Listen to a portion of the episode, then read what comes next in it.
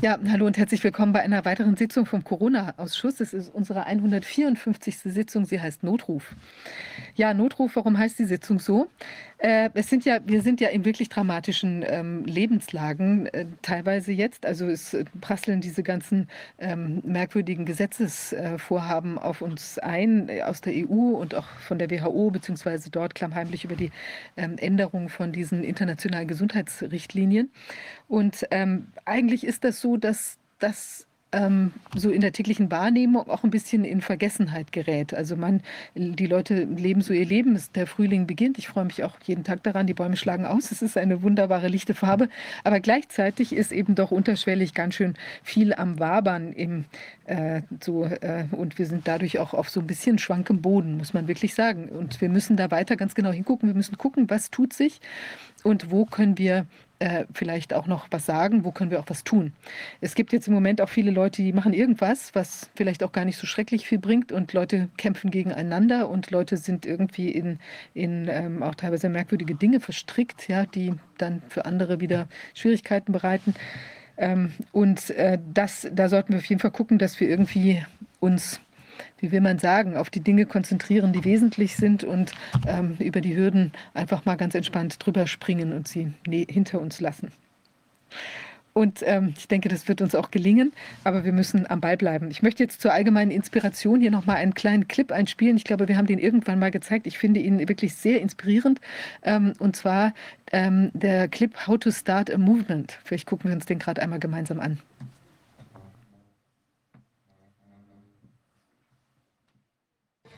If you've learned a lot about leadership and making a movement, then let's watch a movement happen start to finish in under three minutes and dissect some lessons. First, of course, a leader needs the guts to stand alone and look ridiculous. But what he's doing is so simple, it's almost instructional. This is key. You must be easy to follow. Now here comes the first follower with a crucial role. He publicly shows everyone else how to follow. Notice how the leader embraces him as an equal. So it's not about the leader anymore. It's about them, plural. Notice how he's calling to his friends to join in. So it takes guts to be a first follower. You stand out and you brave ridicule yourself. Being a first follower is an underappreciated form of leadership. The first follower transforms a lone nut into a leader. If the leader is the flint, the first follower is the spark that really makes the fire. Now here's the second follower. This is a turning point. It's proof the first has done well. Now it's not a lone nut and it's not two nuts. Three is a crowd and a crowd is news. A movement must be public. Make sure outsiders see more than just the leader. Everyone needs to see the followers because new followers emulate followers, not the leader. Now here come two more people, then three more immediately. Now we've got momentum. This is the tipping point and now we have a movement. As more people jump in, it's no longer risky. If they were on the fence before, there's no reason not to join in now. They won't stand out, they won't be ridiculed, and they will be part of the in crowd if they hurry. And over the next minute, you'll see the rest who prefer to stay part of the crowd, because eventually they'd be ridiculed for not joining. And ladies and gentlemen, that is how a movement is made. So let's recap what we've learned. If you are a version of the shirtless dancing guy, all alone, remember the importance of nurturing your first few followers as equals, making everything clearly about the movement, not you. Be public, be easy to follow. But the biggest lesson here, did you catch it? Leadership is overglorified. Yes, it started with the shirtless guy, and he'll get all the credit, but you saw what really happened. It was the first follower that transformed a lone nut into a leader. There's no movement without the first follower. See, we're told that we all need to be leaders, but that would be really ineffective. The best way to make a movement, if you really care, is to courageously follow and show others how to follow. When you find a lone nut doing something great, have the guts to be the first person to stand up and join in.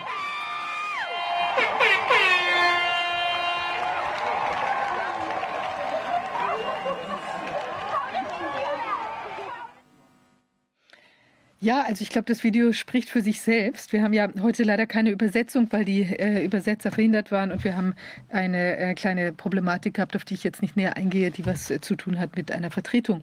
Also da wollte ich in dem Zusammenhang auch sagen, wer ein Simultan-Dolmetscher ist und in Vertretungszeiten mal einspringen möchte, kann sich gern bei uns melden, kontakt.corona-ausschuss.de und dann haben wir für solche Fälle auch mal eine Rückfallkonstellation.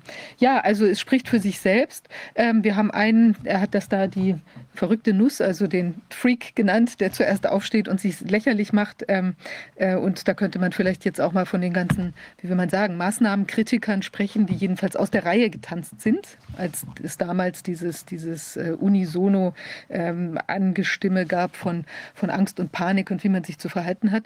Und dann gab es ein paar Leute, ähm, die das eben auch genau so richtig fanden. Und daraus ist tatsächlich eine Bewegung entstanden.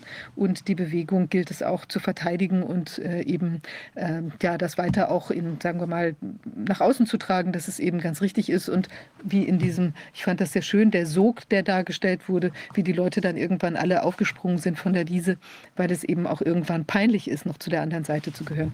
Ich denke in diesem äh, Stadium in gewisser Weise, auch wenn vieles vielleicht noch nicht wahrhaben wollen, befinden wir uns auch, weil es ist natürlich auch peinlich letztlich an diesen ganzen unwissenschaftlichen Dingen festzuhalten.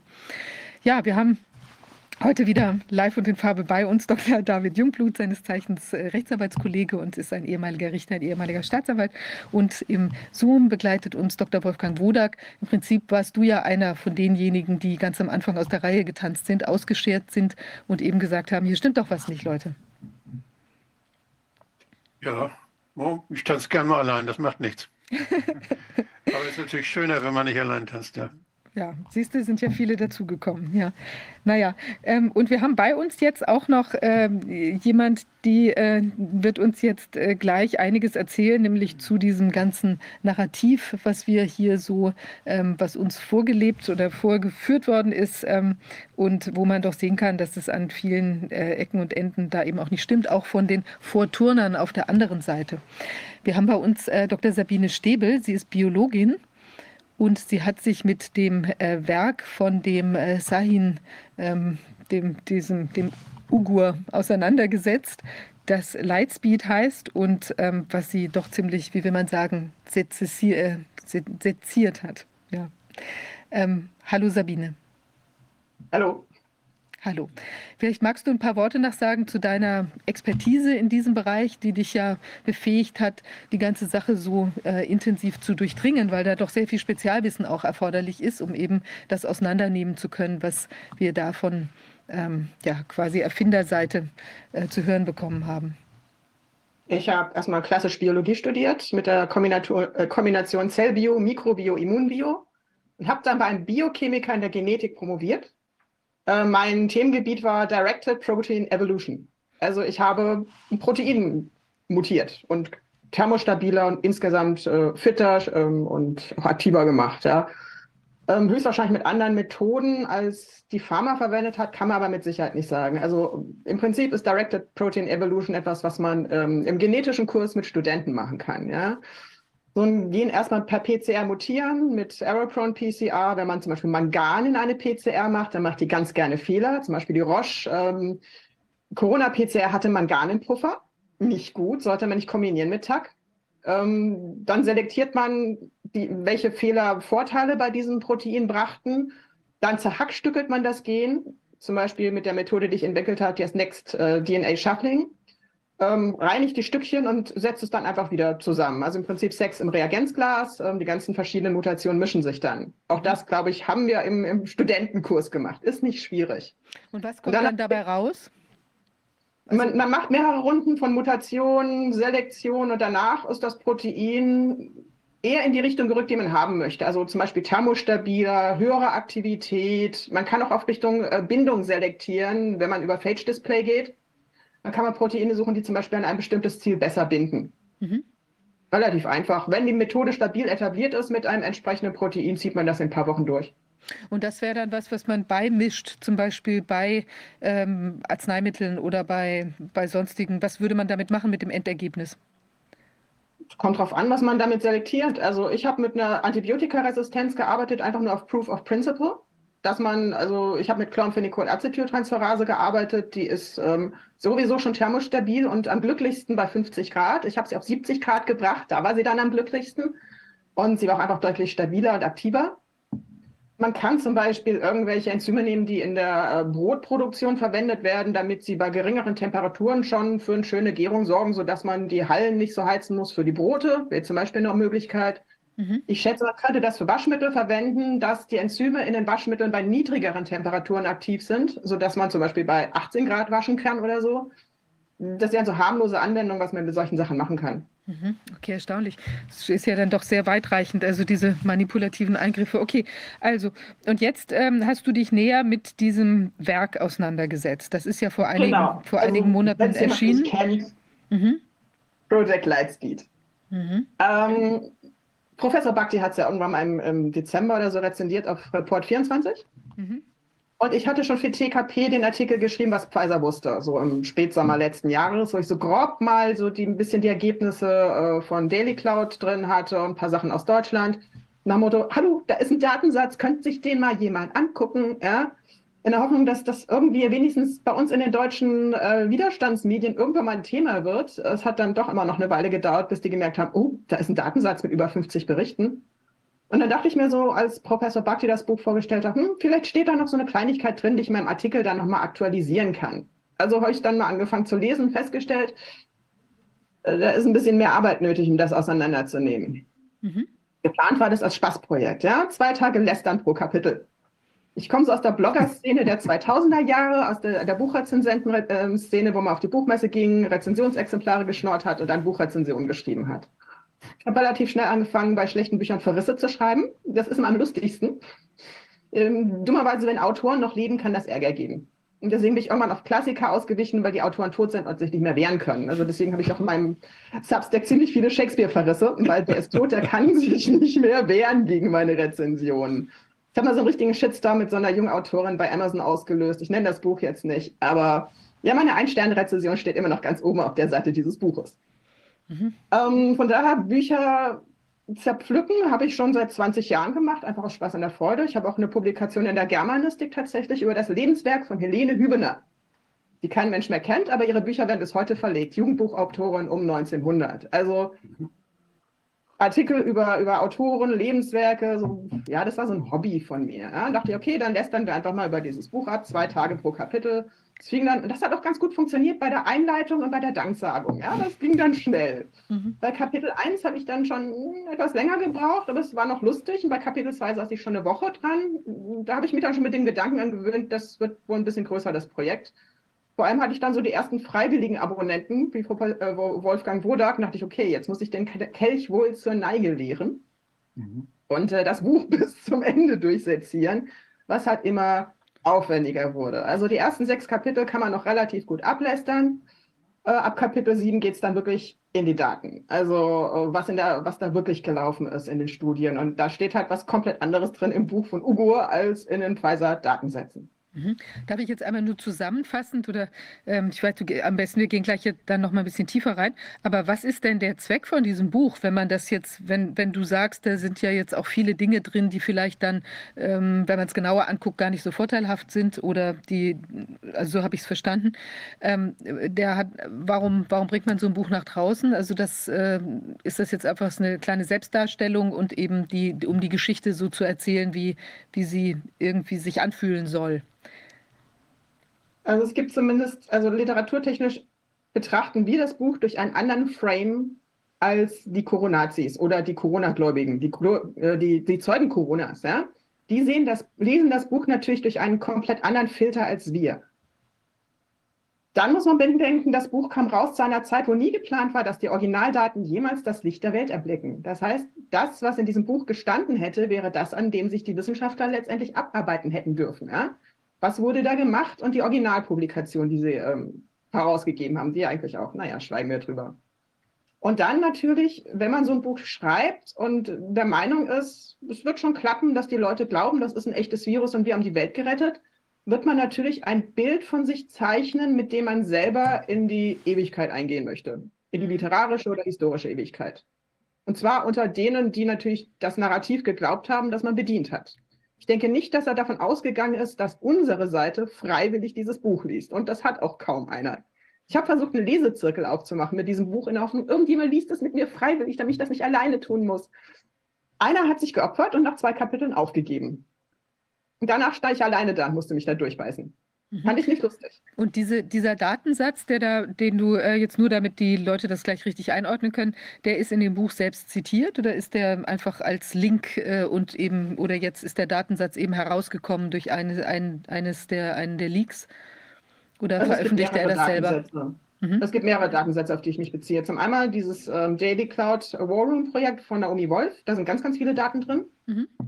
Dann hat äh, ähm, Judical, Judicial Watch hat noch mal ein paar Datensätze rausgeklappt. Da sind einige. Dann gibt es ein paar Freedom of Information Act Anfragen aus Australien. Mhm. Das ist auch ein ganz recht, äh, ein recht hübscher Datenschatz, mit dem man gut arbeiten kann. Und den haben sich halt neben Daily Cloud War Room von Naomi Wolf auch ganz viele Substacker vorgenommen. Also da, die Wissenschaft läuft im Moment über Substack, weil die Journals, die waren schon davor ziemlich korrupt und tot. Mhm. Und solche Daten bringt man da auch einfach nicht raus. Und deswegen haben viele Wissenschaftler in den jeweiligen Fachbereichen angefangen, ähm, sich durch diese Daten zu arbeiten und eben ihre Teilergebnisse im Substacks zu veröffentlichen, bei denen ich mich dann natürlich fröhlich bediene und die dann halt brav zitiere. Mhm. Aber das heißt, der, der, diese, äh, die, die Darstellung in dem Buch ähm, wäre jetzt, ohne dass diese Datensätze zugänglich geworden wären, durch die verschiedenen Leaks und die Feueranfragen und, äh, und so weiter, wäre im Prinzip nicht überprüfbar gewesen und dann wäre das eben einfach eine Selbstdarstellung, die, die positiv ähm, die ganze Geschichte darstellt. Und jetzt durch diese Leaks gibt es die Möglichkeit, plötzlich das, was da drin steht, auf seine Richtigkeit zu überprüfen. Genau. Okay, perfekt. Dann würde ich sagen, steigen wir mal ein. Okay, ähm, wie wollt ihr es machen? Kapitel für Kapitel mal gucken, was so drin steht, oder soll ich ein paar Highlights und lustige Szenen ähm, erzählen? Wolfgang, was sagst du? Ich glaube, das wird zu lange. Wie, wie, also wie viele Stunden wolltest du denn, wolltest du damit verbringen? Also Also ich man glaube, so das ist, das ist, das ist so in, in einer Stunde, anderthalb Stunden maximal, dass es zu schaffen ist. Es muss so, also ich denke, die Sache ist natürlich schon extrem wichtig. Also ich glaube, wir sollten uns schon mit so viel wichtigen Details auseinandersetzen wie möglich, aber eben so, dass man der Sache vielleicht noch folgen kann. Also vielleicht fangen wir einfach mal mit einem, also wenn möglich, mit einer ganz besonders zentralen Erkenntnis an, wenn das für dich darstellbar ist. Also man kann mal so anfangen, wenn man das Buch liest und keine Ahnung von den Daten hat, fällt einem schon auf, dass es sich in sich selbst widerspricht an mehreren Stellen. Dazu muss man nicht mal die Daten verstanden haben. Ja? Es gibt so schöne Szenen im ersten Kapitel, als Ugo aus dem Urlaub kommt im Winter. Und äh, er hat anscheinend, immer wenn er aus dem Urlaub kommt, ähm, irgendeine neue coole Idee, die dann schief geht. Das kennt sein Team schon. Ja? Steht da auch schon so drin, ja, immer wenn er aus dem Urlaub kommt, oh, da hat er irgendeine so eine Idee und die ist bisher immer schief gelaufen. Ein paar Seiten weiter steht dann, ja, weil Ugos Ideen immer so super toll funktionieren, dachten wir, auch bei diesem Projekt werden wir ihn unterstützen.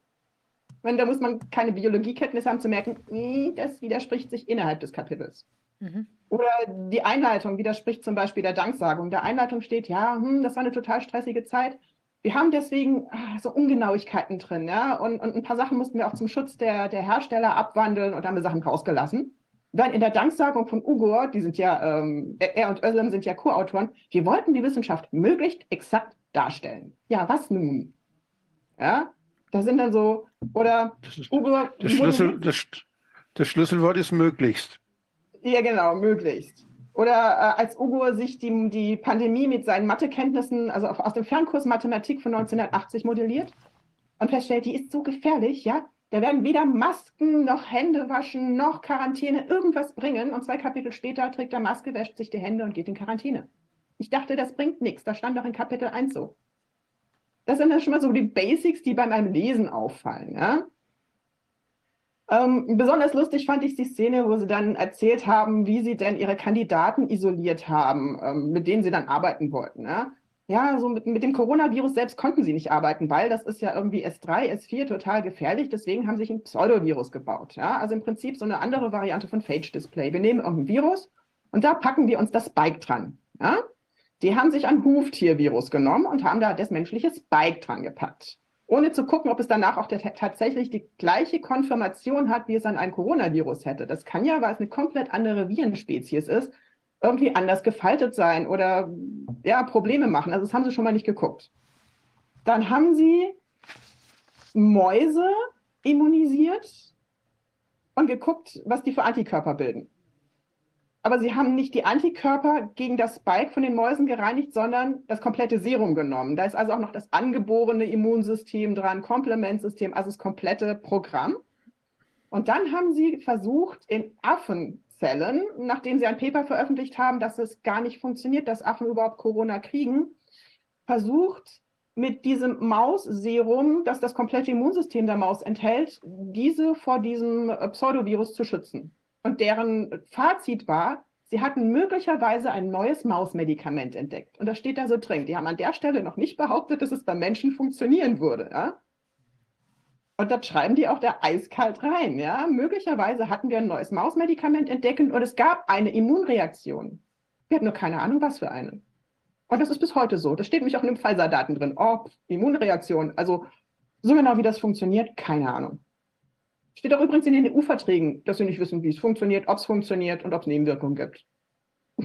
und das steht auch in diesem Buch drin. Und auf der Basis dieses Mausserums ist dann die, der Impfstoff entstanden, oder was? Naja, sie hatten dann halt ein Signal, dass da wohl irgendeine Immunreaktion funktioniert und dass dann wohl diese Impfung, die sie da gemacht haben, irgendwie die, die Affenzellkultur vor einem Pseudovirus mit menschlichen Spikes schützen würde. Aber die können ja überhaupt sowieso kein Corona kriegen, weil bei Affen funktioniert das nicht. Also die haben ein totales Spezies-Chaos bei ihrem Versuch da mhm. äh, veranstaltet, ohne jemals irgendeinen der Zwischenschritte zu validieren. Und da steht da so eiskalt drin. Lustig ist auch die Geschichte mit den Nanolipiden. Ja, die sind dann zum, zum Paul-Ehrlich-Institut gegangen und haben gesagt, ja, wir haben da Nanolipide, die sind sicher, da gibt es schon Studien zu. Was sie dabei halt verschwiegen haben, dass diese Studien höchstwahrscheinlich von Moderna waren und die sind schiefgegangen. Also da hat ja Whitney Webb, ich weiß nicht, vor einem Jahr oder so im Corona-Ausschuss berichtet, dass die Nanolipide bei Moderna so dermaßen toxisch waren, dass die beinahe bankrott gegangen sind, weil die halt so dermaßen Nebenwirkungen gemacht haben, dass sie das nicht in den Griff gekriegt haben. Und das steht im Buch halt drin, dass die dem Paul-Ehrlich-Institut Institut gesagt haben, wir haben da sichere Nanolipide und ähm, da gibt es schon klinische Studien zu. In den Pfizer-Daten steht dann, in den australischen FOIA-Daten zum Beispiel drin, ja, also es gibt tatsächlich schon Therapien mit Nanolipiden. Das war dieses Onumpuravil oder irgendwie sowas, äh, gegen so eine Orphan-Drug. Ähm, und die sind sicher, deswegen gucken wir da nicht. Und eine Seite weiter steht, aber das Nanolipid, das diese Therapie nimmt, ist ein komplett anderes und strukturell haben die überhaupt nichts miteinander zu tun. Aber deswegen ist unseres sicher. Mhm. Und wird dann auch die Reaktion von diesem Pi wiedergegeben? Ähm, das habe ich jetzt in meinem letzten Essay, den habe ich äh, gestern veröffentlicht. Also Psychotech arbeitet ja schon lange mit Ugo zusammen und Ugo kann da einfach mal anrufen. Da hat die Direktwahl in, in, zu Psychotech ins Büro und dann ruft er zurück und dann treffen die sich und die waren sich alle einig, also im Buch steht auch drin, ähm, das Risiko einer beschleunigten, verkürzten Zulassung war, äh, war den allen, also das, das war sicherlich weniger gefährlich als abzuwarten. Also das Pi steckt richtig fett drin. Ja, der Psychotech hat doch äh, mal die, die toxische Wirkung von Spikes hat er mal veröffentlicht im Januar 2021. Ja, er hat ein schönes Paper. Das habe ich hier gerade. Da ist doch, was hat er denn da genommen? Welche Spikes hat, hat er die von, von Ugo genommen oder was hat er da genommen, um das auszulösen? Die haben die auch, der hat auch Spikes auf irgendeinem anderen Träger genommen. War das, waren das die gleichen? Hat ich die gekriegt von nur ein Paper aus dem Paul-Ehrlich-Institut, ich glaube, das ist gar nicht von Chihotech, dass sie zeigen, dass da sich Buch, Buchholz ist dabei und noch so ein paar andere, da ist er aber auch als Autor dabei. Okay, dass sich da Synthesien bilden und das ist halt... Äh, genau, genau. Genau. Mhm. Ja. Es ist egal, ob an einem Pseudovirus dranhängt oder einfach freies Spike. Es gehüpft wie gesprungen. Das ist beides echt, mhm. echt schlecht. Aber er hat noch ein ganz anderes schönes Paper rausgebracht über äh, Coronaviren, äh, also über die, die Zulassung der Impfstoffe. Und da steht zum Beispiel drin, dass ähm, ja, also man muss schon Tierstudien machen und da auch histologische Untersuchungen machen, um sicherzugehen, dass da äh, keine Organschäden sind, was sie nicht getan haben. Das macht jetzt Arne Burkhardt. Oder da steht drin, ja, man muss natürlich entsprechende Tiermodelle haben. Und dann ein, eine, ein oder zwei Seiten weiter steht da, ja, aber für ADE und irgendwas anderes sind die Tiermodelle noch in der Entwicklung. Ja, ich meine, er schreibt es in seinem eigenen Paper und man denkt, mm, ja, also was habt ihr dann dazu gelassen, wenn er 21 in seinem eigenen Paper schreibt? Also das haben wir natürlich gemacht. Natürlich haben wir äh, Toxikologie, Toxiko, Toxiko, ja, toxikologische Studien gemacht, was sie nachweislich nicht getan haben. Was steht in seinem Paper drin? Und die haben halt damit gerechnet, dass wir seine Paper nicht lesen müssen würden, weil wir wissen, da steht eine Grütze drin. Ne? Und, und wir uns einfach nicht ärgern wollen. Und ich habe es dann halt mal gelesen und auch Psychotext Paper gegen äh, das, was da tatsächlich gemacht wurde, gestellt und in den Kontext des Buches. Also die stecken da richtig, richtig tief drin. Vor allem, es gibt ein Interview von Psychotech mit irgendeiner so Lobbygruppe der Arzneimittelhersteller, wo auch sagt, wir sind die EMA. Wir machen für die EMA die Untersuchung. Okay, also ihr habt dann also keine Untersuchung gemacht, oder was? Ja. Das stimmt, das ist das, ist das äh, äh Pasteur-Institut und, und äh, das und Paul-Ehrlich-Institut. Die beiden sind praktisch die Labore für die EMA. Ja. Die, haben die, die haben das wohl übernommen. Das, das, sagen die auch alles eiskalt. Und dann guckt man sich dieses Buch so an. ja, ja. Wir haben, hm. EMA hat keine eigenen Labore. Ja. Und die geben jetzt halt offen zu. Also er hat in diesem Interview zugegeben, wir sind die EMA. Äh, ja. Und ihr habt das alles durchgewunken, weil ihr mit Ugo halt schon länger zusammenarbeitet. Ihr haben irgendwann so ein schönes Buchkapitel rausgebracht, wie man mRNA-Produkte halt auch in der Notfallzulassung durchbringen kann bei der EU. Da haben sie ein Paper, also ein Buchkapitel in Methods of Mo for Molecular Biology oder sowas geschrieben. Aber da geht es um mRNA und nicht Mod-RNA-Produkte, was man diesem Buch halt auch ganz gerne einfach durcheinander wirft. Diese, diese Notfallzulassungen, die sind ja auch schon vorher dann geübt worden. Einmal bei Ebola äh, von Merck Sharp Dome. Das ist dann äh, in den USA, aber auch bei der EU nachher noch, hat das auch nochmal geklappt. Und dann ist es nochmal wieder versucht worden bei diesem EHEC-Biologikum, äh, was da benutzt wurde. Ähm, ne, das war ein monoklonaler Antikörper gegen, gegen EHEC. Der ist auch als Notzulassung denn schnell auf dem, schnell, äh, ja, benutzt worden. Der durfte benutzt werden, so. Lustig. Die, Entschuldigung, woher kam denn diese, diese unglaublich enge Verbindung zwischen dem, ähm, zwischen diesen beiden Männern? Also, weil der, ich meine, ähm, BioNTech hat ja jetzt noch nicht gerade besonders viel erfolgreiche Sachen auf den Markt gebracht. Also, wie hingen die miteinander zusammen?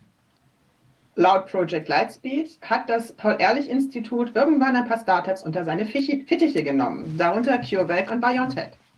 Und um diese mRNA-Technologie zu fördern. Das heißt, die arbeiten schon jahrelang vertrauensvoll miteinander, weil Chichotech ja selber eher in der Adenoviren-Geschichte zu Hause ist und ja eigentlich auch Gentherapien dergleichen betrieben hat. Und ähm, der steht halt auf neue Technologien, so wie es aussieht. Mhm. Und hat halt irgendwann hat das Paul entschlossen, ähm, wir fördern halt diese Firmen, Firmen und ähm, arbeiten mit denen zusammen. Sonst hätten die ja nicht auch zusammen Buchkapitel veröffentlicht. Also das läuft schon länger, die Zusammenarbeit, Zusammenarbeit genau. Schön ist auch, die beschreiben zum Beispiel auch die Vertragsstruktur mit, mit Pfizer. Wir haben zum Beispiel nicht die Verträge zwischen BioNTech und Pfizer. Aber es gab jetzt diese Woche einen Artikel vom Brownstone, Brownstone Institut, das hat bestätigt, was im Buch drin steht. Es ist ein 50-50-Vertrag, was die Gewinne angeht. Also der kleine Partner ähm, ist genauso ähm, kräftig wie Pfizer, nur hat Pfizer höhere Produktionskosten. Das heißt tatsächlich, dass BioNTech aufgrund der geringeren Produktionskosten einen höheren Gewinn abschöpft als Pfizer, wegen dieses 50-50-Vertrags. Außerdem bestätigt auch das, was Brownstone geschrieben hat, was im Buch steht, BioNTech hat nur Deutschland und Türkei beliefert, alles andere ist Pfizer. Das heißt, die ganzen Untersuchungen, die wir haben zu Plasmiden in, in diesen Produkten und dergleichen, muss man für Deutschland eigentlich replizieren, weil wir nicht von Pfizer beliefert werden. Also zumindest nicht mehr seit dem ersten Quartal 2021. Da war die Marburg-Fabrik anscheinend noch nicht in Gange. Die ersten Chargen der deutschen Impfkampagnen müssen wohl Pfizer gewesen sein, weil BioNTech sich ja noch nicht liefern konnte. Aber danach äh, ist das, was hier und in der Türkei verspritzt wurde, möglicherweise leicht anders, als was in der Rest der Welt verspritzt wurde. Wir müssen also alles für die deutschen Chargen replizieren. Heißt auch, unsere deutschen Ergebnisse sind nicht unbedingt auf den Rest der Welt übertragbar. Das ist ja unglaublich faszinierend. Haben wir denn da ähm, Vergleiche schon? Also was, wie es in Deutschland reingehauen hat und wie es in der Welt reingehauen hat? Also jetzt von den Ergebnissen, Schädigungen, schwere Schädigungen oder sowas.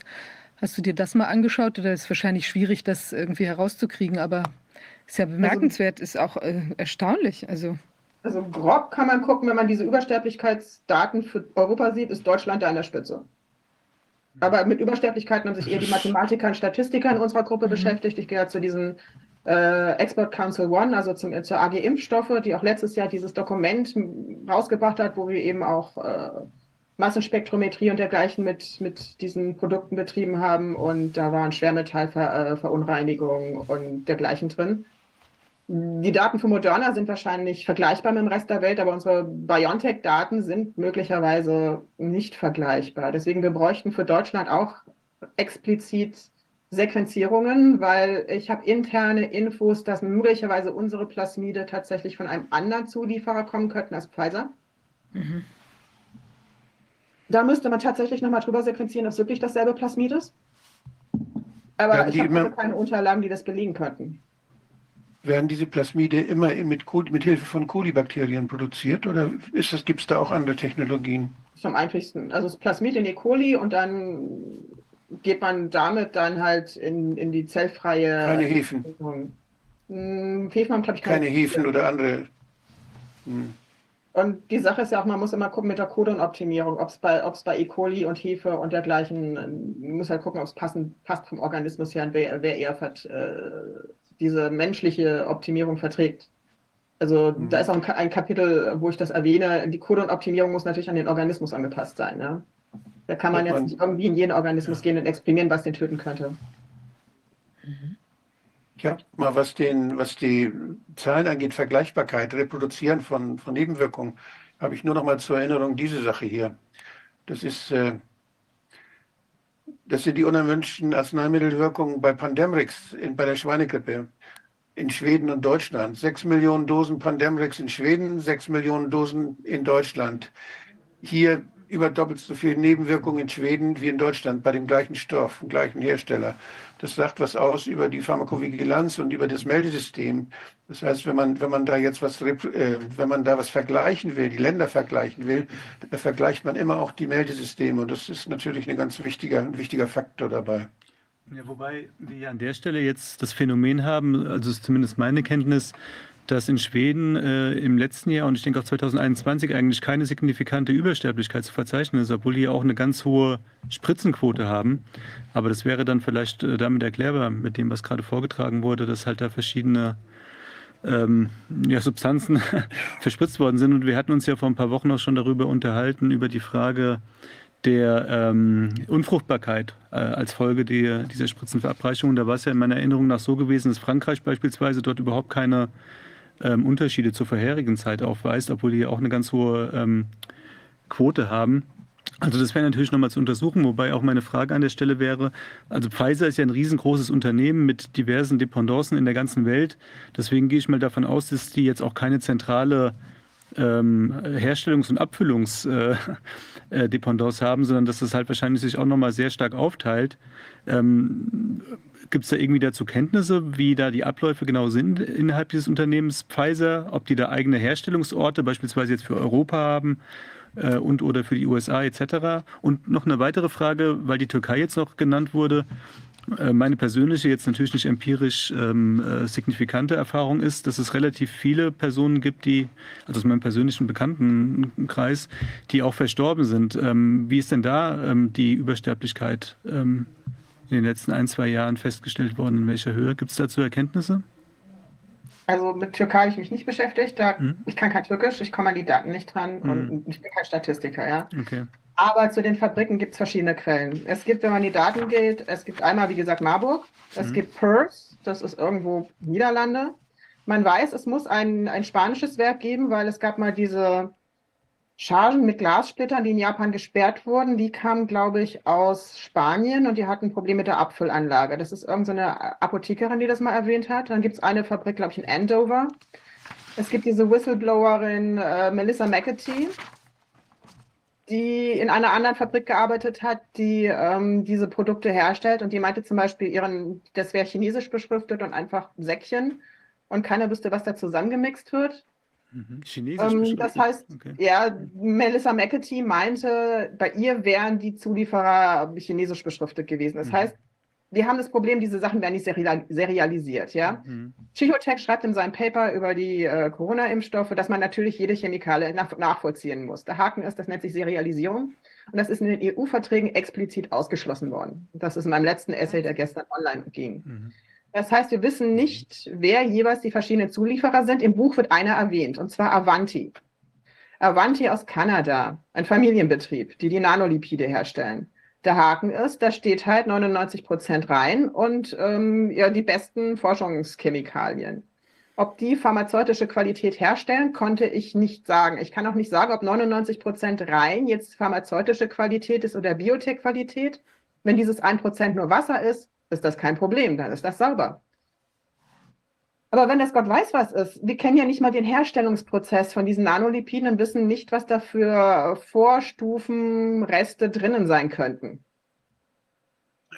Mhm. Daher der, äh, äh, beschreiben die Autoren da irgendwie, wie sie ähm, wie Sie diese, äh, diese Hersteller identifiziert haben, also wie Sie auch verifiziert haben, dass die wirklich äh, richtig toll sind und das richtig drauf haben, weil das ist ja eine ziemlich neue oder, oder sagen wir mal für diesen Anwendungsbereich vielleicht eine neue Konstellation und irgendwie ja, ein, also wie kann man denn da überhaupt eine Sicherheit gewinnen, ob auch die Zulieferkette stimmt und sauber ist? Ähm, ich kenne jemanden, der hat äh, diese österreichische Firma Polymum angemeldet, als die noch ahnungslos waren und brav geantwortet haben. Und die haben halt gesagt, also Untersuchungen, das macht BioNTech. Nun ist es aber so, dass in den EMA-Daten keinerlei Hinweise darauf äh, gegeben werden, wie diese Sachen untersucht werden. Wurde meines Wissens auch nicht nachgereicht. Es gibt ein Kapitel, ich glaube, das ist Kapitel 9, wo Ugur schreibt, ja, hm, sie hatten da Probleme mit Salzen und irgendwie, die waren nicht ganz super sauber, die Nanolipide am Anfang, sie hatten Probleme. Und da musste er noch mal ein paar Paper nachlesen. Ja, an der Stelle habe ich auch so geschrieben, äh, will er mich verarschen? Er hat 2015 ein Patent rausgebracht, wo da steht, Salze und Nanolipide ganz schlecht.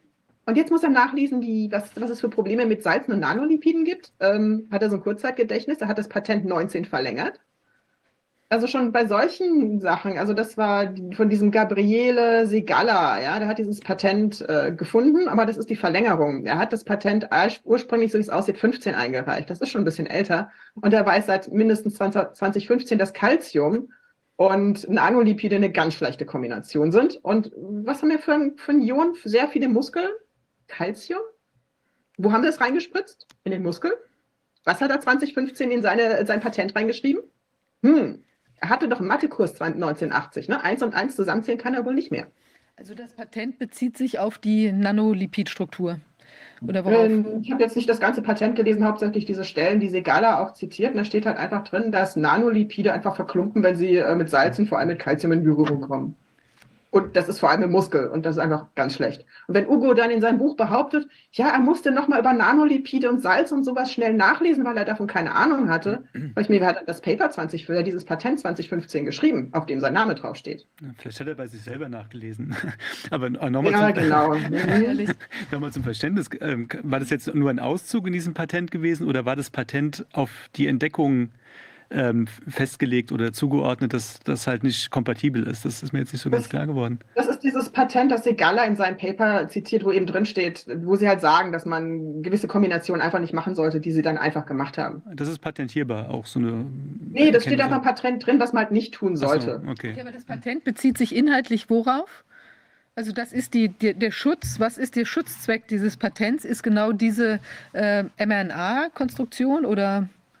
Da müsste ich ins Patent nochmal reingucken. Wie gesagt, ich habe mir jetzt nicht das ganze Patent durchgelesen, ja. weil Ugo hat ziemlich viele Patente. Also das ist hm. dieses Paper, das Segala rausgebracht hat. Okay. Äh, über, über Salze und Nanolipide, ganz schlechte Idee. Mhm. Und dann schreibt Ugo halt in seinem Buch, ja, er musste halt erstmal nachlesen, weil er da keine Ahnung hatte. Und ich denke, mm, ja, du hast ein Patent drüber, wie kannst du dann sagen, du hast keine Ahnung? Also da auch da widerspricht das Buch einfach nachprüfbaren Tatsachen, die nicht mal im Datensatz von Pfizer zu suchen sind. Also das hätte man auch ohne dieses Leak herausfinden können dass er da lügt. Es gibt auch eine andere Stelle in Kapitel 10, wo er sagt, ja, Impfstoff, super, wir haben es gleich angestellt und spritzen lassen. Während es ein Interview aus dem Sommer 21 gibt, wo er sagt, also nee, wir dürfen ja nicht ausfallen und aus rechtlichen Gründen dürfen wir uns natürlich nicht impfen lassen. Also dieser Ugo im Buch und der echte Ugo sind zwei verschiedene Personen mit einem unterschiedlichen Impfstatus. Aber das ist schon als quasi eine Art ähm, Autobiografie ausgestaltet. Also dass man schon in dem Buch bei dem Lesen den Eindruck haben soll, dass das alles real ist. Und äh, diese Passagen jetzt, auch ich muss dann nochmal nachlesen, wirkt jetzt auch nicht gerade besonders pfiffig. Das ist dann so ein bisschen so, äh, einen da an dem Prozess teilnehmen zu lassen und einen so ein bisschen emotional mit reinzuziehen. Ach, der musste noch mal ein bisschen graben oder so. Oder wie ist das zu verstehen? Es gibt noch viel lustigere Stellen. Ich sage nur Seite 206, da habe ich eine ganz, ein Satz, den liebe ich. Und zwar kommt es darauf an, auf welcher Seite man steht. Ja? Wenn man ein Zeuge Corona ist, wird man diesen Satz vollkommen anders interpretieren als wir.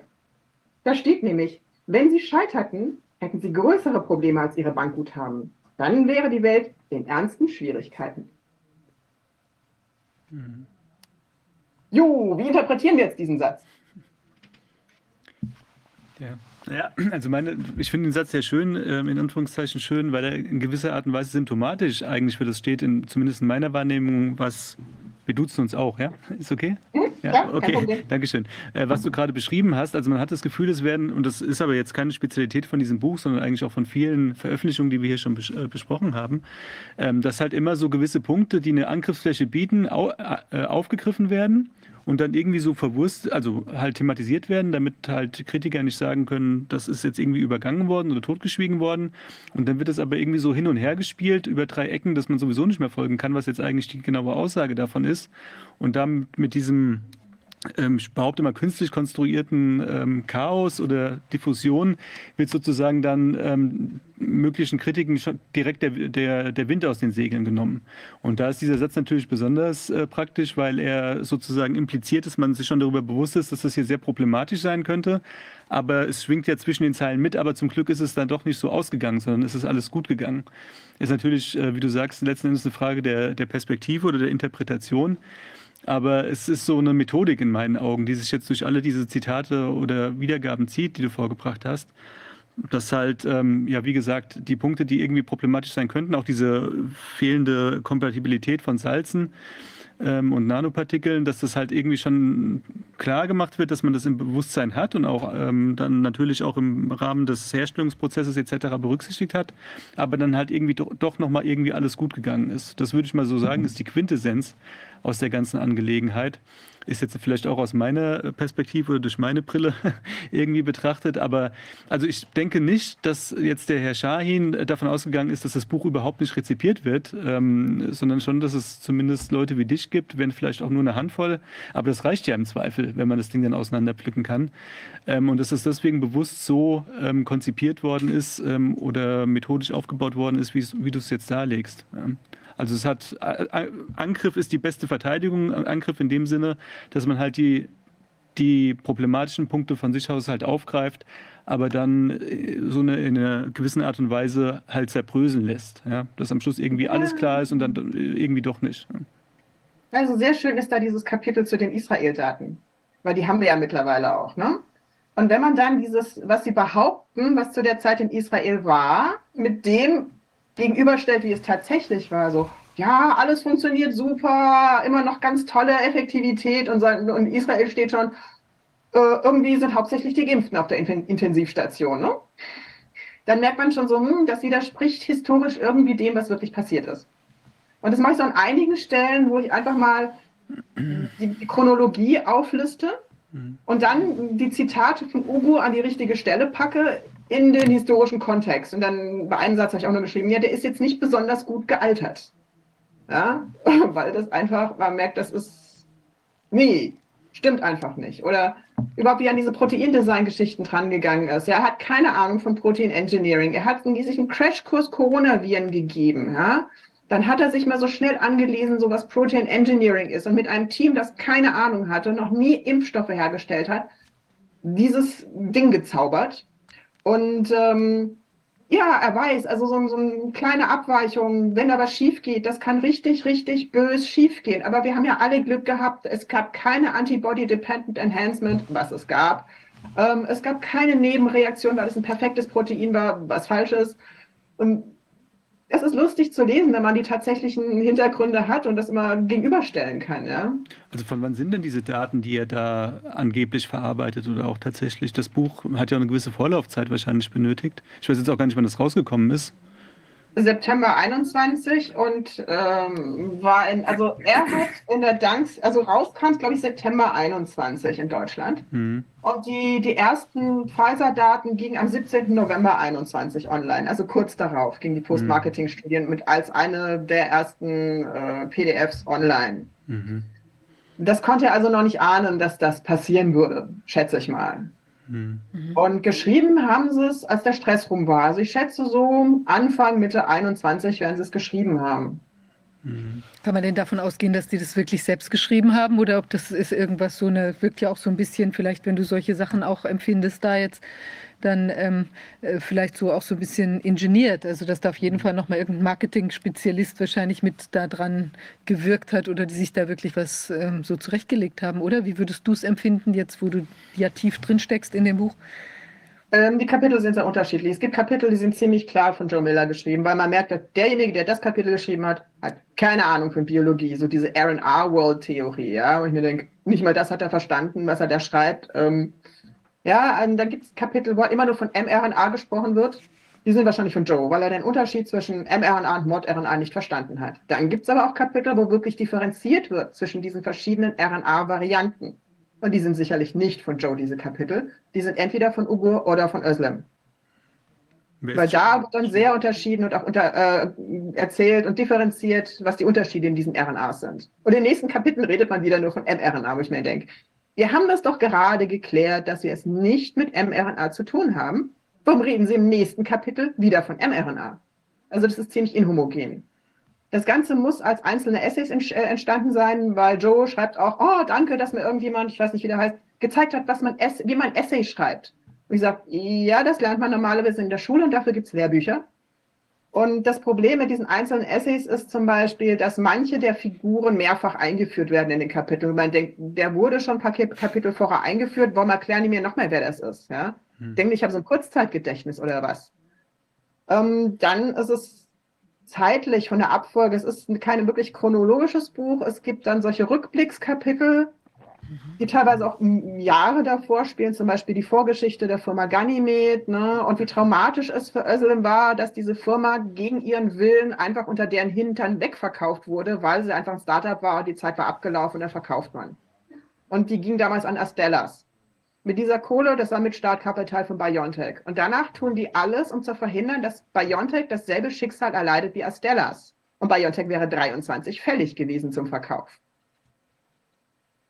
Wieso fällig ja, gewesen? Ne? Fällig gewesen zum Verkauf? Also auf der Basis von was? es wäre ein Startup gewesen und diese Zeit, um diese, dass die Investoren ihre Kohle zurückkriegen, die geben den Startups eine gewisse Zeit und dann werden die verkauft. Das ist der normale Lebensweg eines Startups. Du hast die Zeit, Dinge zu entwickeln, Patente zu entwickeln und danach gehen die, die Gelder an die Investoren zurück über den Verkauf dieser Firma. Es sei denn, sie hat ein, ein Produkt, mit dem sie sich sozusagen von diesen Investitionen freikaufen kann. MIG, einer der Investoren, ist 23 auch mit gutem Gewinn ausgestiegen. Das hätte BioNTech ohne dieses Produkt nicht stemmen können, schätze ich. Gut, die, die werden ja irgendwelche Milestones vereinbart haben, da irgendwelche Meilensteine und was sie da sonst alles machen können. Aber die, die ähm, äh, gut, die hätten natürlich jetzt auch irgendein anderes Pro Produkt theoretisch entwickeln können. Ich, ich habe mal noch eine Frage. Wir haben ja jetzt bei verschiedenen Analysen von den ganzen Dingen, die da drin sind, auch was wir neulich jetzt nochmal mit dem ähm, Michael Palmer da besprochen haben und so, da, da ist ja schon die Meinung, dass das so ähm, hochtechnisiert ist und so eine spezielle ähm, Technologie, dass man ja so unglaublich tief da drin sein muss und wo man auch so denkt, dass die ganzen Dinge, die da jetzt so passiert sind, also eigentlich immer die schlechteste Wirkung, äh, also die, die toxischste Konstellation mit diesem, mit dieser Cleavage-Site oder diesem Spike und was, da, was man da an verschiedenen Sachen da gemacht hat.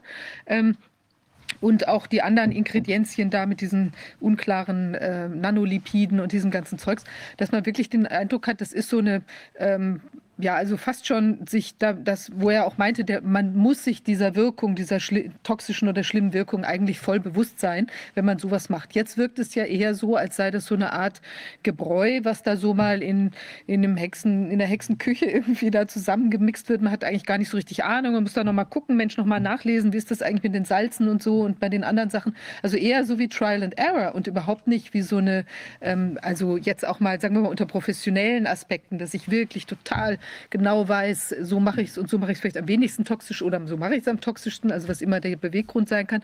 Aber eher wirkt so wie so hingezimmert, also so wie es äh, jetzt, was ich wahrnehme, wie das in dem Buch zu, zu dargestellt worden zu sein scheint. Ist das richtig? Eine Mischung aus beiden. Es gibt eine Stelle, wo wirklich diese ganzen alchemischen Vokabeln verwendet werden von Joe, und zwar in der Danksagung, wo, wo dieser, wirklich dieser Verdacht aufkommen kann, hm, das sieht jetzt schon sehr schwer nach Alchemie aus, was sie da getrieben haben. Aber es gibt zum Beispiel diese ganzen eher technischen Teile in dem Buch, wo es geht, ja, wir wollten ja eigentlich die dendritischen Zellen damit äh, als Ziel nehmen, was auch in deren ganzen Publikationen steht. Und ähm, dass sie sich da auch einen Rezeptor ausgesucht haben und ähm, den sie damit irgendwie treffen wollten. Und ähm, ja, das widerspricht natürlich den Werbebotschaften, die es gab. Ja, also deren Ziel laut Buch ist, wir, wir nehmen die dendritischen Zellen als Target, die produzieren dann, was wir wollen. Und ähm, damit ist klar, es verteilt sich im ganzen Organismus, weil wo sitzen überall die dendritischen Zellen? Ja, also ich kenne die aus, aus dem Pharmaaußendienst bei Psoriasis vor allem an der Hautoberfläche, an Oberflächen. Ja, da patrouillieren die und, und kontrollieren, was dann DNA und RNA unterwegs ist und dann fressen die das. Und dann sagen die den C-Zellen, guck mal, was ich da gefunden habe. Und wenn es dummerweise Haut-DNA ist, kann es eine Psoriasis geben und eine Autoimmunreaktion. Und im Prinzip wollten sie dieses System hijacken. Nun ist es natürlich so, dass man uns da in der Werbung ganz was anderes erzählt hat. Von wegen, es bleibt an der Einstichstelle, was natürlich dieser, diesem Ziel der dendritischen Zellen irgendwie widerspricht. Also schon das müsste einem normalen Leser auffallen, ohne ähm, da äh, wirklich in die Tiefe zu gehen. Und dann hat natürlich der ganz offensichtliche Betrug mit den, mit den Nanolipiden, für die es natürlich keine Studien gab, die gezeigt haben, dass sie sicher sind. Ganz im Gegenteil. Aber sie behaupten mal, die waren sicher. Die behaupten in diesem Buch zum Beispiel auch, es gäbe eine 500-seitige toxikologische äh, Ausarbeitung, die da zusammengestellt worden wäre. Mhm. Die würde ich gerne sehen. Weil die war in den Datendump noch nicht drin. Also ich denke, so ein 500 Seiten Toxikologie müsste zu finden sein, oder? Es gibt ja eine Arbeit, die ich mal mir angeguckt habe, von, auch von äh, Sahin von Carico und Türezi von 2014, wo sie die mRNA-based Therapeutics Developing a New Class of Drugs, das ist die Überschrift. Und da stellen Sie so die ganze zeitliche Entwicklung ab. Stellen Sie auch von, äh, sagen Sie auch, dass zum Beispiel äh, 1989 diese Nanotechnologie äh, dann das erste Mal entdeckt worden ist. Da gibt es eine Arbeit von Malone, die da zitiert wird. Und äh, da ist also eine ganze Menge an, an Material drin. Das ist ein Review, den Sie gemacht haben, wo Sie praktisch Ihr Wissen und die Ergebnisse Ihrer Recherche 2014 zusammengeschrieben haben. Das müsste man eigentlich mal matchen mit dem, was nachher im Buch steht. Das wäre eine ganz spannende Sache dann noch als ergänzendes, als zweiter Band. Ja, Aber diesen, Auf, diesen Aufsatz finde ich sehr, als Essay so, Bitte? als, als also ja. ich habe jetzt noch solche Einzelessays, wo ich solche Themen auch abarbeite. Ist natürlich ein lustiges Thema, weil der Review war gut zu lesen, aber nicht ganz verständlich geschrieben. Das ist eigentlich ganz nett. Da sind 256 Literaturnachweise in, dieser, in diesem Review drin. Das ist unheimlich spannend. Dann kann man mal sehen, was die eigentlich hätten wissen müssen, als sie uns das Zeug angedreht haben.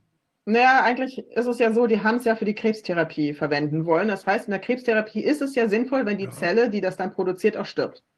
Ja? Die nennen das aber Impfung, das, was sie da spritzen. Ja, aber Auch sie damals haben halt schon. Gegen Impfung gegen Krebs. Ja, klar, aber bei einer Impfung gegen Krebs ist ja das Ziel, dass danach der Krebs tot ist.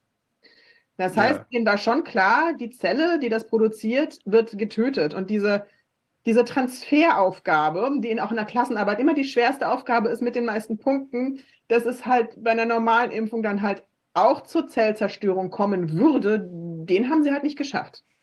Ja. Bei dieser, ausgeblendet. Bei dieser Krebstherapie, wie ist denn das? Also jetzt, wenn jetzt jemand einen Brustkrebs hat oder irgendwas, normalerweise ist es ja ein lokalisiertes Geschehen, es sei denn, ich habe einen Blutkrebs, ja? Ähm, oder ist eben schon überall oder wie auch immer. Aber dann äh, würde ich doch, also wenn ich jetzt die, mir so vorstelle, der geht jetzt im, als, macht jetzt als Ziel, äh, geht er jetzt auf den ähm, Nierenkrebs zum Beispiel, ja?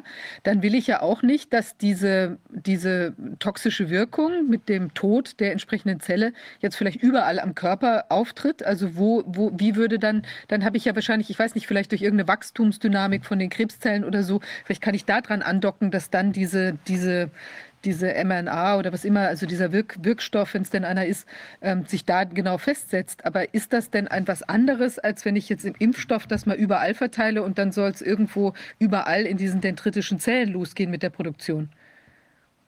Das ist eine gute Frage, weil so wirklich geklärt haben die das nicht. Ich habe mal über Flurfunk gehört, dass es an der Uni Freiburg und an der Uni Wien tatsächlich BioNTech-Versuche zu Krebsmedikamenten gab und kein Patient hätte überlebt.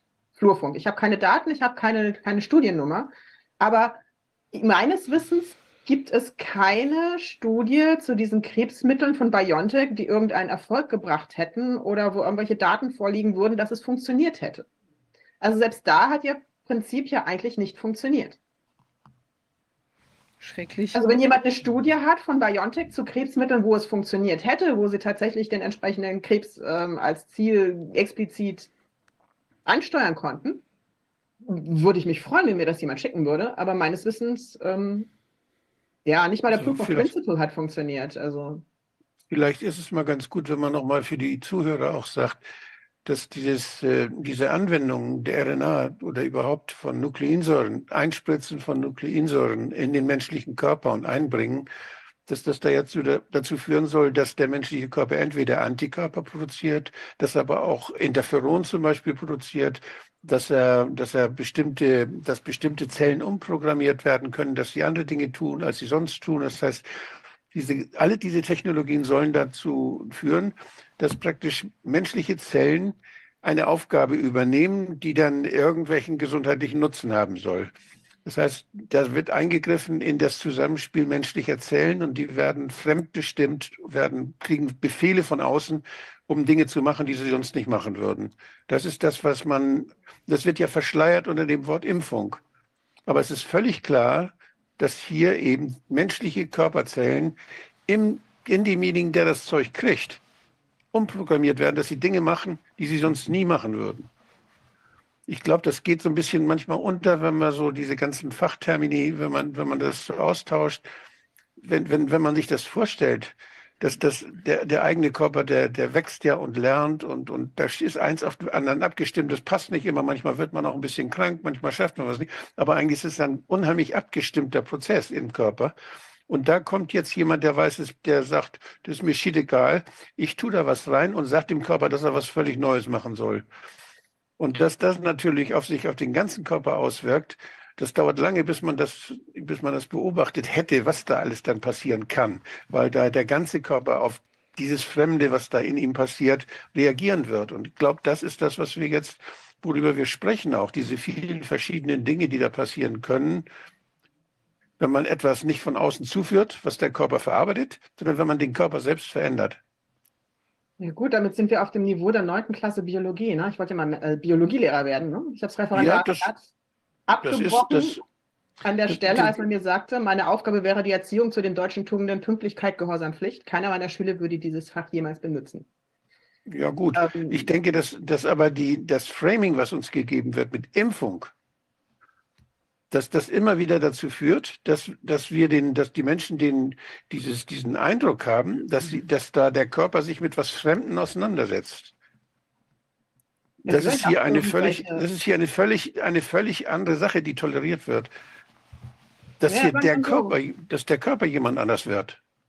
Naja, sagen wir so, es wird ja sicherlich auch Immunreaktionen zum Beispiel gegen das Polyethylenglycol geben. Davon kann man vielleicht ausgehen. Die Frage ist, was mit, passiert mit den Nanolipiden? Da gibt es nämlich auch ähm, Ja, diese australische äh, Freedom of Information Act an, Anfrage war ja an der Stelle, was Metabolismus angeht, lange geschwärzt. Jetzt nicht mehr. Es gibt da einen Proposed Way, also einen vorgeschlagenen Weg, wie diese Nanolipide möglicherweise vielleicht irgendwann abgebaut werden. Unglücklicherweise ist das nach 600 Stunden noch nicht der Fall. Deswegen war es auch geschwärzt, weil sie eben zugegeben haben, wir haben keine Ahnung, wie das in der Leber abgebaut wird. Eigentlich haben wir keine Ahnung, wie es überhaupt abgebaut wird und wir wissen überhaupt nicht, was es bewirkt. Und das wussten sie und das stand da drin. Ähm, ja, so viel zum Thema toxikologische Untersuchung. Ja, wir hatten Daten 600 Stunden und äh, da tut sich nichts, das akkumuliert in der Leber.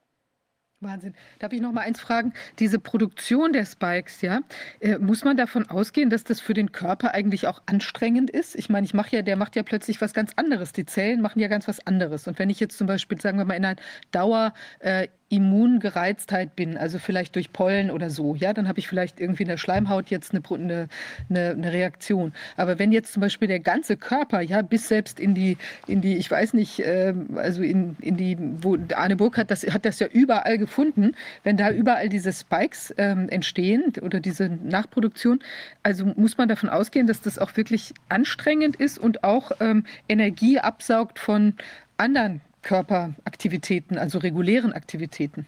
Ja, natürlich. Ich meine, es ist eine Produktion, die Zelle ist wie eine Fabrik. Ja?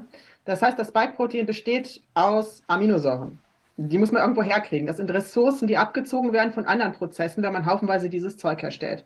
Das heißt, wir ziehen einerseits Aminosäuren als Ressource ab. Mhm. Wir ziehen des Weiteren natürlich Energie ab, die für die Produktion dieses Spike verwendet wird. Und des Weiteren zieht, ziehen wir Energie ab für die Bekämpfung des Produktes, das wir herstellen. Ja, wahrscheinlich noch mehr. Ja. Und, Also das heißt, ähm, vielleicht sind die Leute auch deshalb so müde, so ein Fatigue-Syndrom oder, oder erschöpft oder wirken erschöpft, manche jedenfalls, weil der Körper vielleicht mit ganz anderen Dingen beschäftigt ist, als es ihm... Ja, das, das, es gibt ein älteres Paper, dass das Spike in den Zitratzyklus, bei, äh, in, in, den At in die Atmungskette bei Zytochrom C eingreift und somit die Atmungskette ähm, crasht. Damit heißt, die ATP, die Energieproduktion, macht es auch kaputt. Mhm. Ist irgendwie 21 oder so kam dieses Paper mal raus, muss mal gucken. Ähm, ich weiß nicht, ob ich das noch habe irgendwo. Ähm, auf jeden Fall wurde da mal in einem Paper postuliert, dass eben das Spike in den Mitochondrien zu einer Mitochondriopathie führt, indem es halt äh, bei Zytochrom C in der Atmungskette irgendwie Schaden anrichtet. Mhm. Und dann kann man erstens keine Energie produzieren, zieht des Zweiten aus äh, eben ähm, Prote ähm, Aminosäuren ab, die man eigentlich für andere Sachen gebrauchen könnte, und noch die, die Produktionskapazitäten. Und da sind wir noch gar nicht beim Thema, dass wir vielgefaltete Proteine haben, die zum Beispiel Inclusion Bodies bilden können oder irgendwelche andere Dinge, die dann irgendeinen dunklen Zellen, äh, dunklen Ecken der Zellen einfach abgelegt werden, ja, und da sich anhäufen. Ähm, das sind so einfache Sachen beim Protein Engineering, die sie nicht beachtet haben. Also zum einen ist es halt der Würzwechsel. Wenn man ein Eiweiß herstellt in E. coli, ja, und dieses Eiweiß kommt in E. coli nicht vor, muss man die Codons so anpassen, dass man kein seltenes nimmt, das dann den kompletten Zellorganismus lahmlegen würde, wenn man halt einen Großteil der tRNA, die zur Übersetzung da benötigt wird, aufbraucht. Das kann Organismus ziemlich schnell töten, wenn man da nicht aufpasst bei der Codon-Optimierung. Nun ist es so, die sind auf hohen GC-Gehalt gegangen, ja. Ich weiß nicht, ob Sie darauf geachtet haben, dass Sie da keine seltenen Codons nehmen, die eine Zelle erschöpfen, weil einfach diese tRNA nicht besonders häufig vorhanden ist. Da muss halt jemand dran gehen, der noch die Software hat, um sowas zu prüfen. Also das Wenn man- heißt, ähm, jetzt nochmal übersetzt, weil es ja jetzt sehr viele Fachbegriffe sind, also es würde bedeuten, dass man eben Proteine macht und wenn die nicht gut abgebaut werden können, weil da kein Abbaumechanismus vorhanden ist im Körper, dann würden die sich einfach irgendwie als Schlacke oder was auch immer für Strukturen, also als Schlacke übertrieben, halt einfach als Ballast äh, ähm, ablagern und könnten dann auch so eine Zelle überwältigen, zum Beispiel. Das kann man Das mir das so. man von E. coli, kennt man das, das nennt man sogenannte Inclusion Bodies. Das heißt, Proteine, die fehlgefaltet sind, werden einfach in der Zelle in der dunklen Ecke abgelegt und dann kann man die auch abernten und zurückfalten. Das ist auch eine Art der Reinigung von Proteinen. Das wird ganz gerne in der Industrie gemacht und man kann einen bestimmten Prozentsatz davon wieder rückfalten. Also es ist häufig, dass fehlgefaltete Proteine in festen Agglomeraten irgendwo in der dunklen Ecke abgelegt werden. Das ist, das kennt man aus E. coli. Ich komme aus der Prokaryotengenetik. Ich bin jetzt keiner, der sich da mit Humanzellen großartig auskennt. Aber das kann ich Aber- doch nicht. Ich kann die ja nicht ernten und zurückfalten äh, in, im, im Körperablauf. Das würde ich, das, Das müsste ich ja in einem industriellen Pro, Pro, äh, Programm machen. Und das heißt, das müsste der Körper schon selber können. Und wenn der das vielleicht gar nicht kann, weil so ein Fall gar nicht vor, vorgesehen ist, dass da jetzt irgendwelche fehlgefalteten Proteine da rumliegen, dann hat man vielleicht so eine Konstellation wie das, was ja der Professor Montagnier äh, da hatte, diese, diese, äh, diese, naja, die Leute, die da so ganz rapide an Kreuzfeld-Jakobs verstorben sind, quasi, oder einem, einem Äquivalent. Zum Beispiel. Ja, zum Beispiel. Also das ist eine Möglichkeit. Und dann haben sie halt am GC-Gehalt geschraubt, weil sie möglichst viel Protein produzieren wollen. Das Problem natürlich bei der Proteinsynthese ist, dass die Geschwindigkeit Einfluss auf die Faltung hat. Das habe ich in meiner Doktorarbeit gehabt. Also ich hatte ein Protein, das galt seit den 70er Jahren als nicht reinigbar. Ja? Das hatte einfach nur ein Faltungsproblem. Und die haben halt klassisch immer bei 27 Grad exprimiert, weil man das halt tut, wenn man Proteine herstellt. Ich war eine faule Socke als Doktorand. Ich bin in den 37 Grad Raum gegangen, habe es über Nacht gemacht, weil ich einfach keinen Bock auf diesen 27 Grad Schüttler hatte, mich da anmelden, bla und diese ganzen Kurven verfolgen. Über Nacht 37 Grad, pflegeleicht und es faltete. Es war ihm zu kalt bei 27 Grad, ja. Man kennt das aus der Chemie, diese RGT-Regel. Je höher die irgendwie 10 Grad Temperatur höher, ähm, dann wird irgendwie doppelt so schnell produziert oder irgendwie sowas. Also die, die, je höher die, die Temperatur, desto höher die Produktionsgeschwindigkeit. Wenn jetzt ein Protein zu schnell produziert wird, an einer Stelle, wo es eigentlich langsam produziert werden sollte, weil es an der Stelle Zeit braucht zum Falten, aus irgendwelchen Long Distance, wie auch immer Gründen, Proteinfaltung ist nicht ansatzweise verstanden. Lasst euch da nichts erzählen, oh, wir wissen, wie man Proteine äh, faltet. Nein, es werden, zu meiner Zeit wurden Olympiaden veranstaltet, wo man versucht hat zu simulieren anhand von einer ähm, Aminosäuresequenz, wie sich denn dieses Protein theoretisch falten könnte und dann mit der Kristallstruktur verglichen hat. Wir können bis heute nicht vorhersagen, wie ein Protein faltet. Ja? Das ist Humbug. Und wenn man dann an der Geschwindigkeit schraubt und glaubt, es kommt dasselbe raus, das kann funktionieren. Das kann aber auch schiefgehen, weil es gibt manchmal Gründe, warum an manchen Stellen ein seltenes Codon steht, damit es an der Zeit äh, einfach Zeit zu falten hat. Und wenn man da einfach nur auf schnell und viel geht, kommt da halt einfach Mist raus. Und wenn man dann auch noch Pseudo-Uridyl reinmacht, das auch noch falsch abgelesen werden kann, ist da nicht nur schnell und Mist, dann ist da unter, unter Umständen auch die falsche Aminosäure drin. Und dann kann das, also der Wechsel einer einzelnen Aminosäure kann die komplette Struktur eines Proteins an einer ganz anderen Stelle beeinflussen. Das hatte ich auch in meiner Doktorarbeit. Ja. Ich habe mal mein Protein zehn Aminosäuren abgeschnitten am N-Terminus und dann habe ich mutiert. Wenn diese zehn Aminosäuren am N-Terminus weg waren, war es tot, hat nicht mehr getan. Aber mit zwei Aminosäure austauschen an einer komplett anderen Stelle im, im Eiweiß war es wieder aktiv. Über irgendwelche Long-Distance was weiß ich, ich habe auch nur dann äh, versucht, intelligent zu klingen, weil ich keine Ahnung hatte, warum es danach wieder funktioniert hat. Ja? Da waren halt an einer Stelle irgendwie eine Wasserstoffbrücke mehr oder so und plötzlich ging das Ding wieder. Und die haben da zwei, äh, die haben dann P-Log unten dran gemacht an, an den Stamm des, des, ähm, äh, des Spike-Proteins und gehen davon aus, das wird danach noch dieselbe Struktur haben. Ja, das möchte ich mal sehen. Dann haben sie an der Geschwindigkeit geschraubt und denken, oh, wird schon selber bei rauskommen, wenn ich da zwei Aminosäuren austausche und dann noch an der Geschwindigkeit schraube und zusätzlich noch Pseudouridil reintue statt Uracil. Nee, da wird so viel fehlgefaltetes Protein rauskommen. Es wundert mich, dass so viel korrektes Spike rauskommt, dass die Leute Probleme haben.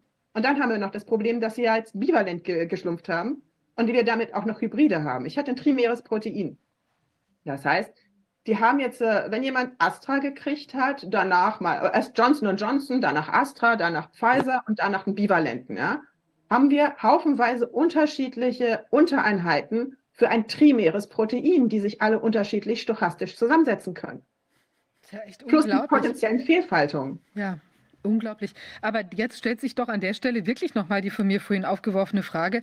Also ich meine, ist das jetzt ein Haufen ähm, Typen, die da jetzt irgendwie mal was da ausprobieren? Oder muss man nicht, wenn man in diesem Feld professionell unterwegs ist, die Erkenntnisse haben, dass genau die Probleme auftreten können? Ich finde das unbegreiflich. Okay, das mit, mit der Proteingeschwindigkeit ist Abiturwissen. Ja, das muss man wissen, das steht im Schülerduden Biologie dass die Geschwindigkeit Einfluss auf die Faltung eines Proteins hat, lernte man vor 15, 20 Jahren im Abitur Biologie. Ja, das weiß man. Mhm. Kann man sich nicht rausreden. Mhm. Äh, dass es keine gute Idee ist, eine Zelle irgendwas produzieren zu lassen, was nicht körpereigen ist, ist Mittelstufenstoff 9. Klasse. Ja, das konnte man wissen. Also die Fehler sind im Bereich Schulwissen passiert. Da kann sich keiner rausreden. Schlagt einfach mal ein Schulbuch aus. Auch von vor 12, 15 Jahren, da steht das alles schon drin. Oder Schülerduden Biologie. Also auf dem Niveau sind die Fehler passiert. Da kann sich auch Ugo nicht rausreden, dass er es nicht hätte wissen können. Ähm, aber was ist denn dann die Motivlage? Es hätte doch wahrscheinlich eine Lösung gegeben, wo man vielleicht auch mit etwas langsamer, ich meine, geht es dann nur um Geld, Geschwindigkeit, dass es schnell hergestellt werden soll? Oder ist es irgendwie, äh, weil ich vermute mal, dass man diese Sachen, sagen wir mal, wenn man jetzt glaubt, äh, es ist wirklich nötig, da irgendwie eine Impfung zu entwickeln und man hat eben vielleicht von mir aus diese neue Technologie, äh, die ja, also ich meine, kann ja auch funktionieren, keine Ahnung, vielleicht gibt es, aber es gibt ja vielleicht Methoden oder ähm, äh, Wege, diese Sachen umzusetzen, ohne dass dass, es, dass ich all diese ähm, Grobfehler da irgendwie mache. Ich verstehe nicht, warum man dann sich auf diese, das nicht ausgeschlossen hat. Das ist doch, ist das, ist das, gibt es dafür irgendeinen nachvollziehbaren Grund? Fachidiotie. Mhm. Ich habe mal demonstriert hier in meinem Dorf, da kam der Impfbus und da kam mein ehemaliger Immunbioprof vorbei. Ne? Und ähm, ja, was demonstriert ihr denn? Die Impfung ist doch super. Ich habe ihn darauf hingewiesen, aber Sie wissen schon, dass Viren von T-Zellen bekämpft werden. Ja? Also Antikörper im Blut gegen Atemwegsviren bringen nicht so wahnsinnig viel. Aber ich habe einen ganz tollen Antikörpertitter. Der Typ hat auf B-Zellen geforscht sein Leben lang. Der hatte keine Ahnung von T-Zellen und schon gar keinen Überblick über das ganze Immunsystem. Ja? Und als ehemaliger Chef des MPI für Immunbiologie hat er sich spritzen lassen und hat es nicht kapiert. Das ist Fachidiotie. Des Weiteren ist es halt, dass Wissenschaftler ganz gerne verblendet sind, wenn sie ihr Lieblingsthema haben. Ja, das ist hier so ihr Hobbyhorse, darauf haben sie ihr Leben aufgebaut. Sie müssen Erfolg haben, sonst ist alles, was sie davor getan haben, für die Katz gewesen, wenn sie zugeben müssten, ich habe jetzt irgendwie 20 Jahre nur irgendwie Grütze geforscht. Ich habe mal mit einem Prof darüber geredet, so, äh, ihr müsst aber auch über die Konsequenzen dessen nachdenken, was ihr da gerade treibt. Also der kam aus der Pflanzenbiotechnologie und fand es ganz toll, wenn man irgendwelche Aussetzungsversuche auf irgendwelchen Äckern gemacht hat. Und, so, und die Folgen? Ja, also Wissenschaft ist neutral. Über die Folgen hat sich die Gesellschaft und die Politik äh, zu kümmern. Das ist nicht Aufgabe der Wissenschaftler. Das Problem ist nur, dass die Politik äh, auf die Wissenschaft hört und dass die Wissenschaft belohnt wird durch Patente und durch viel, viel Geld, wenn sie Dinge macht, wenn sie sich missbrauchen lässt. Und äh, dieses, dieses wirklich granulare Wissen, was es inzwischen gibt, über einzelne Moleküle, die sich zusammentun und in wahnsinnig komplexer Umgebung, von der wir dann nichts mehr wissen, weil diejenigen, die da was wissen, könnten sich um diese speziellen Moleküle kümmern, die sich da zusammengetan haben und um die anderen Dinge eben nicht mehr kümmern können, weil es einfach das über das das überfordert menschliche Vorstellungskraft und menschliches Wissen. Das geht nicht. Man kriegt das nicht alles zusammen. Und trotzdem erlauben wir, dass wir, dass man da drin rumwurstelt und, und einzelne Moleküle verändert und einzelne Dinge ausprobiert. Diese, das, was wir, das, was wir wissen, diese Prinzipien, die sind sehr grob. Nicht, wenn man bestimmte physikalische oder, oder chemische Substanzen dem Menschen zuführt in einer bestimmten Dosis über eine bestimmte Zeit, dann sterben so und so viel oder dann werden so und so viel Prozent von ihnen krank. Weshalb einige nicht krank werden, wissen wir dann auch noch nicht. Aber wir haben ganz, ganz grobe, wir haben nur ganz, ganz grobe Endergebnisse, die wir registrieren können. Und das sind meistens dann ja Krankheitsbeobachtungen, epidemiologische Beobachtungen. Auch da gibt es wieder wahnsinnig viele Fehlermöglichkeiten. Ich habe das ja vorhin gezeigt mit den Nebenwirkungen in Schweden und in Deutschland. Also diese, wir, was wir, was wir da machen können, technisch machen können, an irgendwelchen Tieren, in irgendwelchen Laboren, das ist das eine. Manchmal kommen auch Stoffe dabei raus, die wir produzieren können. Aber wie sich das im lebenden System Menschen auswirkt, Dafür haben wir über, da reicht die Lebenszeit und die Kapazität derjenigen, die sich darum kümmern, überhaupt nicht aus, um das einschätzen zu können. Deshalb diese riesige systemische Überforderung, die wir uns da zumuten, die geht gleichzeitig, die geht parallel mit einem, mit einer Überzeugungskraft, die vom Geld herkommt und die von der Macht herkommt und nicht von dem, was da jetzt molekular gebastelt wird. Das heißt, die Politiker sind nicht überzeugt von irgendwelchen, von irgendwelchen naturwissenschaftlichen äh, Mosaikerkenntnissen, sondern die sind überzeugt davon, dass ihnen einer sagt, wenn ihr das macht, dann beeinflusst ihr die ganze Menschheit oder dann verdient ihr ganz viel Geld oder was auch immer. Also da ist eine riesen Kluft dazwischen. Und das mit den vielen Fachidioten, ja, das stimmt.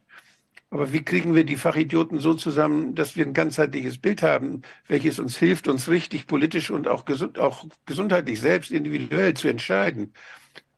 Also Wenn ich da, das alles lese, was man mir sagt, was gesund ist für mich, dann werde ich doch wahnsinnig. Es gibt zwei Arten, wie Menschen denken können. Mir ist aufgefallen, wenn ich mich andersrum denke. Also wenn man guckt, wie in der Schule gelernt wird, lernt man erst einmal einzelne Phänomene, ja, ohne Zusammenhang. Und die meisten Schüler funktionieren in diesem System sehr gut. Die können mit diesen Fragmenten bereits die Aufgaben lösen. Es gibt aber Ausnahmen, so wie mich, die sagen, ich habe da lauter fragmentierte Informationen, was soll ich da eigentlich tun? Weil mhm. Mensch, es gibt wenige Menschen, die denken vom Großen ins Kleine. Das heißt, wenn die meisten Menschen aussteigen und sagen, oh nee, zu viel Information, kommt für mich der Punkt, wo ich sage, oh, genug Information, dass ich mal anfangen kann zu arbeiten. Es sind dann noch viele Lücken, aber ich habe zumindest einen groben Überblick. Das heißt, um das zusammenzubringen, braucht man diesen Haufen von Fachidioten und diese wenigen Menschen, die vom Großen ins Kleine denken und anfangen, die Fragmente zusammenzusetzen. Davon gibt es nicht viele. Weil es eine komplett andere Art zu denken ist. Also das ja. sind die Menschen, die im Prinzip im Omics-Ansatz denken, während die anderen halt vom kleinen Kleinen denken. Ich habe das mal erlebt, als ich äh, in, in der Stadt gearbeitet habe und äh, da mussten neue Projekte gemacht werden. Eine Umgehungsstraße wird gebaut oder eine Industriesiedlung wird angesiedelt. Da muss man eine Umweltverträglichkeitsprüfung machen. Das ist ja die Technikfolgeabschätzung, die man ja immer erwartet. Und wenn ein Arzneimittel zugelassen wird, ist es ja auch eine Art von Technikfolgeabschätzung. Und die, da ist es, da war das schon so, wenn ein, wenn da muss das entschieden werden, wird, machen wir das oder machen wir das nicht? Bauen wir die Fabrik, lassen wir das zu, genehmigen wir es oder tun wir das nicht? Und dann sitzt da einer, der kennt sich mit dem Grundwasser aus. Und da ist einer, der kennt sich mit der Baustatik aus. Und da kennt sich einer mit der Stadtplanung aus. Da kennt sich einer mit der Gesundheit so ein bisschen aus. Und da gibt es so, allein schon in so einer Behörde gibt es dann die Fachleute, die Fachidioten, die in ihrem Bereich gut Bescheid wissen. Und dann ist, wird es so gemacht, dass die alle um Rat gefragt werden dann, gibt es, dann werden die Träger öffentlicher Belange werden befragt und die geben Stellungnahme ab. Und dann sitzt da in dem, in dem, in dem, in dem Genehmigungsbehörde sitzt da ein Angestellter, die sammelt die ganzen Stellungnahmen ein. Aber der kriegt das doch nicht unter einen Hut, diese verschiedenen Fachleute, die da was äußern. Genau. Und das war, ein, das, das war ein Riesenproblem. Deshalb, da wird dann irgendeine wurstige Entscheidung gemacht und letztlich ist da irgendein Lobbyist, der dem Oberbürgermeister sagt, was er machen soll oder dem Landrat. Aber diese, was, das, was was wir versucht haben da, als wir das erkannt haben, das waren, ich war ja einer von diesen Fachidioten, Gesundheit. Und ich, na, wir haben die nachher, wir sind immer, wenn so ein Plan war, wenn man so eine Umweltverträglichkeitsprüfung machen wollte, sollte, dann haben wir uns das Ding zusammen angeguckt. Wir sind zusammen praktisch, haben uns gegenseitig angehört und haben das in der Diskussionsrunde versucht zu verstehen, was es für verschiedene Aspekte gibt, die dabei berücksichtigt werden können. Und wir haben dann gemeinsam verfasst ein Papier. Da waren nicht mehr die Träger öffentlicher Belange jeweils einzeln, welche dann einen Angestellten, zuständigen Angestellten überfordert haben, sondern wir haben gemeinsam uns versucht, da ein Bild zu machen. Und dieses Bild war dann nachher das Beste, was wir machen konnten. Aber das war so eine interdisziplinäre Arbeitsweise von Fachidioten. Und das finde ich eine Sache, die das, wir haben das mal ausprobiert. Ich weiß nicht, ob es besser geht, aber sowas in dieser Art müsste es eigentlich über, müsste es überall geben. Und wenn eine Zulassungsbehörde anfordert, Stellungnahmen anfordert, und dann da jemand sitzt, der diese Stellungnahmen überhaupt nicht zusammenkriegt, weil er gar nicht diese verschiedenen Fachidiotenthemen überhaupt äh, zusammen, die verschiedenen Sprachen noch nicht mal zusammenkriegen kann, Fachsprachen, dann kann da nichts Gutes bei rauskommen. Dann kann die Lobby immer nur grinsend sagen, was passieren muss. Es gibt einige wenige Leute, die eben solche Sachen zusammenpuzzeln können. Das versuche ich ja eben auch mit meinem Substack, weil ich eben anhand des Buches als Gerüst versuche, all die Informationen verständlich zusammenzufügen, sodass auch andere diese Puzzlestücke zusammenbringen können. Weil diese Linien zu verbinden, das können nur wenige Menschen. Aber diese Leute, die sind eben von ihren Denkmustern so anders, dass keine Firma sie einstellt. Weil sie nämlich sofort Lücken kennen und sagen, so funktioniert das nicht. Weil man sieht, das, was ihr da macht, funktioniert im Einzelnen, aber im Ganzen nicht.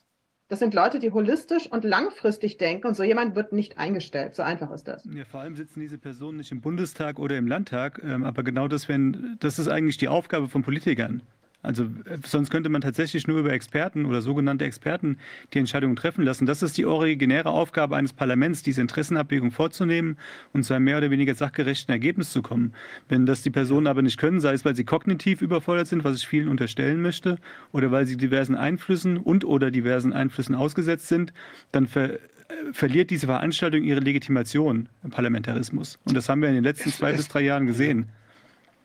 Es gab mal eine, eine Zeit im Deutschen Bundestag, wo dieses Problembewusstsein vorhanden war und dazu geführt hat, dass es das Büro für Technikfolgeabschätzung, äh, dass es geschaffen wurde. Da konnte man Aufträge, da konnte man Aufträge hingeben und da waren dann, die gaben dann wieder interdisziplinäre Aufträge an irgendjemand anders, so dass man zu bestimmten Fragestellungen sich da was erarbeiten ließ. Aber das ist praktisch diese Erkenntnis, dass man als Politiker dem ausgeliefert ist, was da jetzt an den vielen Spezialentscheidungen zu fällen ist, das, die hat dazu geführt, dass man das dann irgendwie, da ist denn einer, der macht das für uns. Das geht aber nicht. Die Politiker selbst müssen da rein. Und die zweite Möglichkeit war die, waren die Enquete-Kommissionen, wo die Politiker zur Hälfte drin saßen und zur anderen Hälfte saßen dann die Wissenschaftler. Mhm. Und die haben sich dann auseinandergesetzt zu bestimmten Themen, wie wir das gemacht haben mit Stammzellen oder mit, mit äh, allen möglichen bioethischen Fragestellungen über zwei Perioden hinweg. Das war eigentlich ganz gut. Da haben nämlich die Politiker viel gelernt. Und da hat es plötzlich einen Streit gegeben im Parlament. Da waren plötzlich die Fraktionen nicht mehr wichtig, sondern da haben die Politiker sich inhaltlich gestritten darüber, was man so machen sollte oder was man nicht machen sollte. Mhm. Aber das sind eben relativ kleine Themen. Was ist denn das? Was bedeutet denn schon in der Medizin die Stammzelltherapie? Das ist ja nur ein ganz kleiner Bruchteil. Da haben wir uns sieben Jahre mit beschäftigt, mhm. mit solchen Sachen. Das heißt, wir, man ist da einfach überfordert. Und das ist dann die Frage der Größe auch, der Zahl der Entscheidungen, die zu fällen sind. Mhm. Wem, wem anvertraut man solche Entscheidungen? Wer macht das? Wie transparent kann das sein? Wer, ist, wer soll da beteiligt werden? Wer versteht das überhaupt? Das sind wirklich Sachen, die, die strukturell ganz, ganz wichtig sind, wenn wir überlegen wollen, wie wollen wir als Gemeinschaften uns organisieren, damit da möglichst wenig schief läuft. Ja. Also in der Biologie gibt es für die Integration einen Fachbereich, der nennt sich Systembiologie. Habt ihr schon mal was gehört? Das heißt, die Biologen machen halt ihre Experimente und die Physiker modellieren dann, was für Netzwerke rauskommen. teilweise sagen sie, okay, wir haben ein Netzwerk, das könnte funktionieren, aber da und da und da fehlt uns ein Protein, geh mal suchen, lieber Biologe. In jedem biologischen Labor hängt dieses riesige Plakat, ich glaube, es ist von Roche, mit den ganzen Protein-Pathways. Jeder Doktorand oder Student, der da reinkommt, guckt sich das an, freut sich, dass er den Zitratzyklus findet und betet, dass er in der Doktorarbeit das nicht verstanden haben muss. Und dieses Poster erkennt auch Ugur. Ja? Wenn man dann nämlich an einem Protein irgendwie schraubt, merkt man, das ist dermaßen vernetzt. Das ist ein A0-Poster mit, ich weiß nicht, Schriftgröße 8, 9, ja. Das ist eigentlich, das hängt im Prinzip als Warnung im Labor. Sei vorsichtig, was du tust. Wenn du ein Protein da rausnimmst, kann dir das ganze System zusammenbrechen. Und ich denke, auch Ugur kennt dieses Poster, weil es hängt in jedem Labor. Ja, das ist ein ja. Klassiker. Das mittlerweile in der zweiten oder dritten Auflage. Mhm. Und, und da musste klar sein, wenn ich an einem Protein schraube, wenn ich da den ACE2-Rezeptor rausnehme, bricht mir da unter Umständen sehr viel weg, auch wenn ich alternative Pathways habe. Weil das ist ja alles redundant aufgesetzt zum Großteil kann das ganz böse schiefgehen. Mhm.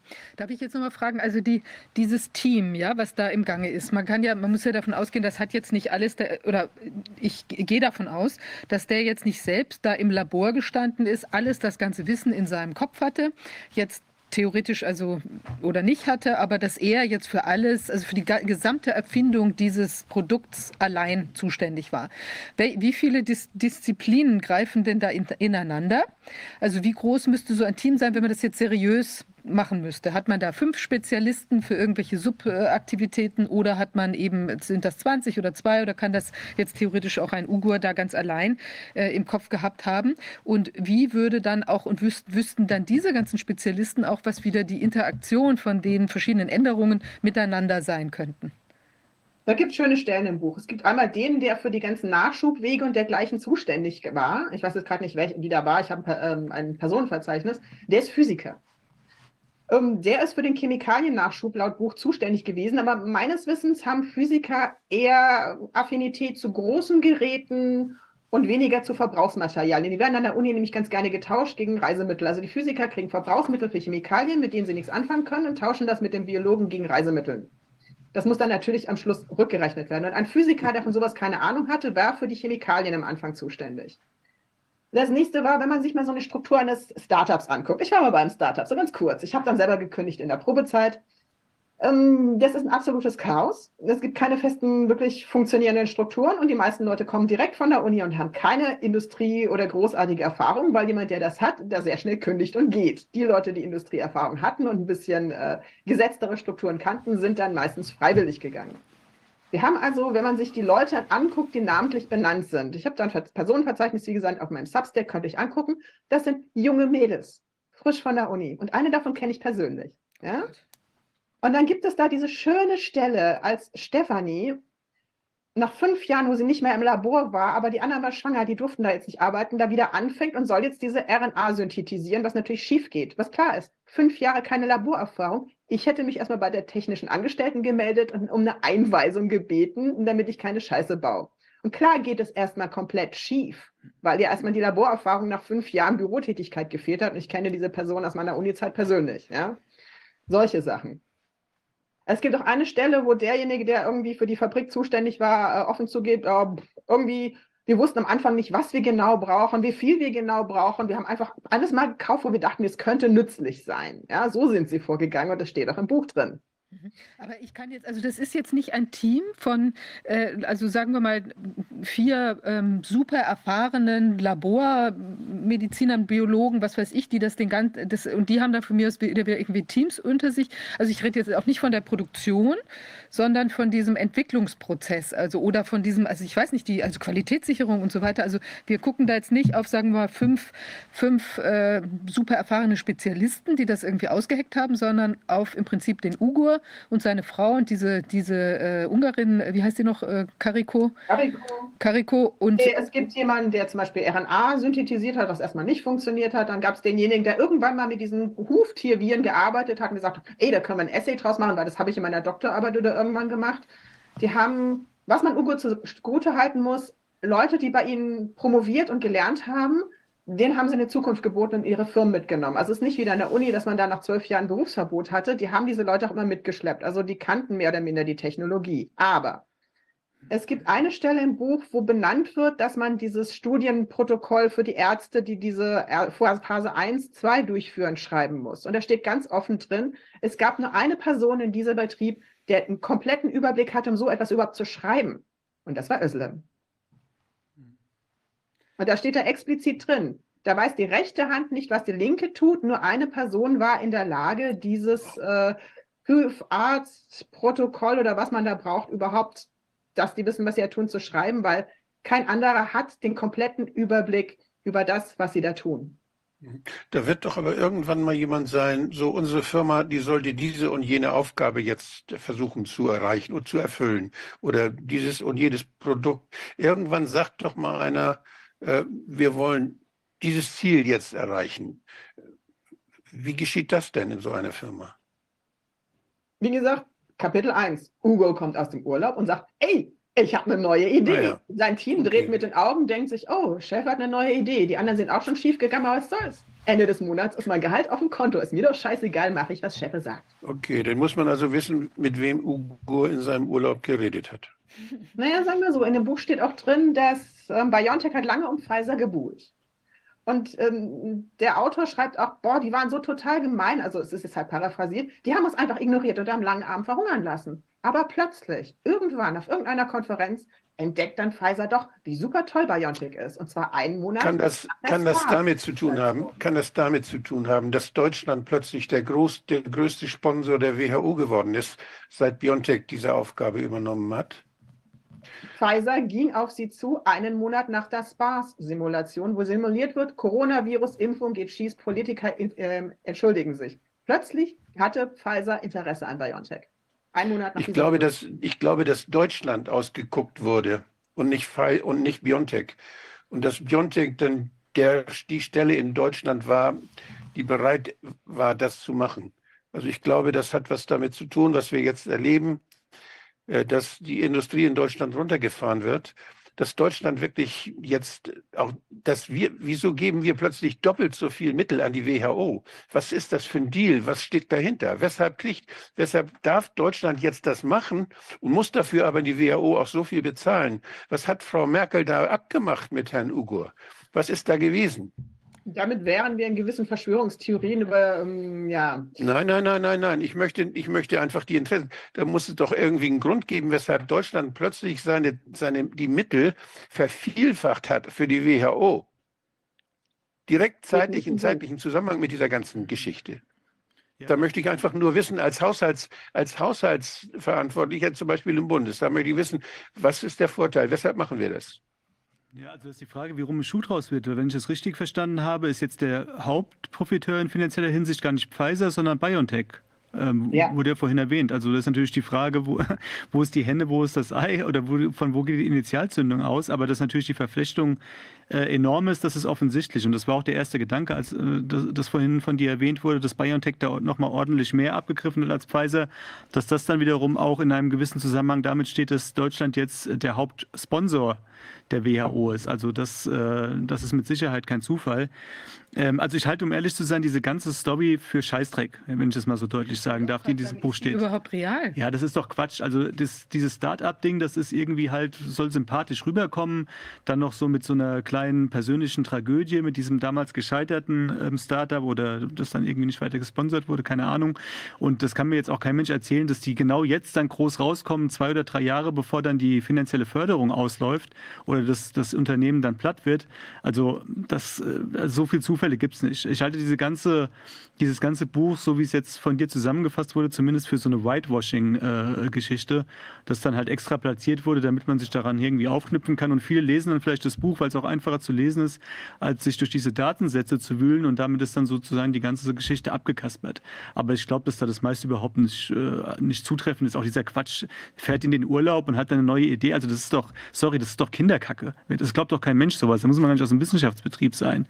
Da Ähm, ist doch auch Drosten plötzlich von der Muße geküsst Ja, worden, also auch so- über Nacht. ja, Also das sind ja alles diese... Die haben sich, die haben sich ihre Leute ausgesucht, mit denen sie das alles machen können. Die haben sich ihre, die haben die Rollen besetzt und die auch gut bezahlt und Mhm. dafür gesorgt, dass sie ihre Rolle auch weiterspielen können, mit Hilfe der Medien auch.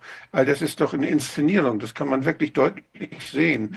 Da ist kein, da ist keine Kausalität erkennbar, außer dass da irgendwelche Interess fremden Interessen da in Deutschland alles durch und auch in anderen Ländern alles durcheinander gebracht haben. Und wenn du dann dem Gelde folgst, dann siehst du, wer davon profitiert. Das ist doch, das ist so deutlich wie, wie Kloßbrühe. Das, Ja. ich finde es sehr, ich finde es strategisch unheimlich gut eingefädelt. Und wenn man jetzt nicht nationale Interessen im Kopf hat, das interessiert die Leute gar nicht, die sowas machen. Die gucken nach, einfach nach den Playern, die sie da nutzen können, um ihre Geschäfte dann zu machen zu können und ihre Macht ausweiten zu können, Abhängigkeiten zu schaffen, die Daten einzusammeln, die sie brauchen, damit sie auch ihre Macht verstetigen können. All diese Dinge, die laufen ja jetzt. Und die Abhängigkeiten in Bezug auf Energie, die Abhängigkeiten in Bezug auf Nahrungsmittel, die Abhängigkeiten in Bezug auf Geldverkehr, all diese Dinge, die laufen doch jetzt. Das, was wir da, was anfangs da lief, um uns Angst zu machen mit diesem, mit Ugo und Co. und was, das ist lächerlich geradezu. Das war ein, ein, war ein Theater, was mal, woran man sehen konnte, was für einen Scheiß wir mitmachen. Wenn wir uns den Mund und die Augen zubinden und was wir uns spritzen lassen, wir lassen das alles mit uns machen. Und das ist eben das, was wir, was die ausprobiert haben. Und wir haben es gemacht. Also eine Theorie, die umgeht, warum vor allem Deutschland ausgeguckt wurde. Weil man natürlich dann wieder den Deutschen den Schuldkomplex geben könnte. Und wenn es dann an, an ähm, Reparationszahlungen gäbe, hätte man natürlich ein Land langfristig ähm, aus dem Weg geschafft, nach dem Motto, ihr tragt jetzt die Schuld für diese Katastrophe, weil es eine deutsche Firma war. Das ist eine der Theorien, die aktuell so herumgeht. Ja? Ist natürlich jetzt stark verschwörungstheoretisch, aber ich, Genau. ich wollte noch mal ähm, äh, äh, noch, also ich habe da noch dieses, ähm,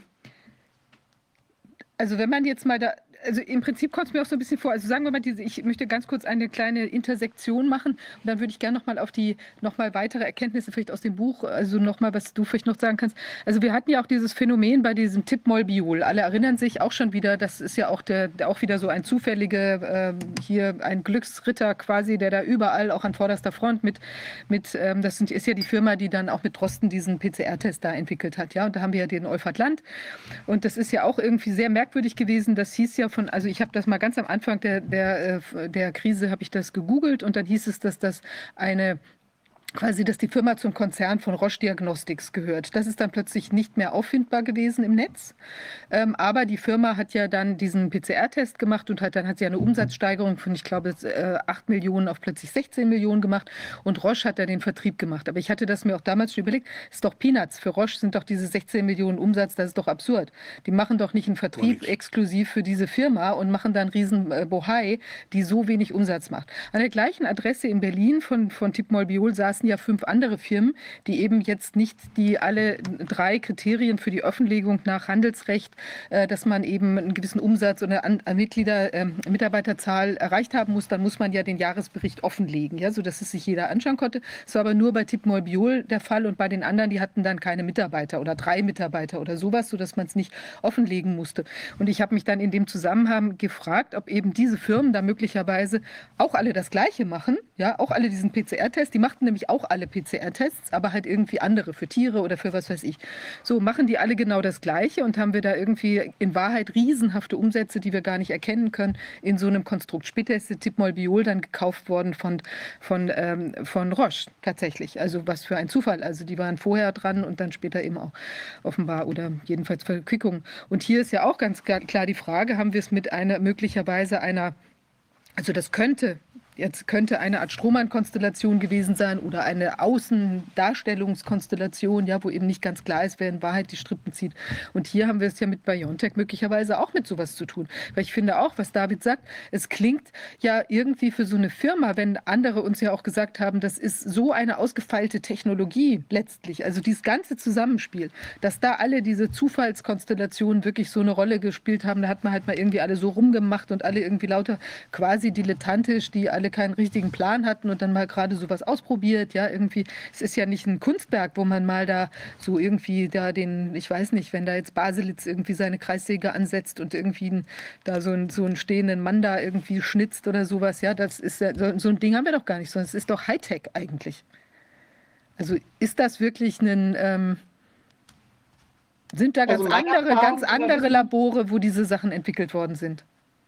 Meine Erfahrungen aus der Wissenschaft sind, vieles ist, probieren wir es einfach mal aus und gucken, ob es funktioniert. Also habe ich zumindest so gemacht. Und vieles hat tatsächlich funktioniert, wenn man es einfach mal ausprobiert hat. Mhm. Das schreibt man natürlich nicht so in ein Paper rein. Ja, man schreibt nicht rein, oh, ich war zu blöd, irgendwie die Flaschen in der HPLC korrekt äh, anzuschließen und habe da irgendwie mein Zeug mit einem falschen Puffer drüber geschickt.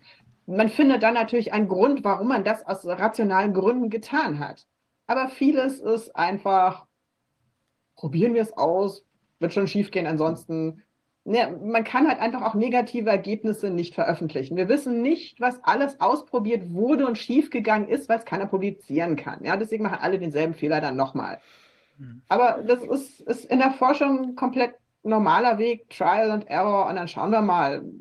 Man bildet eine Hypothese und dann probiert man es aus. Also BioNTech selber kann ja auch diese Lipide nicht verpacken. Ne? Das macht Polymum. Die schicken das Zeug nach Österreich weil die nicht das Know-how und die Fähigkeit haben, diese, diese Nanovesikel herzustellen. Das ist die Spezialität von Polymum. Und selbst, die haben ja offen zugegeben, wir haben das Flugzeug geflogen, während äh, wir es noch bauten. Die haben ja mittendrin mehrfach äh, die Produktionsvarianten, also von, hat ja Ulrike Kimmerer erzählt, von, äh, von ähm, Magnetic Beats auf Ultrafiltration umgestellt und all solche Sachen, ja. Die haben dann den Puffer geändert. Die haben also die waren permanent nur am Rumschrauben und um, rausprobieren und die hatten nichts, von dem sie wirklich mit Sicherheit sagen konnten, dass es funktioniert. Aber ähm, sie haben daran geglaubt. Und das ist eben auch so eine Sache in der Wissenschaft, die Hybris. Ugur beschreibt sich als Held, ja, als, als Hobbit, der den, den Ring in den, in den äh, Vulkan wirft. Seine Lieblingsfilme sind diese Marvel-Heldenfilme. Deswegen heißt das Buch ja auch, äh, das Projekt hieß ja auch Lightspeed nach irgendeinem obskuren Marvel-Held aus den 80er Jahren, den kaum einer kennt. Ja, ja ich ähm, kenne ihn, das ist der rote Blitz, denke ich, in Deutsch. Aber das ist nur am. Ich habe keine ja. Ahnung. Aber es ist, wenn ein Wissenschaftler neu im Labor anfängt, ja, das sind dann so diese, diese früher waren es die Diplomanten hat jeder den Traum, irgendwann mit seiner Doktorarbeit den Nobelpreis zu kriegen das relativiert sich sehr schnell im Laufe des äh, realen Lebens im Labor auf das Niveau von hoffentlich habe ich überhaupt Ergebnisse, um meinen Titel zu bekommen. Aber am Anfang träumt jeder, auch die Praktikanten sind davon überzeugt, sie werden diejenigen sein, die irgendwann einen Nobelpreis bekommen. Ja, das ist der normale Weg eines Wissenschaftlers, diese Hybris. Und manche legen die möglicherweise einfach nicht ab im Laufe ihres Lebens und glauben immer noch daran, dass sie irgendwann mit dem, was sie da tun, den Nobelpreis kriegen. Also das, das Ganze ist ziemlich normal, dass jemand, der ein Fachmann ist, das, was er macht, überschätzt. Der muss sich überschätzen. Der muss das, was er macht, am wichtigsten finden. Und das tun nicht nur die Chemiker, nicht nur die Biologen, sondern das ist überall ja das Normale. Nur das Problem ist, dass das Ganze ja in einem System stattfindet, wo, wo Menschen sich zusammengetan haben, in einer, in einer Gemeinschaft, in einem Staat oder in einer, in einer anderen Gemeinschaft. Und da haben diese Menschen eine bestimmte Aufgabe. Die werden dafür bezahlt, auch mit öffentlichen Mitteln, dass sie eine bestimmte Aufgabe erfüllen. Und da fehlt irgendwie das Feedback. Das, wollen wir sowas denn noch weiter bezahlen oder nicht? Und wie können wir das entscheiden, ob wir das tun oder nicht? Welchen Nutzen bringt uns das langfristig? Was machen wir damit die ganze Zeit? Das heißt, wir, wir überschauen gar nicht das, wofür, wofür unsere Ressourcen, unsere menschlichen Ressourcen dann verwendet werden. Das gilt ja für viele Sachen. Das gilt ja auch für, für, für Kriege oder für weiß nicht was alles. Also da, das, ich finde, dass eines der wichtigen Themen, die wir ändern können, ziemlich schnell ändern können, ist das Patentwesen. Das Patentwesen sorgt dafür, besonders in der Medizin und in der Biologie und in anderen naturwissenschaftlichen Bereichen, dass sich Dinge, die Menschen machen können, verselbstständigen, weil man damit Patente kriegt und mit Patenten an der Börse spekulieren kann. Das heißt, wenn wir, wenn man das, wenn man das nicht könnte, dann müsste jeder Wissenschaftler, der forschen will, erstmal irgendwo fragen, sag mal, kann ich dafür nicht Mittel kriegen? Ich kann da ganz was Tolles für euch tun, wenn ihr mir Geld gebt. Und dann wird das bezahlt, was, dann sagt die Gesellschaft, ja gut, dafür geben wir dir Geld. Aber du musst uns dann dann und dann berichten, was daraus wird. Das heißt, da ist ein Feedback organisiert. Dadurch, dass das Ganze in den Raum der Wirtschaft transportiert wird, über das Patentwesen, Dadurch ist der, die gesellschaftliche Kontrolle flöten. Das hat sich verselbstständigt. Das wird an der Börse entschieden, wer was macht oder wer nichts macht. Und da sehen wir ja, wie diese Wellen an der Börse gemacht werden. Die entsprechen inzwischen den Pandemiewellen. Das ist etwas, was, äh, was sich total entfernt hat von dem, was unsere Gesellschaft eigentlich ja kontrollieren kann und was sie damit auch, was sie braucht. Ich finde das Patentwesen im Bereich der Naturwissenschaften, das ist eine Katastrophe geworden.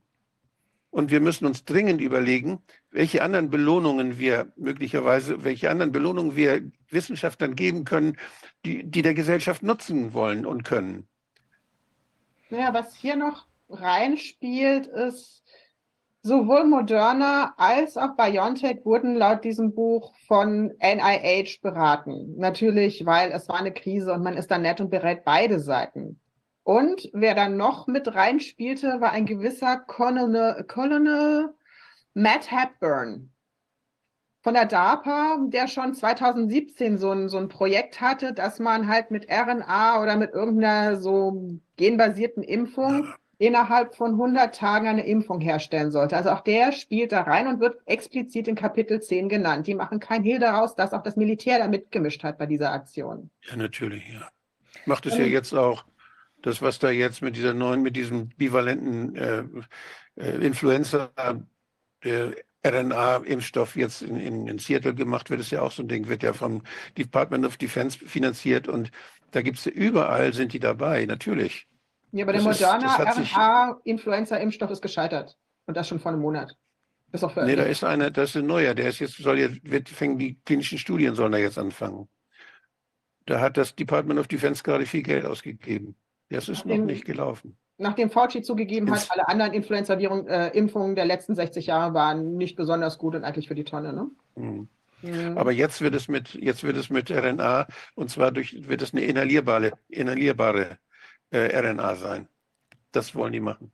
Ja, mit was wollen Sie das um, ummanteln? Also wenn Nanolipide sind, dann gibt es ja diese schönen Mausversuche, dass die Tiere schneller gestorben sind, wenn sie die Nanolipide inhaliert haben, weil es innerhalb von drei Tagen die, die Lunge verbrannt hat. Ich, ich weiß nicht, die, die Details weiß ich nicht, aber die versuchen ja anstelle von Nanolipiden es auch mit, mit Exosomen. Das sind die, die sind ja genauso tauglich, um solche Dinge zu transportieren in die Zellen hinein. Und da sind also sehr, sehr viele, da, ich weiß, das ist mir nicht klar, was da alles läuft.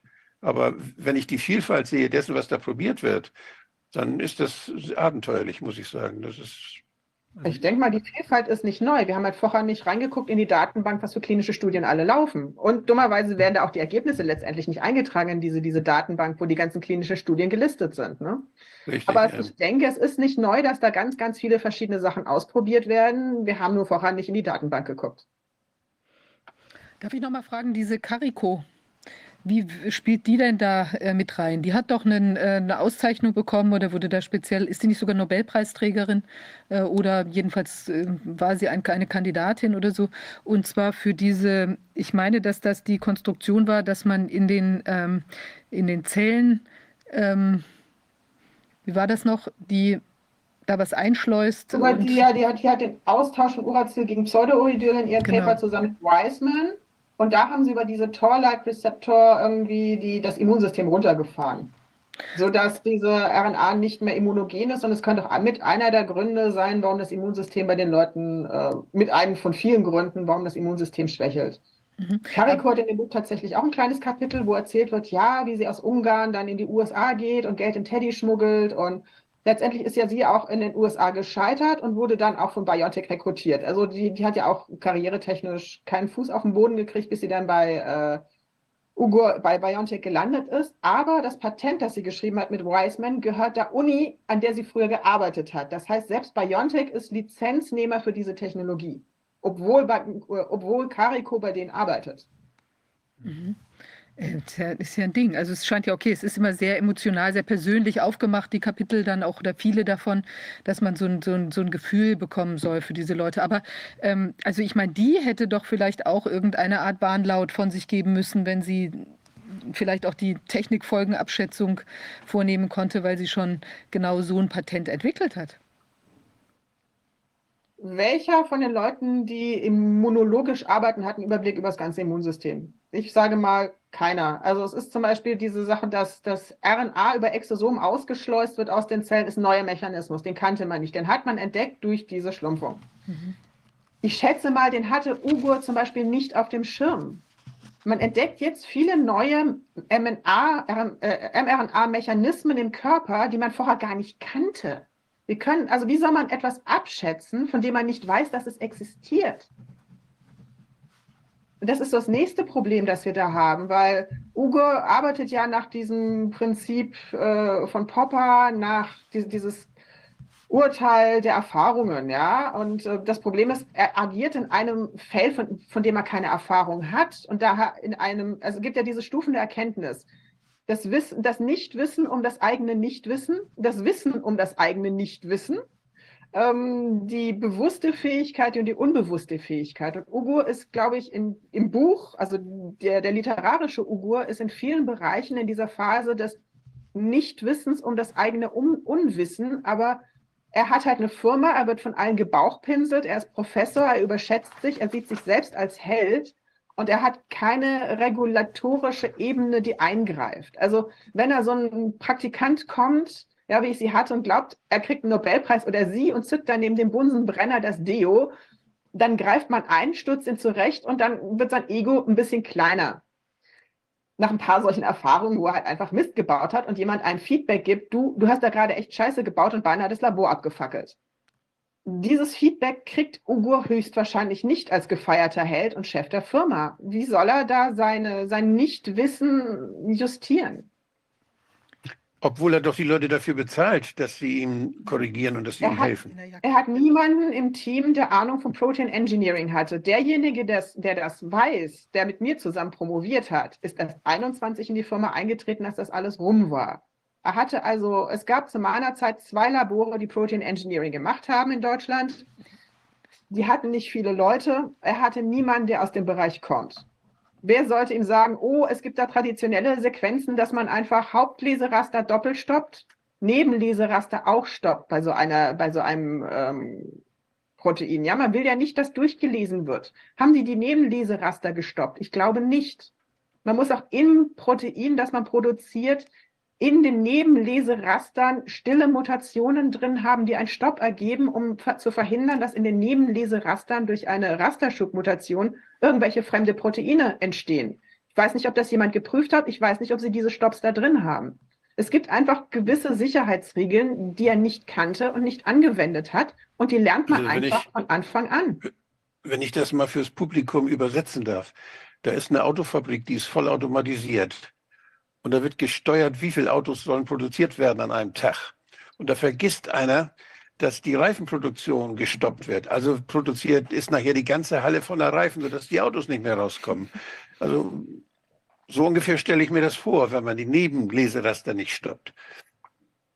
Es kommen halt unter Umständen komplett andere Proteine, wenn da eine Mutation drin ist, die also Viren, ich glaube, ja, da, da, wird, da, wird, da wird Müll produziert, immer noch weiter, obwohl nicht man, unbedingt. weil also, man da nicht drauf geachtet hat, ja. Ja, es gibt, ich hatte nur Einführung in die Virologie, ja, aber ich glaube, Coronaviren machen das zum Glück nicht.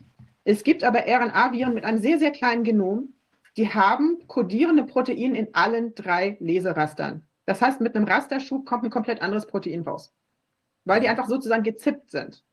Und das muss man natürlich auch vorher prüfen. Kommt in den Nebenleserastern möglicherweise auch was raus? Gott, also die ganze Sache ist völlig unvorhersehbar. Da hat man sich in ein Riesenprojekt eingelassen, was, also selbst wenn man es jetzt wohlmeinend, ja, also sagen wir mal vielleicht nicht mit einem finanziellen Interesse oder was weiß ich, in aller Ruhe auch gleich gemacht hätte, wo unendlich viele unübersehbare ähm, Risiken drin sind letztlich und kein Mensch kann das in der, in der Gesamtheit überhaupt überblicken oder auch die Interaktion.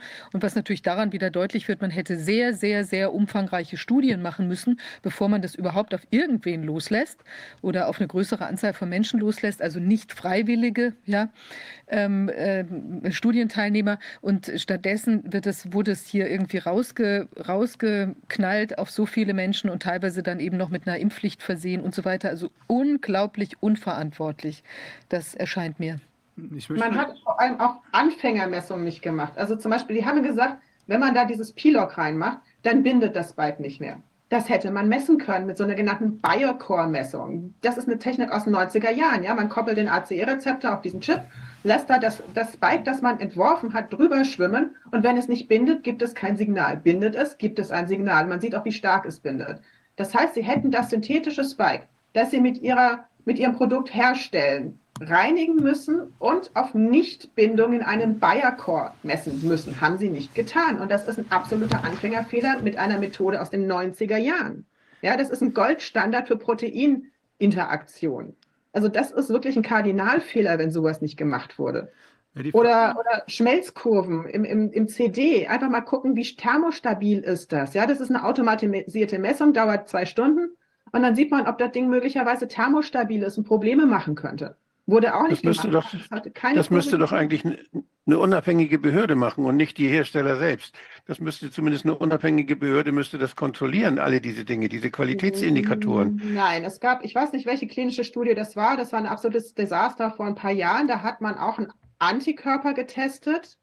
Äh, ich weiß nicht mehr, gegen was das war, aber der Vorwurf der Firma war, dass sie so viele Probanden gleichzeitig gespritzt haben, weil sie halt einfach viele gestorben sind. Das hätte man hintereinander machen müssen. Und die haben tatsächlich alles korrekt gemacht.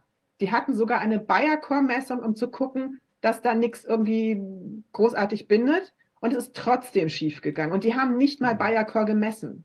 Also es kann auch schief gehen, auch wenn man es gemessen hat und das Signal in Ordnung war.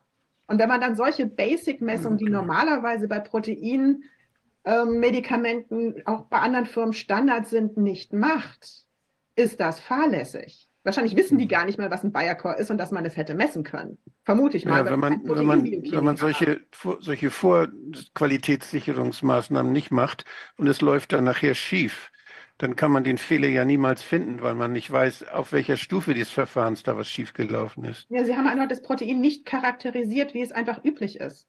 Ja. Also die komplette Standard-Proteincharakterisierung, Thermostabilität, ähm, Bindekoeffizienten, all so ein Zeug wurde nicht gemacht, die einfach dazugehören, weil die wahrscheinlich einfach in der Firma keinen Proteinbiochemiker hatten. Ja, also, und ich wusste, dass man das machen muss. Also ich würde jetzt mal vielleicht zusammengefasst oder auch abgekürzt, du hast jetzt, ich denke, mindestens zehn Punkte aufgeführt, die äh, offensichtlich zum Standardrepertoire bei so einer Entwicklung gehören. Und da würde ich jetzt gar nicht mal unterstellen wollen, dass das alles nicht gewusst wurde oder übersehen wurde, sondern ähm, es wurde auch bewusst übergangen, würde ich behaupten. Weil wenn wir uns nochmal den zeitlichen Ablauf ähm, vor Augen führen, wie das Ganze gelaufen ist, also diese ganze Pandemiegeschichte ist im März 2020 losgegangen und dann wurde ja justament, als die sogenannte zweite Welle über uns in Anführungszeichen hereingebrochen ist, hat auf einmal dieser sogenannte Impfstoff zur Verfügung gestanden. Ich gehe davon aus, dass das hier ein ganz klarer Zeitplan gewesen ist, der ein, äh, einzuhalten war, dass von vornherein klar war, das geht los äh, Anfang 2020 und dann in der ähm, Erkältungszeit, in der zweiten Erkältungszeit im Rahmen dieser, dieses angeblichen Pandemiegeschehens, also dann im November 2020, musste irgendwie am Horizont schon mal sichtbar sein, dass äh, ein sogenannter Impfstoff zur Verfügung steht. Und das war klar gewesen. Es ist doch auch kein Zufall, dass alle Hersteller, die ja dann am Schluss mit so einem Ding auf den Markt gekommen sind, das mehr oder weniger zeitgleich hingeworfen haben. Also AstraZeneca war, glaube ich, als erstes äh, mit einem zeitlichen Versatz von ein, zwei Monaten äh, da irgendwie zugelassen worden. Äh, dann kam e, mehr oder weniger deckungsgleich, was den zeitlichen Ablauf betrifft, äh, ähm, äh, Pfizer und Moderna und äh, Johnson Johnson. Also es kann mir doch kein Mensch erzählen, dass die Abläufe in allen Laboren oder Entwicklungsunternehmen da gleich gewesen sind. Es war vollkommen klar gewesen, da ist bis November, Dezember 2020 hat irgendeine Suppe zur Verfügung äh, gestellt zu werden, die dann noch irgendwie kurz durchgewunken wird durch irgendwelche angeblichen Prüfungsinstanzen wie die EMA hier. Oder das Äquivalent in den USA und dann ging die Spritzerei los. Ja? Und alles, was da irgendwie im Weg gestanden hat, an solchen ähm, äh, Parametern, wie du sie jetzt genannt hast, die hier offensichtlich dann halt außen vor gelassen worden sind oder übergangen wurden, die waren halt im Zeitplan nicht inkludiert gewesen oder haben nicht gepasst, deswegen hat man die draußen gelassen. Ich denke, auf diese kurze Formel kann man das bringen. Das ist natürlich jetzt äh, nicht beweisfest, aber wenn man sich anschaut, wie das ganze Ding gelaufen ist, gibt es da in meinen Augen überhaupt keinen Zweifel. Und BioNTech war wahrscheinlich, wie Wolfgang es auch gesagt hat, auf deutscher Ebene ausgeguckt gewesen.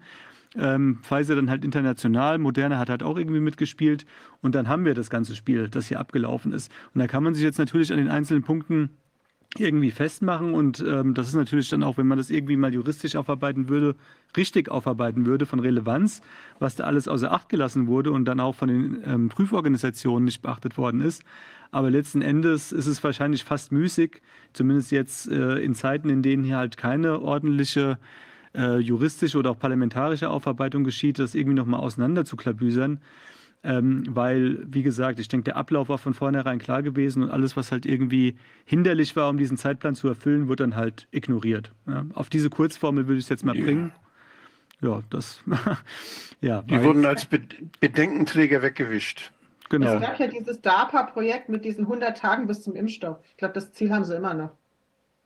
Das war eben auch dieses Hepburn-Projekt, ne? Jetzt für, neue, für neue Stoffe oder jetzt für die. Für ja, die, das ist dieses Projekt von, von Hepburn die, und von der DARPA von 2017, dass die halt ausgeschrieben hatten, 100 Tage bis zum Impfstoff. Ja, ja die, die schreiben aus, wer am luschigsten was macht, ohne dass es bemerkt wird. Also das ist, das geht nicht mehr um die, um die Inhaltsstoffe, es geht nicht um Sicherheit, es geht nicht um Qualität, es geht nicht um Gesundheit, sondern es geht da um, um andere Dinge. Und dieses, diese, diese Arzneimittel werden eingesetzt, weil was passieren soll, bei dem diese ganzen Nebenwirkungen in Kauf genommen werden können. Das ist das, sonst kann man das ja gar nicht machen. Mhm. Wenn ein Impfstoff, jeder Impfstoffhersteller und die Impfstoffhersteller waren sich einig in diesen in großen Zusammenkünften der, der, der Pharmaverbände, war immer klar, 10 bis 15 Jahre dauert die Entwicklung eines Impfstoffes. Und da ging es nicht da ging es nicht um Gentechnologie, um ganz neue Technologie. Dann ging es um herkömmliche Impfstoffe mit ihren klinischen Prüfungen, die dazugehören. Da war man sich immer einig, 10 bis 15 Jahre. Ja, und es gibt keine Begründung, weshalb das plötzlich so schnell gehen kann und soll. Weshalb all diese, diese Fehlermöglichkeiten, die gerade bei einer neuen Technologie entstehen, keine Rolle mehr spielen. Lass sie doch Fehler machen. Das ist nicht das Wichtige. Sei kein Bedenkenträger. Komm, das muss auf den Markt das geht, das geht um ganz andere Dinge. Es geht bei den Pharmaunternehmen geht es wahrscheinlich nur um die Aktienkurse. Ja. Und bei anderen Leuten, die das, und bei anderen Leuten, die das dann, die, die das in Auftrag geben, die sagen, wir geben euch da Geld für, da geht es vielleicht um andere Dinge. Ich weiß es nicht, aber wir erleben sehr viele Dinge, die wir bisher noch nie erlebt haben. Und da müssen wir uns schon systemische Gedanken machen darüber. Und wir müssen nach Interessen gucken. Sonst verstehen wir die Welt nicht, wenn wir nicht nach Interessen gucken. Und äh, das ist ein unheimlicher Trick, dass man Menschen, die strategisch systemisch versuchen, das Ganze zu verstehen, dass man die einfach mit dem Rahmen der Verschwörungstheoretiker versucht, kalt zu stellen. Mhm. Das ist, das ist, natürlich muss man auf Motive gucken. Natürlich muss man gucken, wer hat da gut von, dass das so passiert. Wieso machen die was, was man sonst nie erlauben würde plötzlich?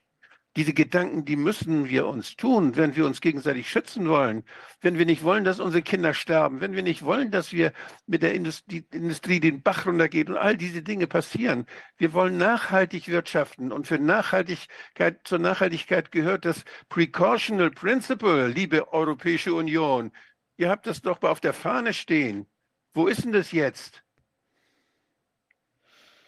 Tja, gute Frage. Was soll man dazu sagen, ja. Aber ah, vielleicht auch noch ganz kurz ergänzend zu dem, was du gesagt hast. Also zur Taktik gehört in meinen Augen in der Außendarstellung natürlich das dazu, was du gerade gesagt hast, dass halt dann Personen wie wir oder Leute, die sich da irgendwie versuchen, systemische, strukturelle Gedanken zu machen oder entsprechende Kritik anzubringen, als Verschwörungstheoretiker, Rechte etc. pp. ist ja alles bekannt, tituliert werden. Aber wir werden ja sozusagen auch ähm, äh, in der Form äh, inhaltlich bekämpft, indem immer wieder dann auch, ähm, sag mal, so Nebelkerzen geworfen werden, was halt auch unter anderem darin geschieht, dass uns dann suggeriert wird, dass dann so eine Art Aufarbeitung geschieht, ja, ähm, das, was weiß ich, jetzt mal vielleicht der ein oder andere mehr oder weniger kritische Beitrag in einem Mainstream-Medium erscheint, aber letzten Endes, ähm, also du hast es ja mal als Rückzugsgefechte bezeichnet, so kann man das mit Sicherheit auch einordnen, aber ich denke, dass es auch dazu dient und dieses Buch ist ja da in gewisser Art und Weise dann auch stellvertretend dafür, dass man da irgendwie gar nicht äh, versteht, was damit jetzt überhaupt bezweckt ist. Ja, ich denke, es geht auch darum, da ganz viele falsche Fährten zu legen, um vom, um vom großen Bild sozusagen oder vom ganzheitlichen Eindruck irgendwie abzulenken. Und da muss man, denke ich, irgendwie auch immer ein bisschen aufpassen, weil dadurch, dass wir auch viel also in den alternativen Medien dann auch vieles aufgegriffen wird, verläuft man sich dann auch schnell in irgendwelche Richtungen, die eigentlich nur Nebenkriegsschauplätze oder künstlich aufgemachte ähm, Kriegsschauplätze darstellen. Deswegen denke ich, ist es wichtig, sich auf das Wesentliche zu besinnen und immer an die Grund, versuchen, irgendwie die Grundstrukturen zu verstehen. Das, was du gerade auch genannt hast, weil sonst läuft man auch immer hinterher in gewisser Art und Weise. Also wenn es eine Nebelkerze ist, warum hat Moderna jetzt auch ein Buch rausgebracht über The Messenger? Die haben dasselbe Spielchen getrieben. Gibt es bisher mhm. nur auf Englisch. Mhm. Die Moderna-Daten kommen übrigens im Juli raus. Was ist da so der grobe Inhalt von dem, von dem Buch? Habe ich noch nicht gelesen, weil ich eben die Daten, ich warte erst noch auf die Datensätze, dass ich den groben Hintergrund habe, was bei Moderna wirklich gelesen ist, äh, gewesen mhm. ist, sonst muss ich es ja zweimal lesen. Ja, da mhm. habe ich auch keinen Bock drauf, ja. vielleicht das Buch zweimal zu lesen. Mhm. Aber ähm, auf jeden Fall haben sie ein Buch rausgebracht mit The Messenger und wie sie halt dieses Vakzin entwickelt haben. Das kam letztes Jahr oder so raus. Also da muss es auch einen Grund geben, warum die jetzt ja auch ihr Buch rausgebracht haben. Vielleicht eine Art Geständnis, um ihr Karma zu entlasten? Keine Ahnung. Aber es ist natürlich trotzdem auch möglich, dass man einfach so ein Buch, also wie so ein Imagebuch, man bringt das halt raus und damit macht man natürlich auch eine Narrative. Das ist ja klar. Und noch dazu macht man die dahinterstehenden Personen. Ähm, also da entsteht ja auch eine Nähe. Ich lese so ein Buch und dann denke ich, Mensch, also das ist ja der sympathische Typ, der da eben diese Eingebung hatte, hatte alles versucht. Und wenn ich jetzt eben auch, wie du sagst, immer noch denke, dass diese Impfung irgendwie wirksam und äh, unschädlich ist, ja, dann ähm, habe ich natürlich auch so eine, so eine Heldenidentifikation da möglicherweise, auch wenn er sich selbst schon so als dieser rote Lichtblitz da oder was, wie hieß der, wie hieß der Held, mit dem er sich da verbindet? Lightspeed. Mag generell Marvel-Filme. Ja, okay, mag er der rote Blitz war das. Der rote Blitz, ja, irgendwie. Ähm, also dann, sich damit verbindet, da entsteht natürlich auch was, da entsteht ja auch eine, eine, Emotionalität oder eine Bindung oder sowas, ja. Und wenn man dann so ein Buch gelesen hat und sich damit ein Stück identifiziert, wird es natürlich auch noch schwieriger an sich ranzulassen, dass diese Story dann eben möglicherweise nicht der Wahrheit entspricht, wenn dann eben diese ganzen äh, Feuer-Requests eben zu ganz anders gearteten Ergebnissen führen. Ich glaube schon, dass das eine Masche ist, weil ich meine, wann ja, hat es denn das, Wolfgang, ja. gab es denn zum Beispiel in der Schweinegrippenzeit oder sowas oder Vogelgrippen oder sonst irgendeiner medizinischen Geschichte, dass noch während des laufenden Prozesses quasi ähm, schon so ähm, Jubelbücher entstanden sind? Nein, da haben die das noch nicht so perfektioniert. Ich habe hier, hab, ich habe den Bildschirm mal versucht freizuschalten. Seht ihr das? Ja. ja. Da geht es um Embedded Journalism. Und äh, die Journalisten, das sind ja auch Leute, die schreiben nicht nur Artikel, die schreiben auch Bücher. Und die WHO, das Regionaloffice in Europa hier macht hier so eine Schulung für Journalisten, wo sie dann all das machen. Da ist ein Herr Kai Kupferschmidt zum Beispiel dabei, der schult diese Leute auch, der mal beim Tagesspiegel gearbeitet hat oder auch jetzt äh, in die, ganz, die ganze Zeit beim Ebola-Projekt das verarbeitet hat. Also das sind Leute, die sind sehr nahe an diesen Menschen, die dort irgendwas erreichen wollen in der öffentlichen Meinung. Und die schulen ihre Journalisten und äh, hier sind die ganzen Damen aus Osteuropa, die hier eingeladen waren. Die werden jetzt geschult, wie man im Sinne der WHO dann diese Sache verkaufen kann. Und da sind sicherlich auch welche, die schreiben nicht nur Zeitungsartikel, sondern die schreiben auch Bücher. Und die dienen sich dann an. Die gehen zu den Firmen und sagen, soll ich euch nicht so ein schönes Buch schreiben? Die machen doch, die, die Pharmaindustrie arbeitet schon seit Jahrzehnten mit Ghostwritern. Mhm. Das ist eine, eine, das ist eine ganz bekannte Geschichte und diese Ghostwriter dürfen jetzt auch Bücher schreiben für die Allgemeinheit. Mhm. Joe Miller also, arbeitet für die Financial Times. Ja, Wer denn bitte? Der Autor dieses Buches, dieser Joe Miller, arbeitet für die Financial Times und er hat, ja.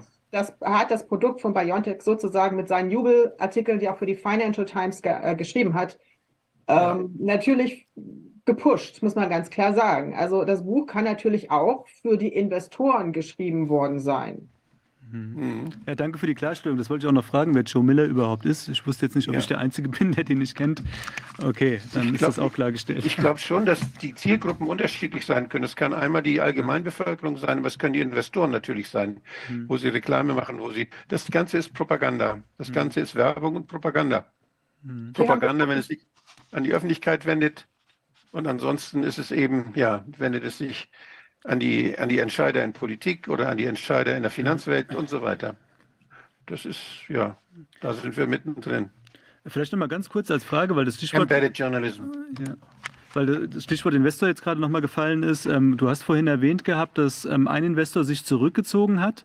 Äh, ich hatte Ja. nicht ganz ING oder wer war das? MIG. Ä MIG, okay.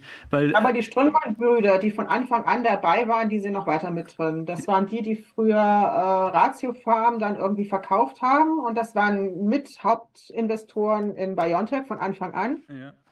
Haben den von, an- die hatten ausgehandelt, dass sie 15 Jahre Ruhe haben, bis sie ein Produkt entwickeln. Und die Strömmanns sind auch noch drin in Biontech. Aber zum Beispiel äh, Bill Gates ist raus. Mhm. Der hat auch einfach die Gewinne mitgenommen und ist, äh, ist da wieder rausgegangen. Und dann hat er angefangen, gegen mRNA zu schießen.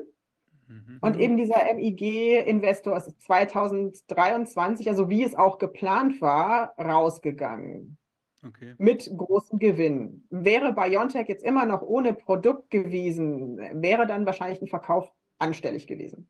Mhm. Das sind alles Wellenreiter, die so viel Geld haben, dass sie ihre Wellen machen lassen, auf denen sie dann reiten. Ja, wobei natürlich die Frage ist, wie weit Sie wissen, wie die Welle sich entwickelt. Ne? Also auf irgendeiner Grundlage entscheidet man ja als Investor, dass man jetzt in ein Unternehmen wie BioNTech reingeht. Und die waren ja offensichtlich mehr oder weniger eine Nullnummer vorher gewesen. Ist natürlich dann auch. Naja, Jean Marais ist, glaube ich, ich glaube, es war Jean Marais, der auf Battletour gegangen ist, tatsächlich nach USA, also steht so in dem Buch, Hm. und versucht hat, Investoren zu finden. Und dann hat er irgendwann auf dem Oktoberfest auch nochmal so ein paar Investoren getroffen, die dann auch nochmal so eine Tour gemacht haben und dann noch ein bisschen Geld in, in Biontech gesteckt haben. Und dann sind sie 19 an die Börse gegangen in New York, um auch nochmal Kohle äh, zu requirieren. Mhm. Also die waren permanent nur auf Geldsuche und haben eigentlich nur Kohle verbraten, ohne da irgendwie was zu generieren. Also das war eine auf Geldverbrennungsmaschine bis 2020. Und auf der anderen Seite gibt es die Angel Investors, die dann rumfliegen wie die Geier und gucken, was kann ich für meine derzeitigen Interessen gerade mal aufkaufen und verwenden. Welche Firma, mit welcher Firma kann ich mich schmücken, mit welchen Leuten kann ich mich schmücken, Das wo kann ich einsteigen mal kurz. All diese Dinge, die Das Witzige Ja. ist, das hat Ugo gemacht. Der hat irgend so eine Krebsfirma dann in den USA gekauft mit der Kohle von Bill Gates. jo, Also er hat auch, er ist auch auf Shoppingtour gegangen mit den Investorengeld. Also jo. Na gut, wobei man muss Und diese Shoppingtour, die muss man nicht, die muss man nicht selber machen, sondern da kann man Leute beauftragen, die sagen, such mir mal jemanden, der, den ich dafür brauchen kann oder missbrauchen kann. Auch Also das wobei ist, man- da gibt es ja auch also Unternehmen. Ja, wobei man muss jetzt natürlich sagen, ich finde jetzt die ganze Genese von diesem Unternehmen, die finde ich jetzt nicht so, so, e- so extraordinär, also die ist nicht besonders ähm, außergewöhnlich. Also ich habe ja selbst mal bei einem äh, quasi Angel Investor im, im Bereich äh, Investment Management gearbeitet, ja, und war da auch ähm, also Syndikusanwältin und, und eben Investment Manager. Und der, die haben jetzt in einem ganz anderen Bereich, ähm, waren die unterwegs, also auch in so einem Computerspielebereich und solche Sachen. Aber ähm, da, da muss man sagen, dass, äh, das ist ganz normal, dass man in ein Unternehmen investiert, auch am Anfang und eben da auch in dieser Seed-Phase oder ganz am Anfang, ja, und da eben natürlich ein sehr hohes Risiko fährt und gerade bei diesen Pharmaunternehmen, also dass man da zehn Jahre rein investiert oder die eben dann eine gewisse Laufzeit haben und immer wieder auch neue Gelder, neue Finanzierungsrunden haben und immer stärker verwässern, nennt man das, also immer weniger Anteile die Gründer auch halten, weil immer mehr fremdes Geld dazukommt. Das sind jetzt eigentlich normale Vorgänge. Das finde ich jetzt hier nicht unbedingt so außergewöhnlich. Vielleicht kann man auch sagen, die haben Nee. auch einfach Glück gehabt, weil normalerweise macht eben so ein Investor halt dann auch so eine, so eine Diversifizierung. Der hat dann vielleicht zehn Pferdchen laufen im Pharmabereich oder sowas und ähm, dann ist eben, ähm, fliegt einer und der kompensiert dann die ganzen Ausfälle von den anderen. Ja. Aber ähm, trotzdem Ja, wobei, Ähm, also für so ganz so hat man, zufällig hat halte man ich hier das. natürlich jetzt echt Glück gehabt oder Glück ist, gehabt. man wusste mehr. Ja, also es gibt ja, ähm, das hat ja, glaube ich, der Heiko Schöning herausgearbeitet, bei dieser Firma Bio-Emergency Solu äh, Emergency Solutions, die mit Moderna auch irgendwie verbandelt sind. Soweit ich weiß, da gab es ja schon die Ankündigung für die Investoren im Jahr 2017 oder 2018, dass 2020 die Börsenkurse erwartungsgemäß durch die Decke gehen werden, ohne das jetzt näher zu spezifizieren. Also da gab es offensichtlich schon. Ähm, Das ist natürlich spannend. Ja, also gewisse Hinweise dafür, äh, dass da was Großes kommt, ja, ohne das halt näher anzudeuten. Wie weit man das jetzt bei BioNTech irgendwie schon gewusst hat, weiß ich nicht. Aber ich hatte, als du jetzt gerade draußen warst, auch nochmal so im Zeitraffer zusammengefasst. Also ich persönlich gehe davon aus, dass es von vornherein mit einem klaren Zeitplan ähm, aufgestellt war, dass 2020 das losgetreten wird und dass dann im Ende 2020 ein sogenannter Impfstoff zur Verfügung zu stehen hat, da, weil man dann halt in die Erkältungssaison auch wieder reingehen kann mit dem PCR-Test, das ganze Ding hochfahren. Ähm, und deswegen glaube ich hier eigentlich bei, äh, bei nichts an Zufälle. Ja. Ich will jetzt keinem Unternehmen Das unterstellen, dass das schon zehn Jahre vorher reingegangen ist, die das wussten, aber wenn man kurz Nein, vorher kannst- investiert hat, dann ist es schon sehr auffällig. Ja. Du kannst ihnen andersrum unterstellen, dass sie alle sehr vorausdenkend, klug, entscheid rationale Entscheidungen getroffen haben. Davon kann man ausgehen. Es In gibt- ihrem Interesse, jeweils in ihrem Interesse. Ja, das ist sehr Es gibt neutral in formuliert. Kapitel 1. Es gibt in Kapitel 1 eine Stelle, wo Ugur bei der JP Morgan Konferenz ist und ihnen sagt, 2020 wird das Jahr von BioNTech. Naja, hat er auch prophetische Das steht in Fähigkeiten. Kapitel 1. Wann war das gewesen bei JP Morgan, der Auftritt? Das ist die Konferenz, glaube ich, 2020, die steht im ersten Kapitel. Anfang 20. Nee, also er hat für Ja, 2020 ich glaube, das war die angekündigt. von 2020, wo gesagt hat, das wird jetzt das Jahr von BioNTech, weil sie Also. anscheinend Druck gemacht haben, weil da Hm. nie was rauskam. Hm, Und da war er eben auf dieser, dieser Konferenz Mhm. und da hat er gesagt, dieses Jahr, das wird unser Jahr. okay. Woher wusste er das? Ja Ja. gut, aber wenn das 2020 schon war, dann kann er natürlich äh, auch, äh, also das, Januar? man hat natürlich auch vollmundige Darstellungen manchmal von Unternehmern, die glauben, jetzt knallt's und jetzt wird alles ganz toll. Aber es ist natürlich sehr vieles, was wir jetzt sehen. Also in der Zusammenschau, ja, vielleicht jetzt auch nicht jedes einzelne Element, aber in der Zusammenschau wirkt es natürlich schon so, was wir ja auch von der, äh, ähm, da von äh, Frau Latipova gehört hatten, dass da eben auch schon, sagen wir mal, allein schon die Produktionskapazitäten für diese ganzen äh, Flashline da oder, oder sonstigen Beschaffungs-, äh, also Produktionsbestandteile schon so ähm, im Prinzip am Start waren zu dem Zeitpunkt. Das spricht natürlich schon dafür, dass vielleicht das auch ein bisschen von, also dass da zumindest manche Leute plötzlich das Gefühl hatten, 2020 wird das Jahr von unserer Firma. Also das muss ja vielleicht eine kollektive, äh, eine Quantenverschränkung oder so, aber jedenfalls haben die, scheint da vielleicht doch ein bisschen Wissen im, im Also. Feld gewesen zu sein. Um Also nur den Anlegern schon mal anzukündigen, 2023 wird das Jahr des Corona-Ausschusses. 2020, Also im Buch- 23 ist das Buch Jahr der steht- Wahrheit. Also im Buch steht explizit, Anfang 2020 reist er auf Seite 17 zu dieser JP Morgan Healthcare Konferenz. Und ähm, ja, Ugo erklärt seinem Publikum, 2020 sei das Jahr, in dem BioNTech seine Skeptiker überzeugen werde. Seite 21. Mhm. Ja, wow, das ist ja echt unheimlich viel Stoff. Ich glaube, das wird man sich nochmal in Einzelheiten angucken. Ich werde mich da auch nochmal in der, deinen Substack da nochmal unter diesen Aspekten nochmal noch mal mehr rein vertiefen. Jetzt gibt es aus Und deiner Sicht noch. normalerweise statt, muss man mal gucken. Also die findet man noch im Netz, aber ich glaube, die ist Anfang, also Januar oder sowas findet die statt, diese Konferenz. Mhm. Mhm. Gibt es jetzt aus deiner Sicht erstmal vorläufig abschließend, wir kommen darauf vielleicht nochmal äh, zurück, ähm, noch irgendwas, was du noch ganz zentral findest, was man jetzt noch herausstellen sollte an diesem Punkt? Eigentlich nicht. Also wenn man mit, dem, mit Doch, den die- Originaldaten vergleicht, hat das wenig mit dem zu tun, was sie behaupten im Buch.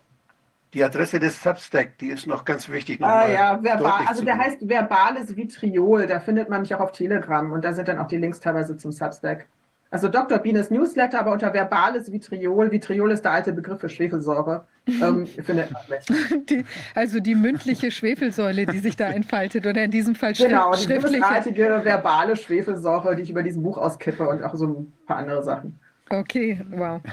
Ja, also ist ja wirklich toll. Ich finde es äh, grandios, dass du dich da so rein vertiefst und du hast ja auch wirklich sehr viel Wissen aus den verschiedenen Bereichen, so dass du eben auch in der Lage bist, tatsächlich diesen äh, Gesamtüberblick äh, überhaupt einzunehmen. Ja, und das offen und du, du äh, stellst es ja auch gut dar, so dass man es gut nachvollziehen kann. Ich habe ja da auch ähm, ist ja teilweise auch mit so, äh, wie will man sagen, sehr, ähm, sehr direkter Sprache, ja. Und ich finde, dass dadurch wird es halt auch sehr Ja, anschaulich. Danke, dafür, danke für die direkte Sprache, ja, das ist sehr schön. Und ich fand auch sehr schön, du hattest dann ja am Anfang auch, das kommt wahrscheinlich aus deiner Shakespeare-Affinität, dass du ja auch das so ein bisschen so aufgemacht hast, auftreten die Personen äh, und dann gibt es eine Riesenliste, in welcher Rolle das ist auch sehr schön. Dadurch wird es auch sehr plastisch und anschaulich und man äh, kann sich da auch so ein bisschen stärker reinfühlen, vielleicht auch, als man das eben sonst, äh, sonst so einfach machen könnte.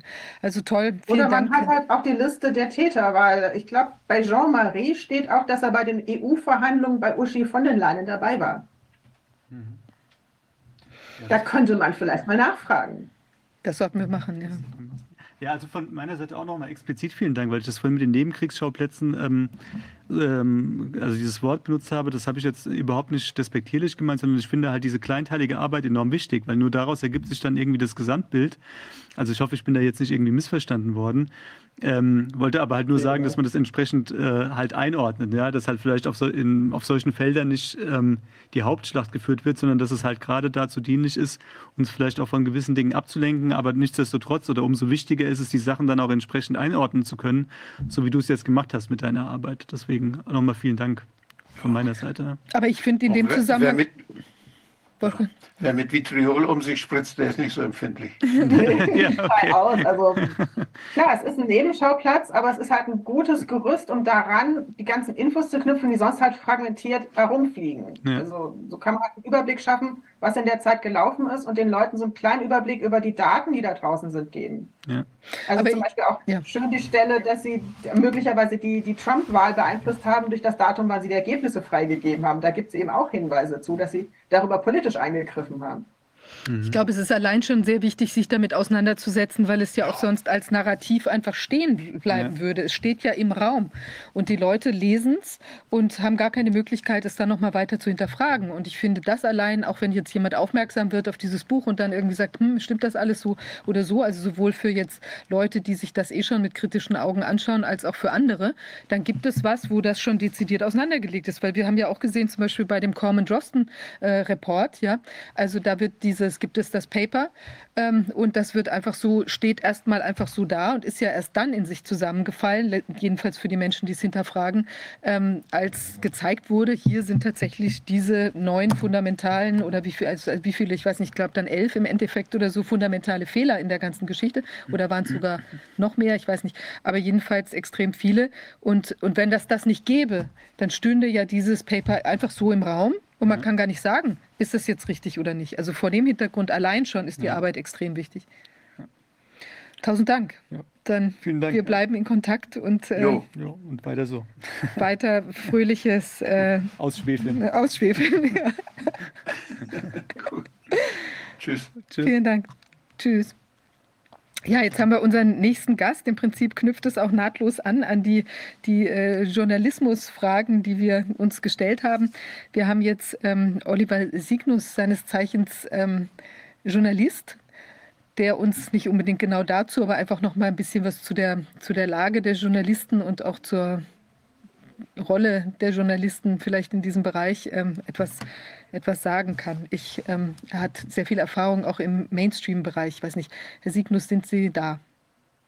Ja, ich bin da. Hallo, Frau Fischer. Hallo, fantastisch. Sie sind jetzt ein bisschen schlecht zu sehen im Moment. Sie haben, genau, und Sie haben ja. da, ich glaube, weil Sie einen ziemlich hellen Hintergrund haben, kann man Sie jetzt nur als Silhouette sehen. Jetzt wird es besser. Ja, ja. Mhm. Okay. okay. fantastisch. Ja, ähm, vielleicht wollen Sie sich ein bisschen gerade mal vorstellen, was Sie so alles im journalistischen Bereich gemacht haben?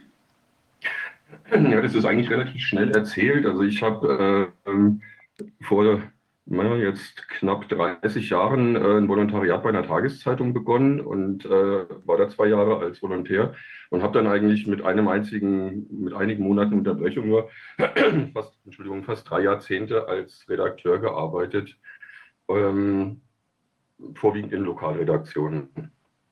Also ich habe eigentlich auch gedacht, dass ich dort mein, mein, meine berufliche Laufbahn irgendwann mal beenden werde, aber dann äh, kam vor drei Jahren doch dann so langsam all, äh, alles etwas anders. Mhm.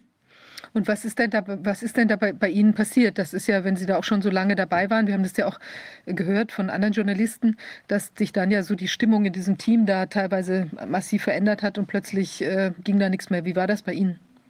Ja, das war ähm, eigentlich auch, das ging eigentlich auch schon ganz früh los, äh, äh Ende 19, Anfang 20, als äh, diese Corona-Geschichte äh, hochkam.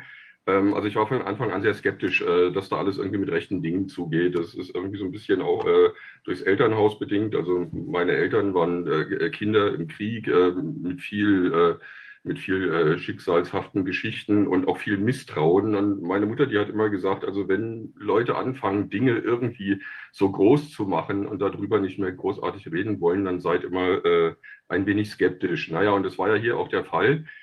Und ähm, also ich habe das von Anfang an alles nicht so richtig geglaubt. Also ich war natürlich schon irgendwie ein bisschen vorsichtig und auch verunsichert, aber ich habe das nicht so geglaubt, was da passiert.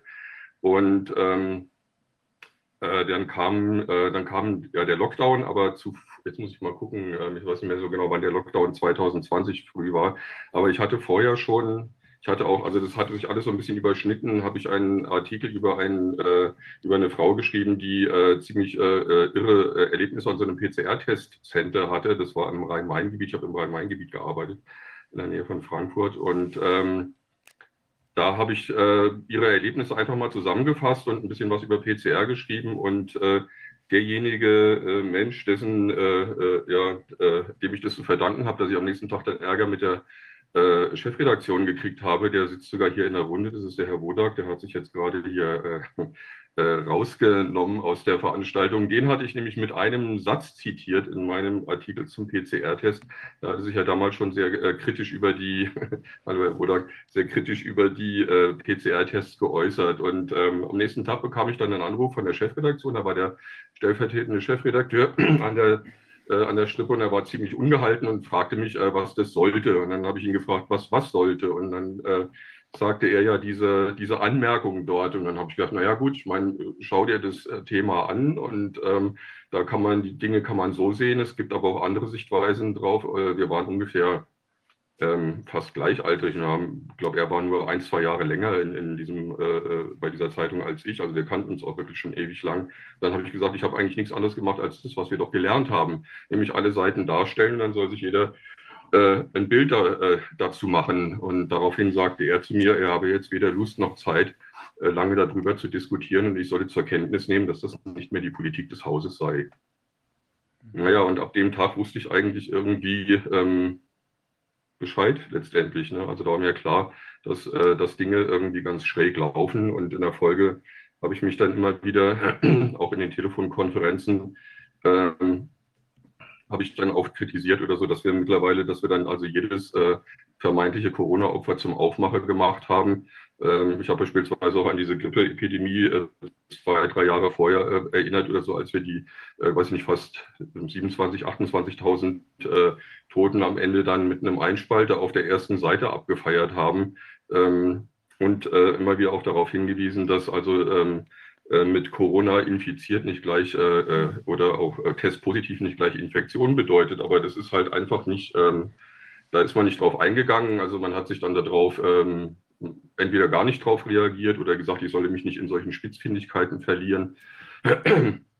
naja gut, und das Ganze, das habe ich dann ähm, ein knappes Jahr äh, durchgehalten und dann äh, ist mir das dann doch irgendwann mal an die Gesundheit gegangen und ähm, bin ich dann, ähm, musste, ich, musste ich mich dann krank schreiben lassen. Und ähm, dann war ich länger krankgeschrieben und äh, eigentlich ja fast ein Jahr oder ziemlich gut ein Jahr.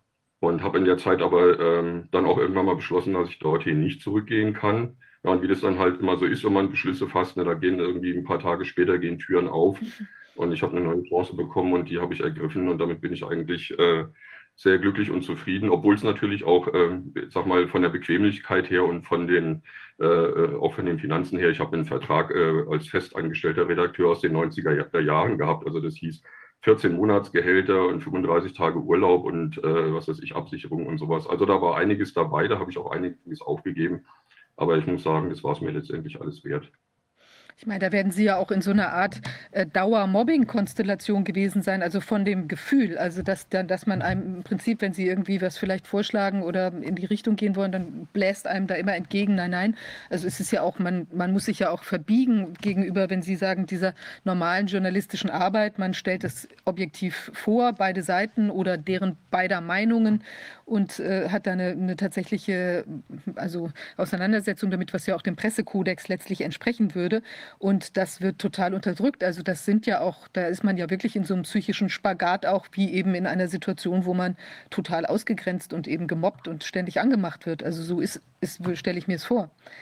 Ja, ähm, also bei mir ging es noch einigermaßen. Ich war in einer kleinen Lokalredaktion, also wir waren maximal mit drei Leuten dort besetzt und wir kannten uns halt alle schon lang und äh, wir haben zumindest äh, auch unsere, ich weiß nicht so immer so ganz genau, äh, wie die anderen getickt haben oder so, aber ähm, äh, also von unserem Redaktionsleiter, äh, der hat, äh, der hat zumindest meine, meine Haltung ähm, akzeptiert. Ja, der hat, mhm. also ich, von dem kann ich jetzt überhaupt nichts, so dass der mich da jeden Tag irgendwie gemobbt hat oder sonst irgendwie. Also da kann ich nichts sagen. Also ich bin froh, dass ich nicht in, den, in diesem ähm, Haupthaus gearbeitet habe, wo die ganzen größeren Redaktionen, Politik und so weiter zusammengefasst wäre. Da wäre das sicherlich eine andere, eine andere äh, Sache gewesen. Ne?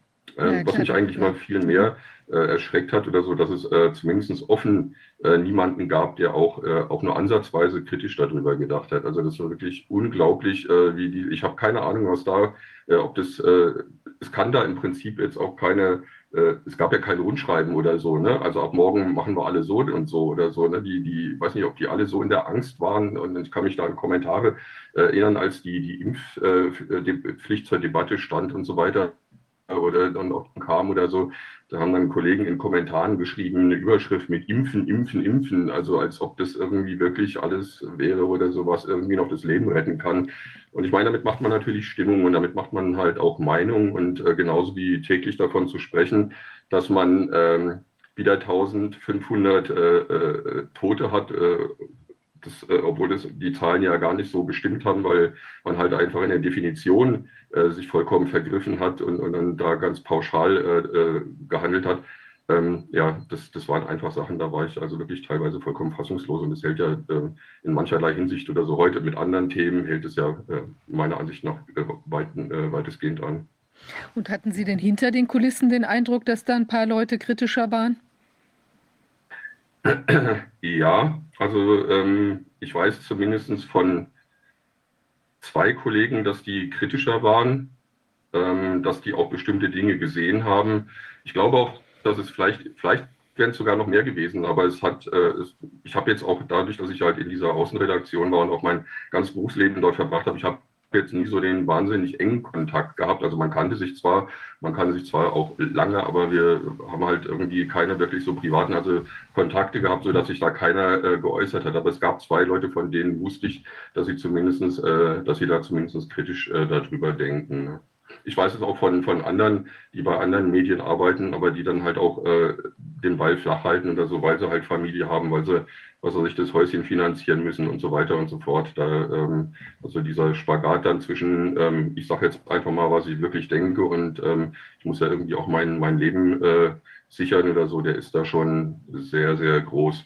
Also wo ich überhaupt kein Verständnis dafür habe, das ist dann für Leute, die es wirklich wissentlich tun.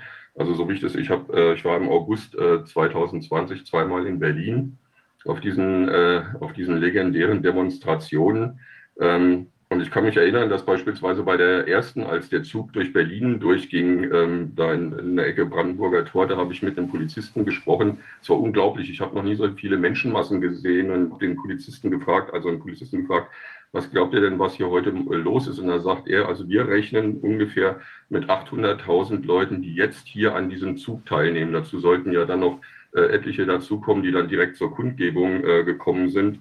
800.000, äh, eine halbe Stunde später oder so gab es äh, bei der ARD die ersten Meldungen, dass äh, 18.000 ähm, äh, Kritiker, Regimekritiker oder äh, rechte Schwurbler in Berlin auf der Straße stehen. Die Zahl haben sie im Laufe des Tages, glaube ich, auf 38.000 äh, hoch korrigieren müssen, also, weil ähm, wohl doch irgendwie noch andere Bilder aufgetaucht sind. Ähm, einer der Knackpunkte war für mich beispielsweise, als wir dann äh, in Richtung Stern, vom Brandenburger Tor in Richtung Stern gelaufen sind, da hat die Polizei den gesamten Zug über den Park umgelenkt. Also die haben die, die Hauptstraße zum Stern haben die dicht gemacht und haben die Leute rechts und links äh, in die Parks rauslaufen lassen. Und ähm, dadurch war die, dadurch war so eine, weiß ich nicht, so eine Entfernung von einem knappen Kilometer bis zum Stern war menschenleer. Und da stand ein Kamerateam und hat da reingefilmt. Ja, die standen mit drei Leuten da und haben in die leere Straße reingefilmt. Und ähm, ich bin dann zu denen hingegangen und habe denen gesagt, äh, Leute, ihr müsst die Kamera umdrehen. Wir sind hier, wir laufen hier auf dieser Seite. Ähm, ich habe dann keine Antwort mehr gekriegt, weil in dem Moment dann schon vier Polizisten kamen. Die haben mich dann äh, doch noch einigermaßen höflich äh, aufgefordert, äh, die, die Kameraleute in Ruhe zu lassen. Ich habe dann gesagt, ich will gar nichts von denen. Ich wollte ihnen nur sagen, wo die Demo stattfindet, ne? weil ähm, die äh, offensichtlich ähm, das irgendwie nicht so richtig kapiert haben. Also solche, solche Sachen sind gelaufen. Und sowas habe ich halt immer wieder gesehen, wenn ich auf solchen Veranstaltungen war. Und da muss ich sagen, also wer sowas mitmacht, ähm, ähm, macht sich auch letztendlich irgendwie an allem mitschuldig oder sowas hier, was hier sonst so gelaufen ist jetzt seither.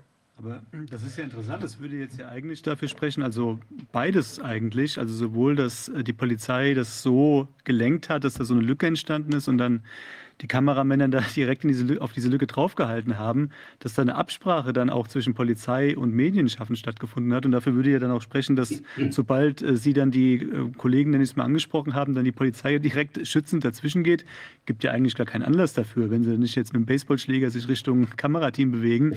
Man kann ja einfach da das Gespräch suchen. Das war jetzt ein Aspekt, den ich noch gar nicht so auf dem Schirm gehabt habe. Das ist hochinteressant. Ja, das, ähm, das wäre dann auch tatsächlich auch in der Hinsicht eine konzertierte Aktion gewesen. Und ähm, daran würde ich jetzt auch gleich noch eine Frage anknüpfen, jetzt ähm, äh, was sozusagen die, die Absprachen betrifft. Also Sie haben ja jetzt gerade dieses Gespräch mit dem Chefredakteur ähm, nochmal wiedergegeben. Ich weiß jetzt nicht, ob das der eins zu eins Wortlaut war. Also Sie haben ja sich damit gerechtfertigt, ähm, dass Sie Ihre normale journalistische Sorgfaltspflicht sozusagen an den Tag gelegt haben im Rahmen dieses PCR-Testcenter-Artikels. Und die Antwort war dann gewesen, das ist nicht mehr die Politik des Hauses. Ähm, also ich weiß jetzt nicht, ob das eins zu eins so, wie, äh, so gefallen ist, diese Aussage, aber zumindest sinngemäß ja wahrscheinlich. Da stellt sich für mich die Frage, was ist mit Politik des Hauses denn gemeint? Mal abgesehen davon, dass ein Journalist ja kein Politiker ist. Aber da will ich jetzt die Wörter nicht auf die Goldwaage legen. Also wie ist das denn zu interpretieren? Was genau ist nicht mehr Politik des Hauses? Was, wie haben Sie das verstanden?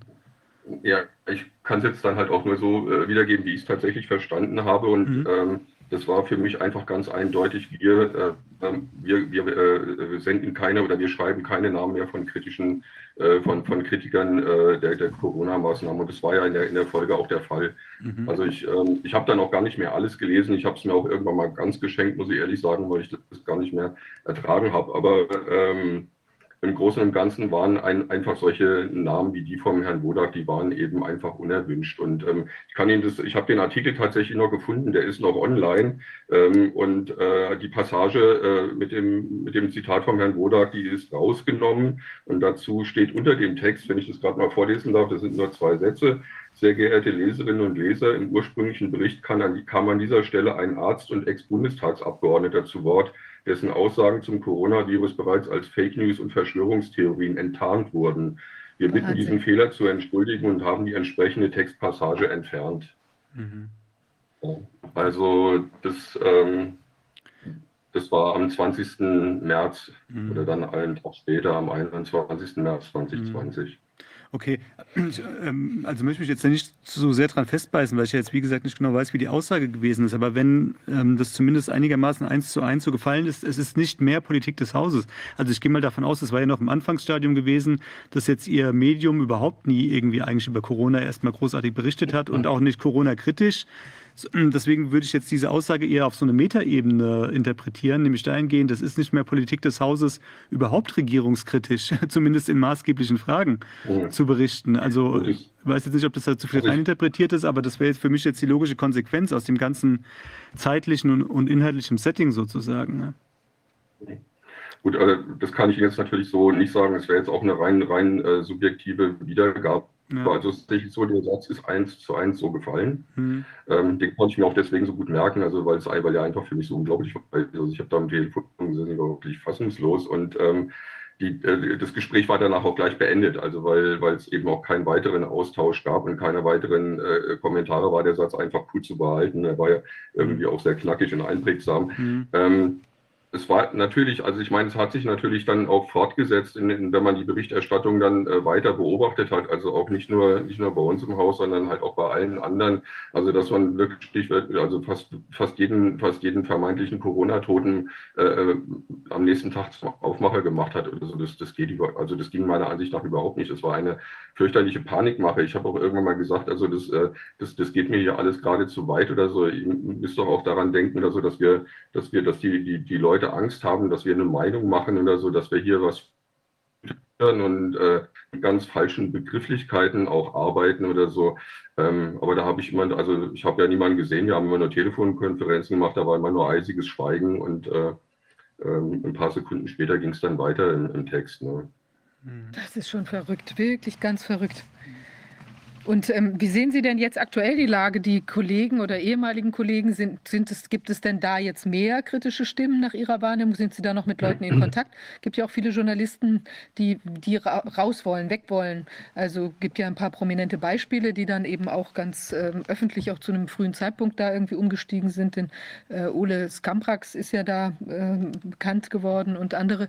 Und ähm, jetzt so vom ähm, die dann eben einfach gesagt haben, also auch ganz öffentlich, ich mache ich mach da nicht mehr mit, ja. Und aber wie sehen Sie es? Das sind ja jetzt auch Menschen, die da wahrscheinlich immer noch drin hängen. Und sind die denn da, ist da mehr Austausch, ist das ein bisschen freier geworden oder ist das immer noch so hermetisch? Also ich habe ich hab überhaupt keine Kontakte mehr dorthin. Ähm, deswegen kann ich das von der Warte nicht äh, äh weiter beurteilen. Ich habe auch äh, nicht gehört, dass irgendjemand aus diesen Gründen dort ausgestiegen ist.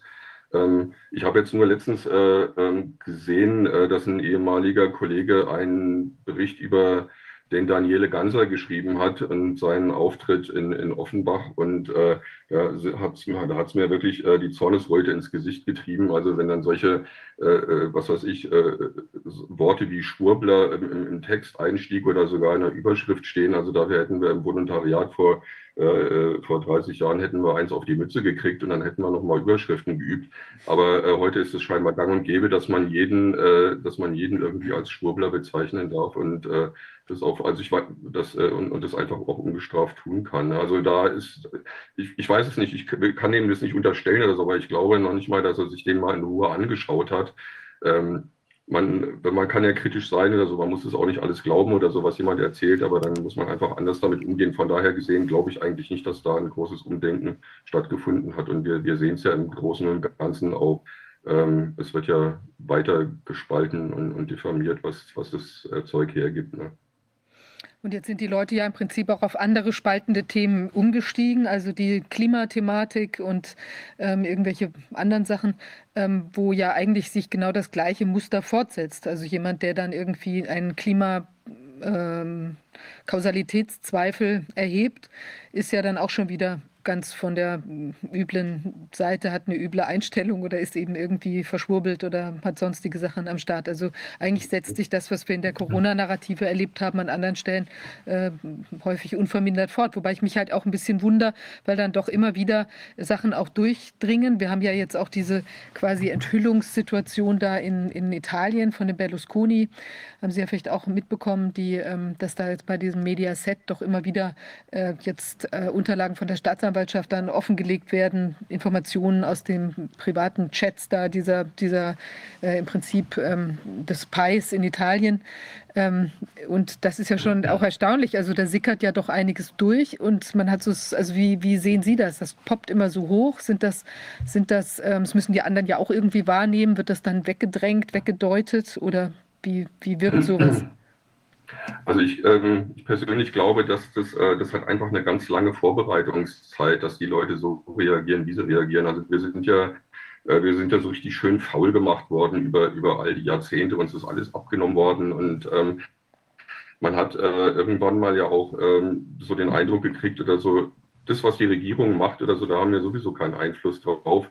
Also lassen wir sie halt einfach machen. Ich kann sowieso nichts ändern. Das ist so ein Reflex, den ich auch jetzt oftmals sehe, wenn wir zum Beispiel auch gucken oder so, was jetzt über die Grünen alles rauskommt, also dass da irgendwie so ein amerikanischer äh, äh Milliardeninvestor mit seinem Geld äh, äh, hinter der Finanzierung des, des, äh, des Programms hier der Grünen äh, steckt oder so. Ähm, die Leute nehmen es zur Kenntnis und ich glaube, dass auch viele wirklich, äh, wirklich ähm, sauer sind oder so, aber die sagen, hm, ich kann sowieso nichts anderes machen, mal gucken, vielleicht bei den, bei den nächsten Wahlen, da wähle ich sie nicht mehr, aber machen kann ich sowieso nichts und dann, dann lassen wir es halt einfach laufen. Also solange ich, solange ich als äh, äh, einzelner Bürger äh, es mir jetzt nicht irgendwie, was sich an meine Existenz geht oder so, dann lasse ich die äh, Damen und Herren sich halt einfach mal austoben und äh, von mir aus auch, was weiß ich, äh, korrupt sein oder ihre komischen äh, Ideen verwirklichen. Ähm, das ist so, das ist sicherlich so ein, ein Punkt, der da festzustellen ist. Und ich glaube, der andere ist, ähm, dass einfach auch, ähm, aber da gehe ich jetzt schon zu sehr rein in die psychologische Schiene, da sollte man vielleicht dazu einen Fachmann befragen oder so, dass die Leute einfach auch durch diese Corona-Zeit ähm, oder mal andersrum gesagt, wenn man sie jetzt anfangen würde, nach drei Jahren mit der kompletten Wahrheit zu konfrontieren, weiß gar nicht, ob die das mental schaffen würden.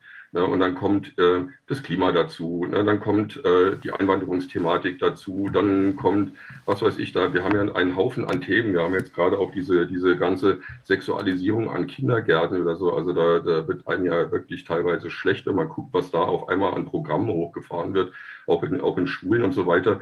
Ähm, die, die ganze Bildung äh, geht, geht an die Wand oder so, wenn Sie mal schauen oder so an die Schulen, wie die Schulen hängen gelassen werden mit äh, mit Flüchtlingskindern oder so. Das ist eine, eine Katastrophe teilweise. So, und jetzt versuchen Sie mal den Leuten klarzumachen, die haben alle gelogen bei Corona. Da sagen Ihnen wahrscheinlich 90 Prozent oder so, das ist mir doch wurscht, Corona ist vorbei, ich habe ganz andere Sorgen.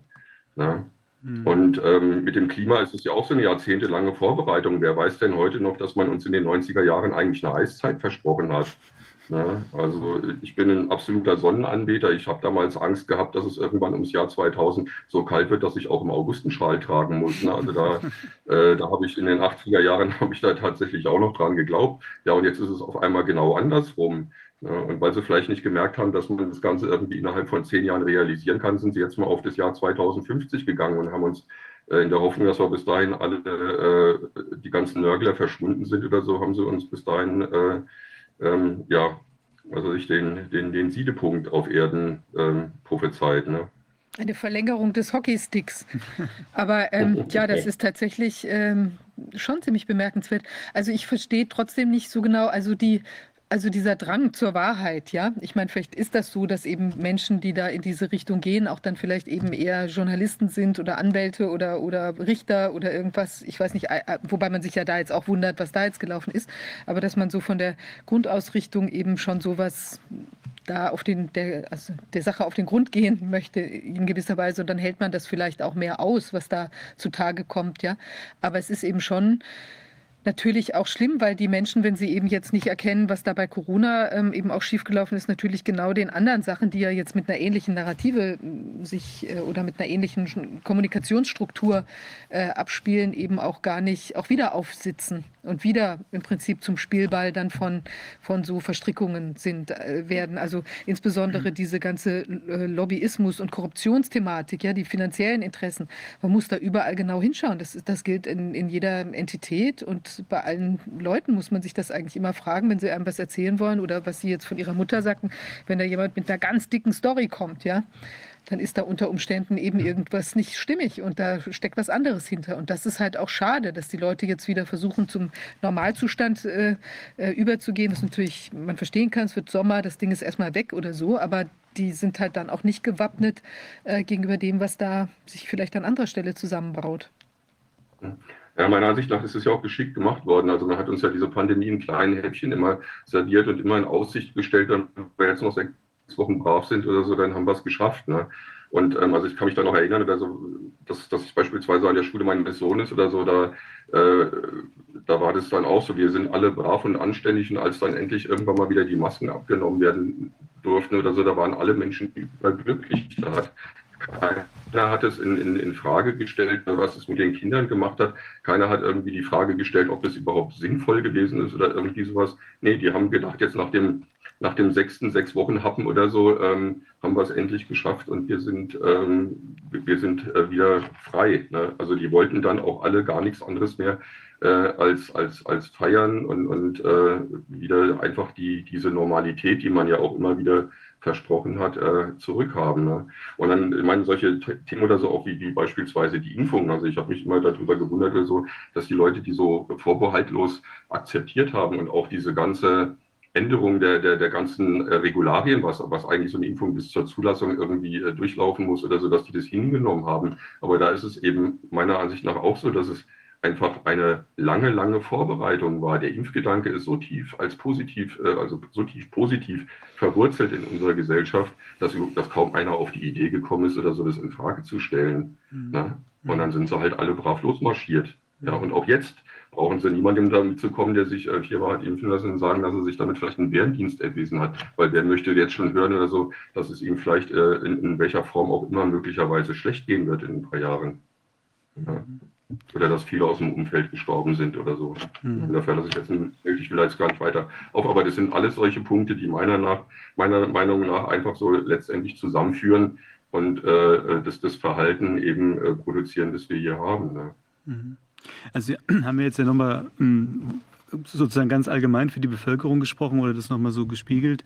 Journalisten sind natürlich auch äh, Bürger, wie es übrigens auch Richter und andere äh, Personen in äh, verantwortungsvollen Positionen sind. Und deswegen hat, hat, mich auch immer so ein bisschen gestört, dass immer, oder zumindest am Anfang davon ausgegangen wurde, dass jetzt die Justiz irgendwie hier das große Korrektiv darstellt.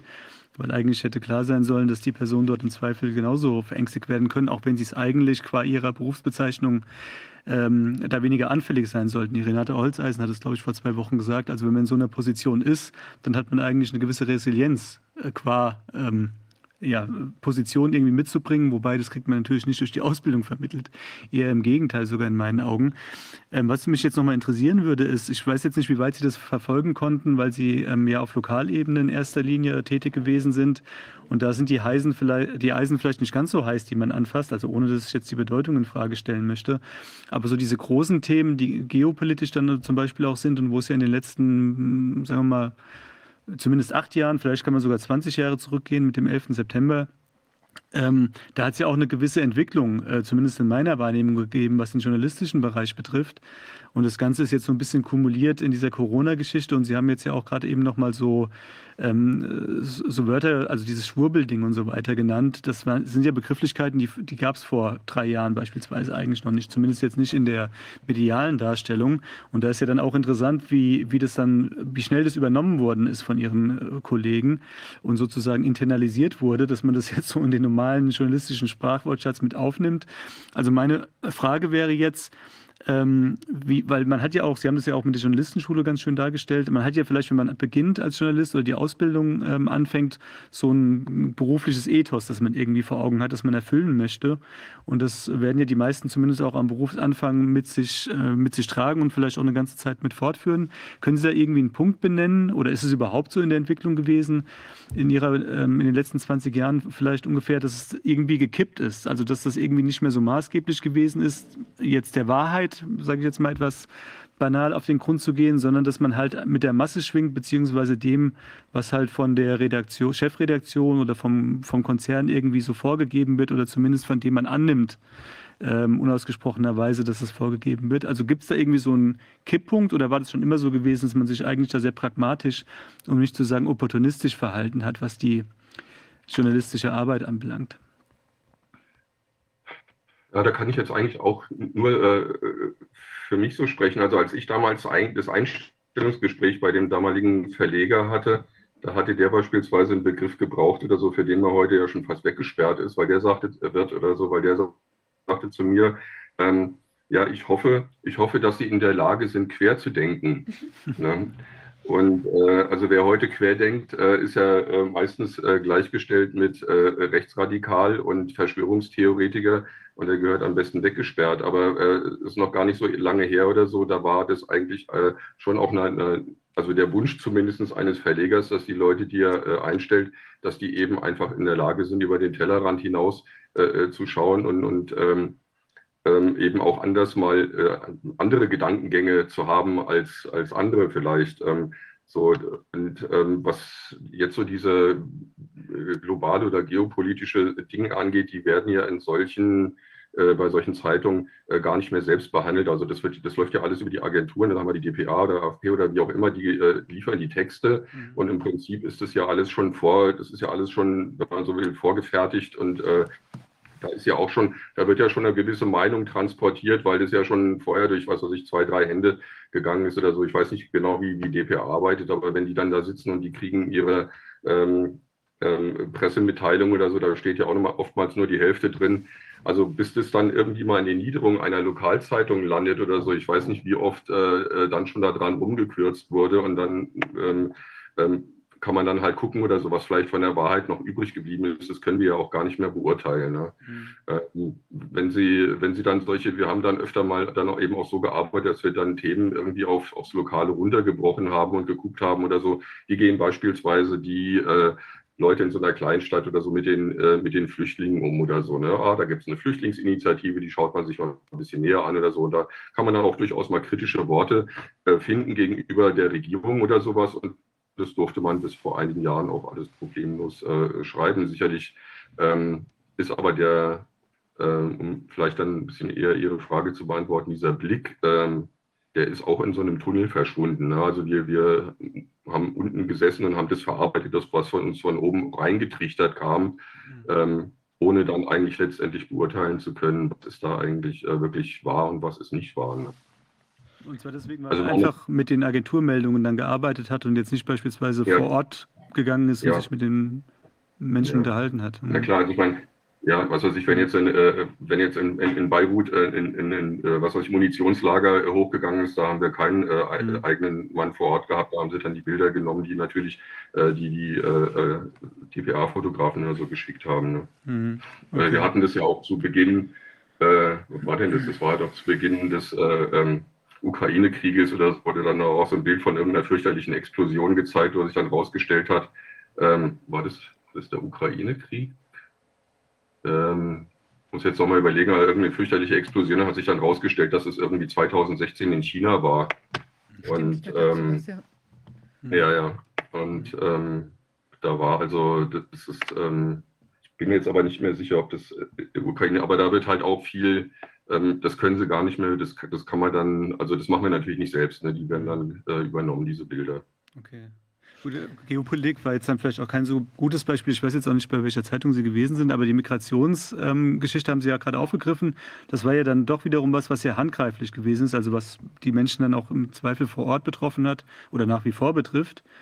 Ähm, da habe ich jetzt aber Sie so verstanden, dass man dann noch relativ offen äh, drüber diskutieren konnte, weil ich, das ist ja heute auch ein Thema, da kann man, darf man eigentlich fast nur noch eine Meinung sozusagen vertreten, sonst ist man schon in der Ecke gestellt. Das war dann aber 2015 noch ein bisschen diskutabler sozusagen gewesen. Das auf jeden Fall, ja. Mhm. Das auf jeden Fall. Also es gab in dem Ort, in dem ich gearbeitet habe, gab es eine Flüchtlingshilfe. Das waren alles äh, äh, unheimlich engagierte äh, Leute, die, muss man auch wirklich sagen, eine gute Arbeit gemacht haben oder so. Und die, wenn überhaupt jemand dazu beigetragen hat, dass man versucht hat, diese Leute irgendwie zu integrieren, sondern geht es auf deren Engagement zurück, weil die mhm. Deutschunterricht gegeben haben, das haben die alles ehrenamtlich gemacht. Äh, ab und zu kam dann vielleicht mal ein Staatssekretär vorbei und hat einen Scheck gebracht oder so, aber ansonsten sind die mit dieser Arbeit alleine gelassen worden. Ja, und das, ja, das durfte man damals, na, äh, durfte man das natürlich auch noch ähm, berichten, na, wenn, wenn, wenn von denen einer mal kritisch geworden ist. Mhm. Aber es ist ja dann auch so ein Stück weit eben die Verengung des, des Meinungskorridors auch durch, durch äh, im Prinzip Fütterung mit bestimmten Informationen. Also wir haben ja dieses, das hat James Corbett mal da herausgearbeitet, die Rolle von diesem Morris Strong, zum Beispiel bei dem, bei diesem Rio-Gipfel damals, wo ja die ganze Klimakatastrophe sozusagen ihren, also in der Narrative ihren Ausgangspunkt genommen hat. Und da gab es ja verschiedene Arbeitsgruppen und ich glaube, der einen, die sich an den wissenschaftlichen Grundlagen äh, abgearbeitet hat, wo man eben dann das Ergebnis Ergebnis hatte, okay, ja, wir haben jetzt hier diese Klimaerhöhung. Da hat, glaube ich, der Morris Strong, der ja immer so meanderte zwischen ähm, Ölindustrie und ähm, Aktivismus im Bereich Klima, ähm, selbst mitgewirkt und die kamen dann einfach zu diesem Ergebnis. Es war die eine, eine Arbeitsgruppe und da gab es aber drei Arbeitsgruppen, die sich nur noch damit beschäftigten oder die sich dann damit beschäftigten, was man an Gegenmaßnahmen ergreifen kann. Aber wenn es jetzt an der Grundlage nicht gestimmt hat, haben die anderen das natürlich gar nicht gemerkt, weil die da gar nicht mehr dran waren. Die haben diese, das Arbeitsergebnis der einen Gruppe einfach als gegeben hingenommen und dann darauf gearbeitet. Und das ist ja so eine ähnliche Konstruktion. Also ich kriege von oben, von der DPA eben die Information, das ist so und so und habe gar keine keine Möglichkeit, das zu überprüfen. Das konnten natürlich die, die sich die Gegenmaßnahmen ausgedacht haben, auch nicht machen, weil nicht jeder ist ja dann so ein Klimaforscher und das waren ja auch ganz viele gar keine Klimaforscher, wie wir jetzt wissen, die da ähm, in dieser oder wie man vielleicht auch von Anfang an wusste oder hätte wissen können, die da mitgewirkt haben bei diesem Konsens, den 99 Prozent oder was auch immer aller Wissenschaftler und so weiter. Ähm, aber ähm, das sind natürlich ganz, ganz also problematische Strukturen. Und wie kann man denn eigentlich dagegen angehen? Da muss man ja im Prinzip eine alternative DPA oder eine stärker an der Wahrheit orientierte oder eine Multi-Meinungs-DPA, sowas im Prinzip bräuchte man? Uh, jetzt kommen Sie natürlich in so einen Bereich, der sicherlich ganz äh, äh schwer ist oder so. Ich meine, wir sprechen ja immer davon, also dass vieles, äh, vieles in diesem Land oder auf diesem Planeten neu strukturiert werden muss. Und ich glaube, dass es auch äh, hier der Fall ist. Also es gibt ja, ähm, also als, als ich damals äh, so meine Zweifel hatte an, an, an all dem, was, was hier so passiert ist, so habe ich natürlich nicht nur im Internet, also während des Lockdowns, ich weiß ja noch, das war ja ein wunderschöner warmer Frühling oder so. Da habe ich auf, äh, auf der Terrasse gesessen und ähm, habe mir in, in aller Ruhe alle möglichen alternativen äh, Plattformen auch angeschaut und Medien und Videos und so weiter. Und ich habe auch den Corona-Ausschuss äh, sehr früh schon verfolgt und äh, ähm, ganz viele andere Sachen. Also ich habe mir versucht, meine Meinung, was auch nicht immer einfach ist, weil ja viele Alternative oder andere auch, äh, auch versuchen, Stimmungen zu machen und ein zu belügen oder so, das erfährt man ja dann auch immer wieder. Aber es ist trotzdem notwendig oder so, dass man äh, solche Möglichkeiten hat, um sich eine eigene Meinung zu bilden. Und die sollte man dann auch kontrovers diskutieren können. Ähm, ich habe im Moment keine Idee, wie man, äh, wie man das alles neu strukturiert oder so, aber man kann durchaus anders arbeiten. Und ähm, das tue ich mittlerweile. Und ähm, ich bin jetzt seit einem Jahr bei der Epoch Times und äh, wir haben dort eine ganz andere Art zu arbeiten. Und ich muss sagen, dass ich damit also sehr, sehr äh, glücklich und zufrieden bin, weil ähm, dort einfach auch alles das Raum hat oder so, was, was ich vor Jahren mal gelernt habe und auch noch so manches mehr. Ja. Also ich, ich habe ja. hab mal eine Frage. Äh, ich habe mich um das Thema Medien im Europarat mal gekümmert und habe da so Indikatoren entwickelt und habe da zusammengearbeitet mit dieser, mit der praktisch der journalistischen Selbstverwaltung. Und da gab es ja sehr viele Organisationen, auch international, in Paris, in London. Und wir, und wir haben dann versucht, ja so Kriterien zu finden, woran kann man erkennen, ob die Medien ihre Funktion für die Gesellschaft erfüllen oder nicht. Und haben das formuliert. Aber diese, diese Gremien der journalistischen Selbstverwaltung, die wollten sich nicht reinreden lassen von der Wirtschaft, wollten sich nicht reinreden lassen von der, von der Politik, und wollten diese journalistische Unabhängigkeit als oberstes Ziel aufrechterhalten, die Qualität und Unabhängigkeit der journalistischen Arbeit. Wo sind die jetzt? Haben Sie Verbindungen zu diesen Organisationen, selbst der Selbstverwaltung, der journalistischen? Sagen die was? Gibt es die überhaupt noch? Und wo kann man sie finden? Würden die bereit sein, auch zu diskutieren? Oder wie, wie beurteilen Sie das? Wenn wir die einladen würden, den Corona-Ausschuss, damit Sie uns auch mal was erzählen, was denn innerhalb des, der Journalisten so getan wird, damit sie ihre eigene Berufsehre nicht verlieren, damit sie nicht als im Bett liegend von Wirtschaft oder Politik dann äh, entdeckt werden. Gibt es da, gibt's da Leute, die man da ansprechen kann? Also ich muss Ihnen ehrlich sagen, ich kenne da überhaupt niemanden davon. Also ich habe davon auch höchstens mal am Rande gehört, weil ich muss ehrlich sagen, ich war jetzt im, im vergangenen Jahr dann auch äh, mit vielen anderen Dingen äh, äh, beschäftigt oder so, weil ich ja mein Leben auch relativ komplett umstrukturieren musste aufgrund, ich bin jetzt, äh, ich habe es ja vorhin eingangs gesagt oder so, ich bin jetzt nach 30 Jahren äh, äh, gutem Leben in Anführungszeichen in, in, die, in die Freiberuflichkeit gesprungen oder so. Da gab es viele Dinge, um die ich mich auch noch kümmern musste. Da bin ich auch noch nicht ganz fertig mit. Ähm, nee, ich kann Ihnen da leider nicht weiterhelfen, weil ähm, also, ich da überhaupt keine ja. Verbindung zu habe. Ich habe auch, ich habe auch ehrlich gesagt nie gehört, dass die irgendwie lauter geworden sind. Aber vielleicht gibt es Leute, die sie gehört haben. Ich bin es nicht. Also, wenn da jemand zufällig zuhören sollte, bitte meldet euch. Es ist so wichtig, dass man sich da Gedanken macht. Ich habe, weiß ich, habe damals mit den Reportern ohne Grenzen, die in Paris waren, oder mit der International Press, mit dem Internationalen Presseinstitut in Wien oder Artikel 19 in, äh, in, in London zusammengearbeitet. Das waren alles Institutionen, die sehr hohe Ansprüche hatten. Die können nicht einfach verschwunden sein. Geht, so viel Geld kann man auch gar nicht bezahlen, um die zu bestechen. Ich weiß es nicht, was da, ja, was da los ist. Ja, spannend, ja, müssen wir mal verfolgen. Ich, ich ja. werde mich auch mal drum kümmern. Hm. Einfach mal anfragen, wo seid ihr? Was, was sagt ihr dazu? Dass man die mal fordert, nicht? Dass man so genau wie ich sage, die Ärztekammer, wo bleibt ihr denn? Was die Qualität der Fortbildung angeht. Warum wird, ist die Frage, ob jemand geimpft ist oder nicht, tabu? Jedenfalls in wissenschaftlichen Arbeiten. Wie, was ist da los? Also das, da, da gibt es viele, die, die ja von uns auch ihre Funktion dann anvertraut bekommen haben, wo wir sagen, das, ihr, das macht ihr, da kümmert ihr euch darum, um die Qualität des Journalismus, Qualität der medizinischen Fortbildung und der Wahrhaftigkeit dort in der ärztlichen Arbeit. Das ist eure Aufgabe. So, ihr werdet da bezahlen, ihr kriegt euer Gehalt, ihr wollt eure Altersversorgung haben. Wo seid ihr denn jetzt? Ja, gute Frage. Ich, ich hätte auch noch eine Frage. Und zwar, also letzten Endes sind wir uns wahrscheinlich relativ einig, dass, ähm, also wenn es zu irgendwelchen wirklich strukturellen Änderungen kommen soll, dass das äh, dann nur dann funktionieren kann, wenn ein größeres Massenbewusstsein äh, letzten Endes entsteht. Und dafür sind die Medien natürlich maßgeblich. Also die Medien sind das Steuerungsinstrument sozusagen, auch wenn sie jetzt eigentlich in meinen Augen nicht steuernd wirken sollten. Ähm, mich würde jetzt noch mal interessieren, Sie haben ja gesagt, dass Sie bei Ihrem neuen ähm, Arbeitgeber zufriedener sind. Ich weiß jetzt nicht, wie weit Sie über firmeninterne berichten dürfen, aber es sind ja dann eigentlich vielleicht positive Aspekte. Ähm, Sie haben ja gerade erwähnt, dass das jetzt ähm, bessere Arbeitsbedingungen sind, was die journalistische Tätigkeit betrifft. Können Sie das vielleicht an gewissen Punkten festmachen? Also was ist jetzt der Vorteil, den Sie gegenüber Ihrem klassischen ähm, Medientätigkeitsfeld jetzt haben? Ist es freier? Haben Sie mehr Zeit, um gewisse Sachverhalte anzugehen?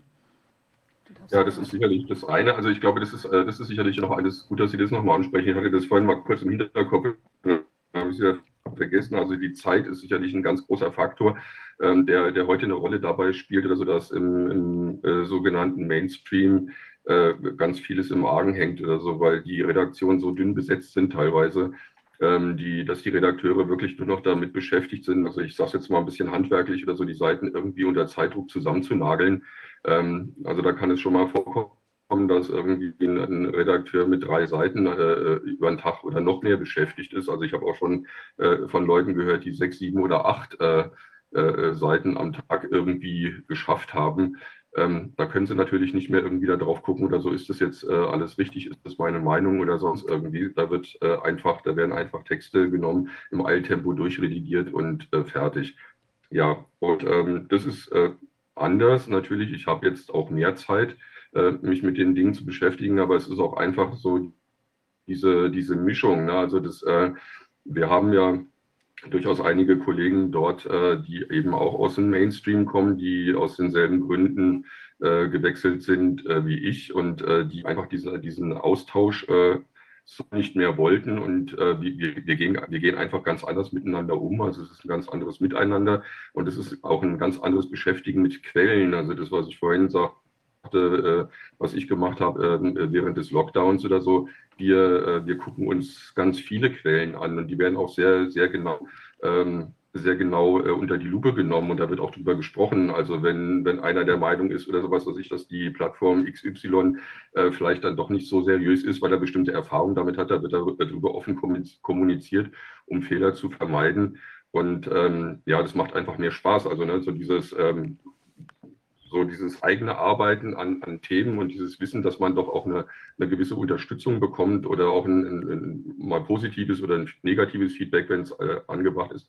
Also das ist, ähm, das macht, den, macht die Arbeit einfach viel, viel interessanter.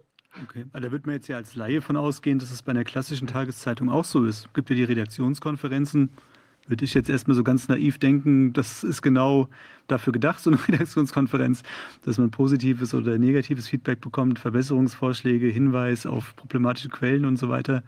Aber so wie ich sie jetzt verstehe, gehört es nicht mehr dazu zumindest. Ähm, also ich habe es jetzt in den 30 Jahren selbst sowieso noch nie unbedingt so erlebt oder so. Da ist immer sehr sparsam damit umgegangen. Ich glaube nicht, dass es woanders anders ist oder so, weil ich äh, immer mal wieder was von, von anderen Kollegen gehört habe oder so. Aber ähm, also der Ton ist oft ein sehr rauer und äh, da hüpfen auch sehr viele Alpha-Figuren rum. Und ähm, mhm. das habe ich, ich habe mal ein kurzes Praktikum auch bei einem Fernsehsender gemacht, da habe ich es ähnlich erlebt oder so. Also das ist so, die Eitelkeiten äh, gehen da irgendwie über alles in, in gewissen, abgewissenen Ebenen. Also da brauchen sie nicht mehr darauf zu hoffen oder so, dass sie da irgendwie äh, ja, äh, einer gewissen Achtsamkeit miteinander umgehen. Und ich glaube, der Druck und der Stress, äh, dem die Redaktionen ausgesetzt sind oder so, der wird einfach von oben nach unten durchgereicht. Mhm. Und da ist dann für, für sowas überhaupt kein, äh, überhaupt kein Raum mehr. Mhm. Ich habe auch den Eindruck, dass wenn es bei den Redaktionskonferenzen, ich habe sowas miterlebt bei, bei der Taz war ich einmal dabei, früher, als ich da noch ja, aktiver Genosse war und auch geschrieben habe manchmal für die Taz da, da habe ich so gedacht, ja, das ist aber ziemlich schon arbeitsteilig organisiert. Da gibt es dann so Leute, die für den Bereich, für den Bereich Politik, die sind für den Bereich Gesundheit, Bereich Wirtschaft, Bereich was, die haben ihre einzelnen Bereiche. Und ich hatte den Eindruck, als wenn die gar nicht mehr so dauernd und oft aufeinander aufpassten und auf Qualität achteten und solche Sachen, sondern die haben für ihren Bereich dann versucht, die, die Seiten zu füllen.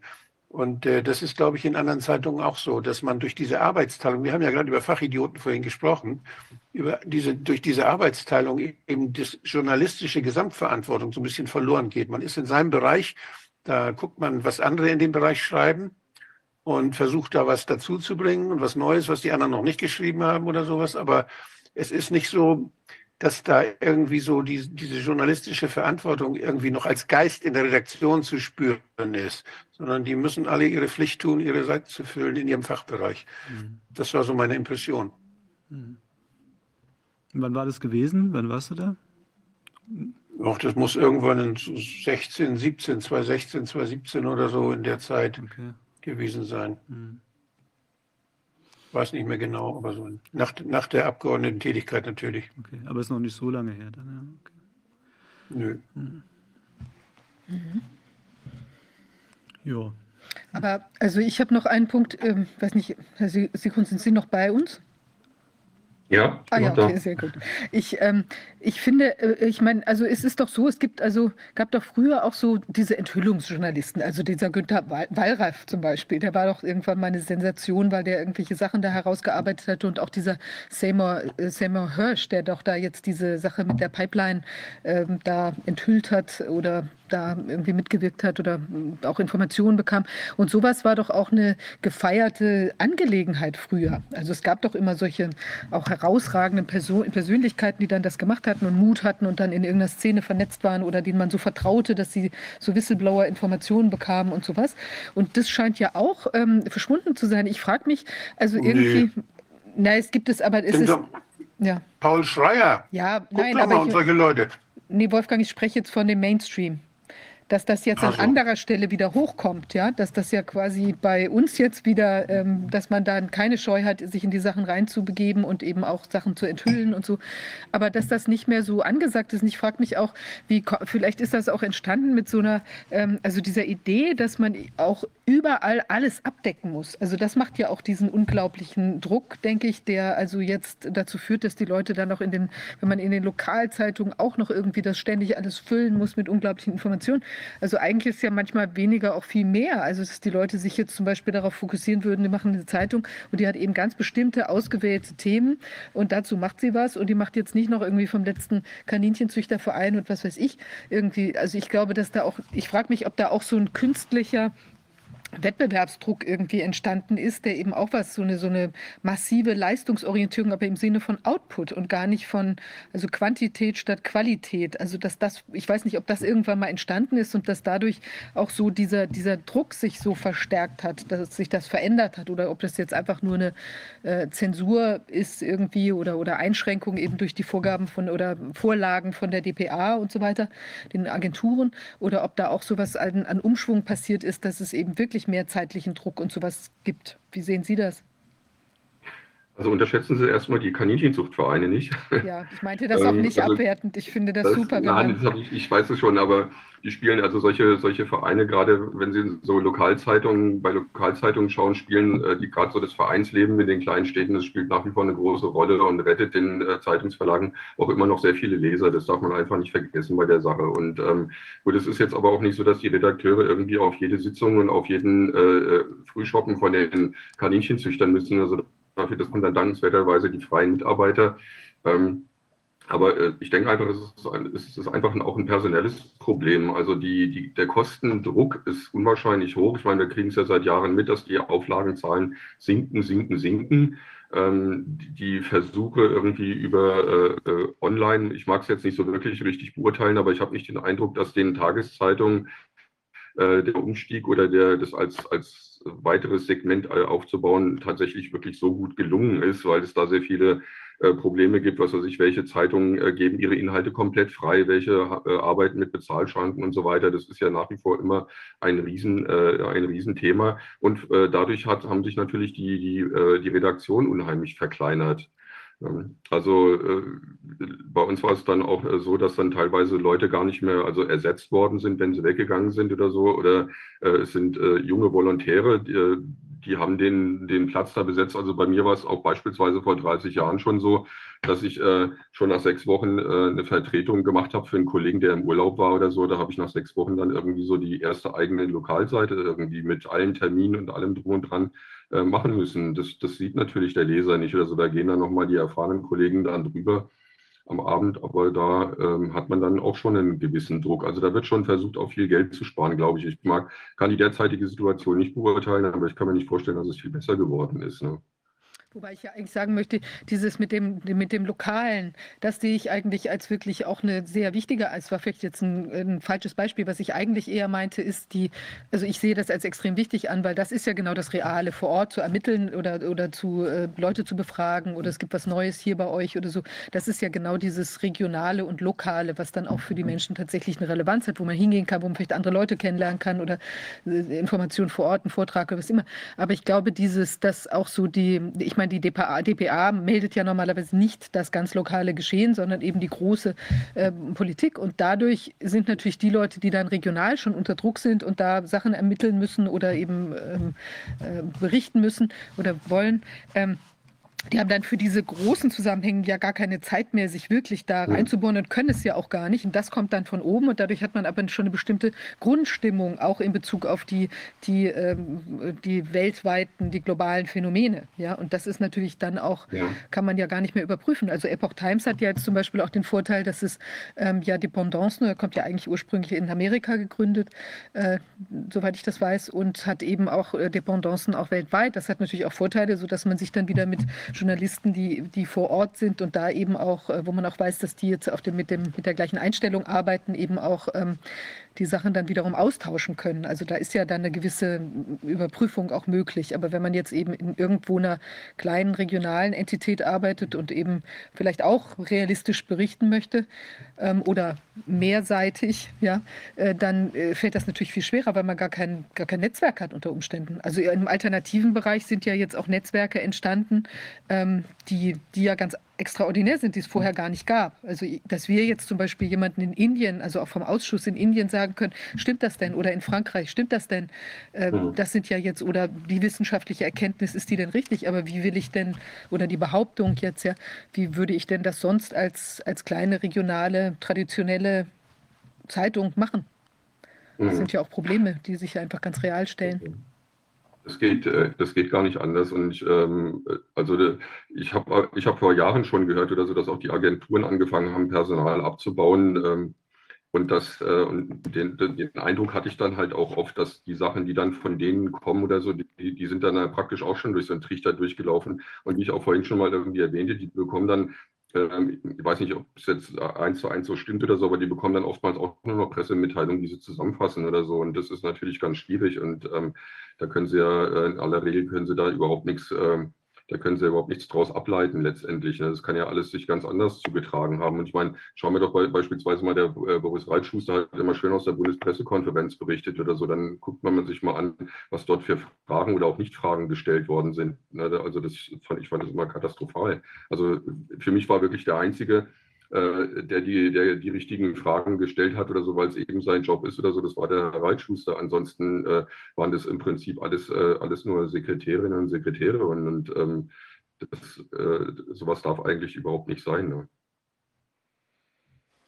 Tja, also es ist ja eigentlich wieder auch ein bisschen bestürzend, aber auf der anderen Seite finde ich es auch ähm, ja, gut, dann noch mal einen Blick drauf zu lenken. Und ich denke, es ist ja auf jeden Fall positiv zu sehen, dass jetzt doch andere Medien entstanden sind, ja, ähm, wo eben Menschen auch keine Angst vor der Wahrheit oder zumindest den Versuch haben, äh, diese zu ergründen. Ja, also ob man sie dann letztlich äh, findet oder ob man die Sachen alle immer so ganz richtig sieht, das weiß man ja auch manchmal erst hinterher.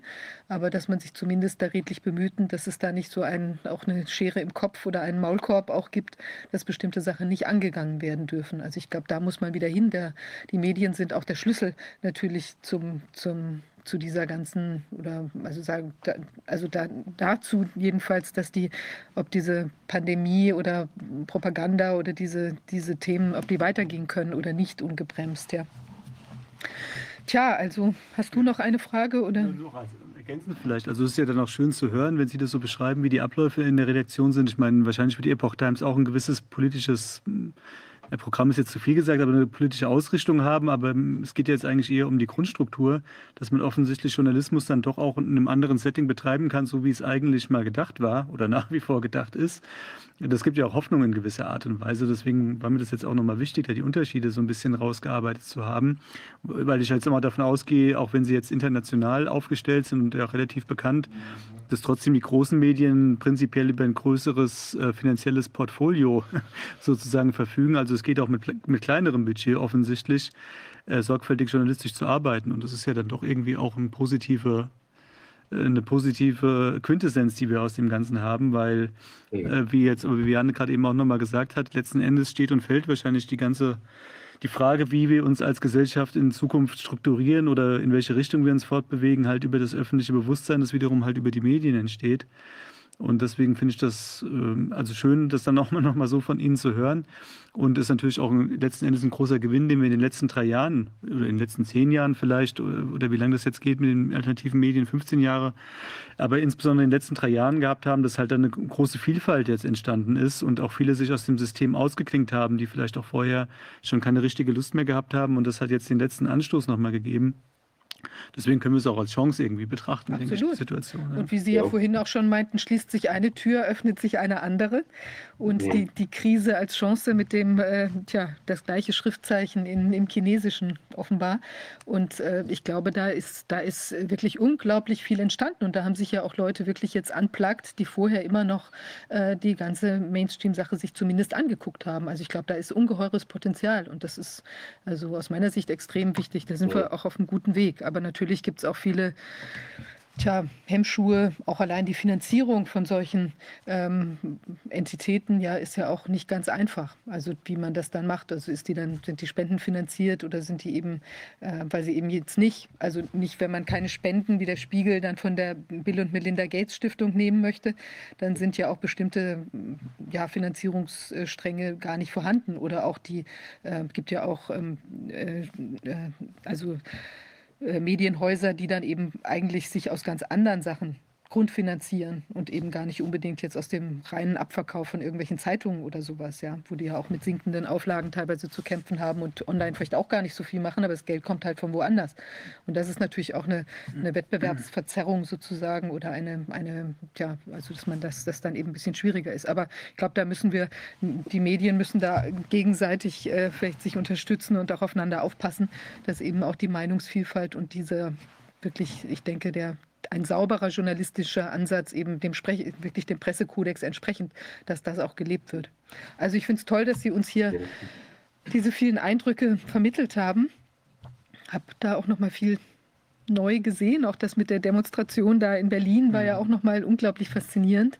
Ähm, ja, sehr gut. Ganz herzlichen Dank. Ja, vielen Ja, Dank gerne. und gute Arbeit weiterhin.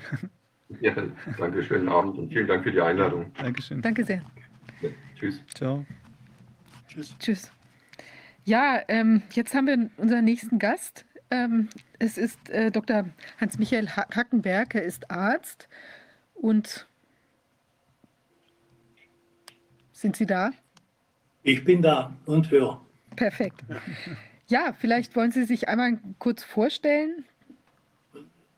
Ja, ich bin äh, Arzt für Allgemeinmedizin im Ruhestand, war Sportarzt.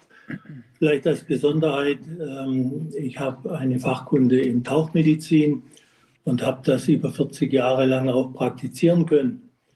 Ja, ähm, vielleicht ganz kurz zum vorigen Thema noch, was mir noch am Herzen lag, ist die Tatsache, dass die großen Medien ihre Kontrollfunktion auch in der Medizin im Prinzip aufgegeben haben. Ich kann mich erinnern an medizinische, pharmazeutische Skandale, die wurden von, der, von den großen Medien gnadenlos ausgeschlachtet und haben in der Regel dazu geführt, dass ein Medikament vom Markt genommen wurde oder eine Impfung zum Beispiel eingestellt wurde.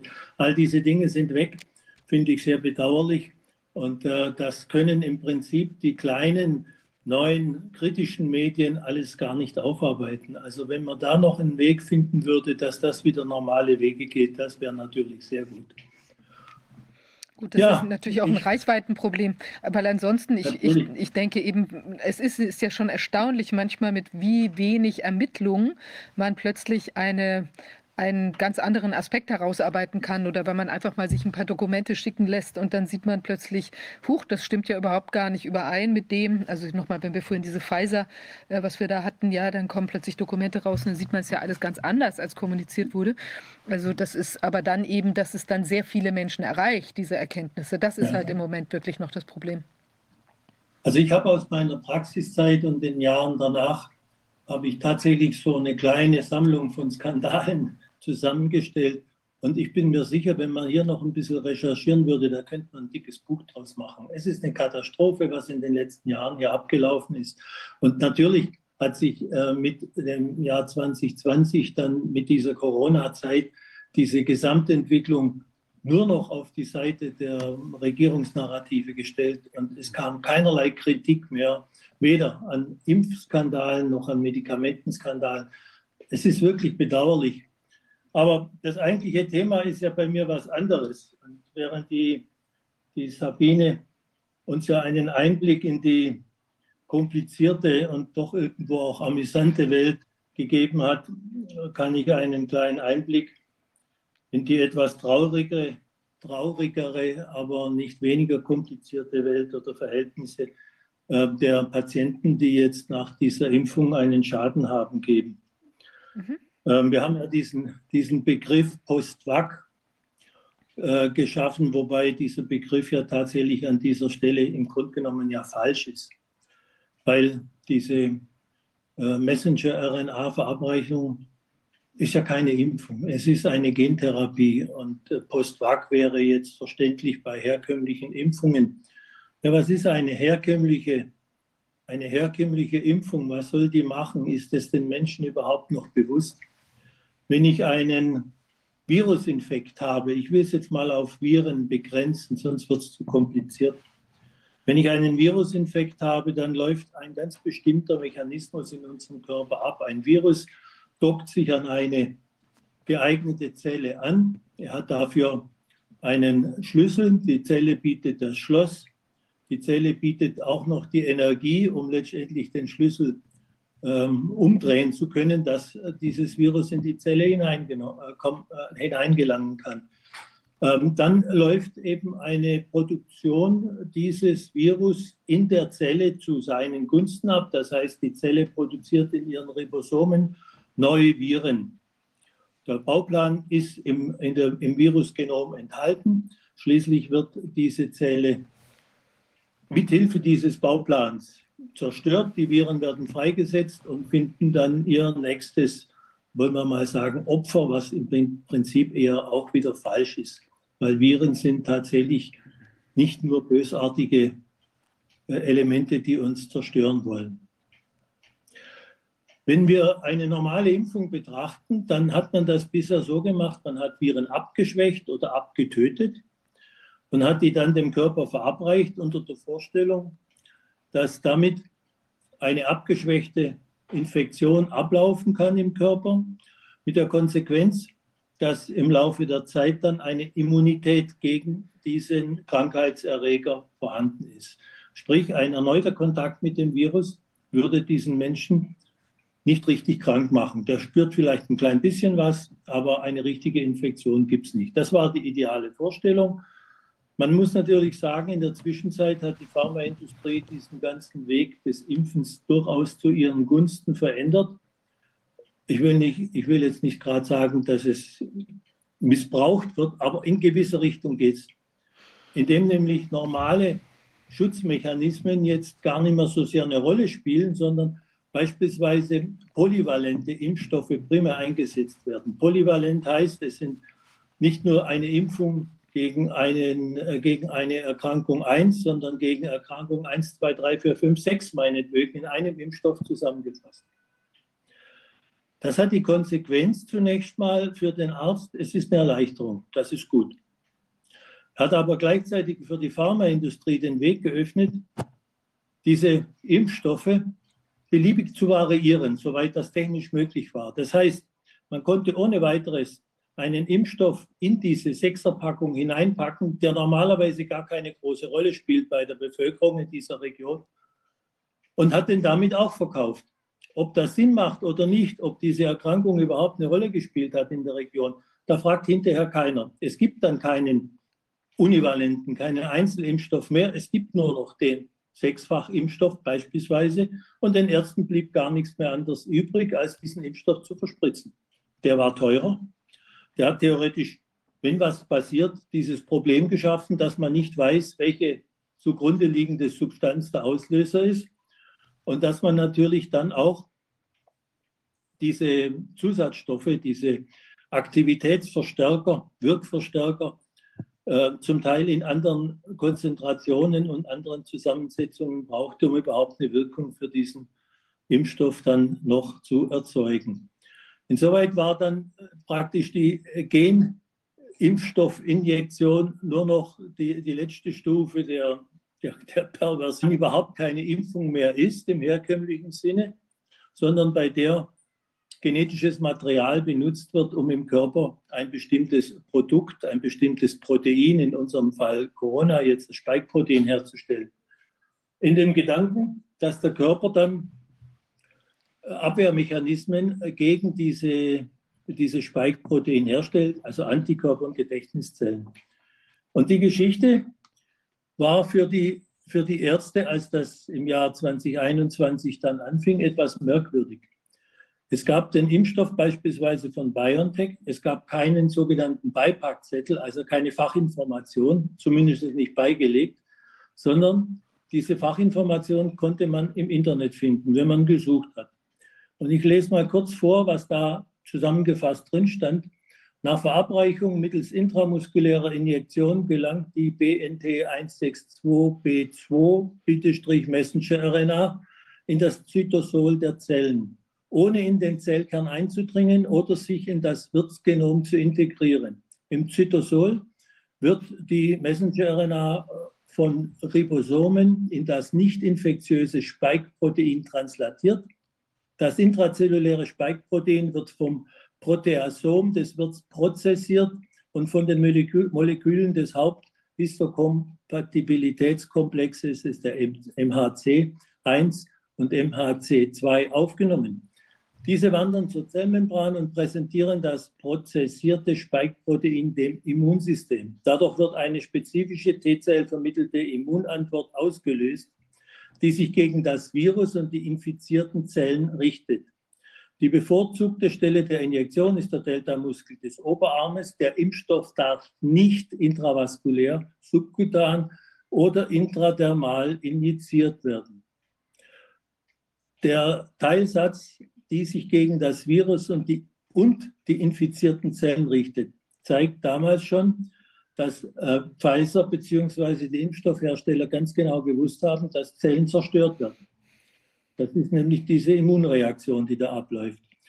Die Tatsache, dass der Impfstoff nicht intravaskulär injiziert werden darf, wurde insoweit ignoriert, als dass von der WHO beispielsweise die Aspiration bei der IM-Injektion nicht mehr vorgeschrieben war und auch von Kollegen in Deutschland und auch äh, von den Behörden als nicht notwendig beschrieben wurde mit der Konsequenz, dass dieser Impfstoff gelegentlich tatsächlich in ein Blutgefäß gespritzt wurde, mit einer sehr raschen Ausleitung über das Blut und die Konsequenzen, die konnte Arne Burkhardt in seinen äh, histologischen Untersuchungen dann zeigen, nämlich dass in, der, in, den Gefäßen und zum Beispiel auch im Herz, in der Herzinnenhaut, letztendlich auch im Herzmuskel und im Perikard dann entsprechende Reaktionen stattfanden.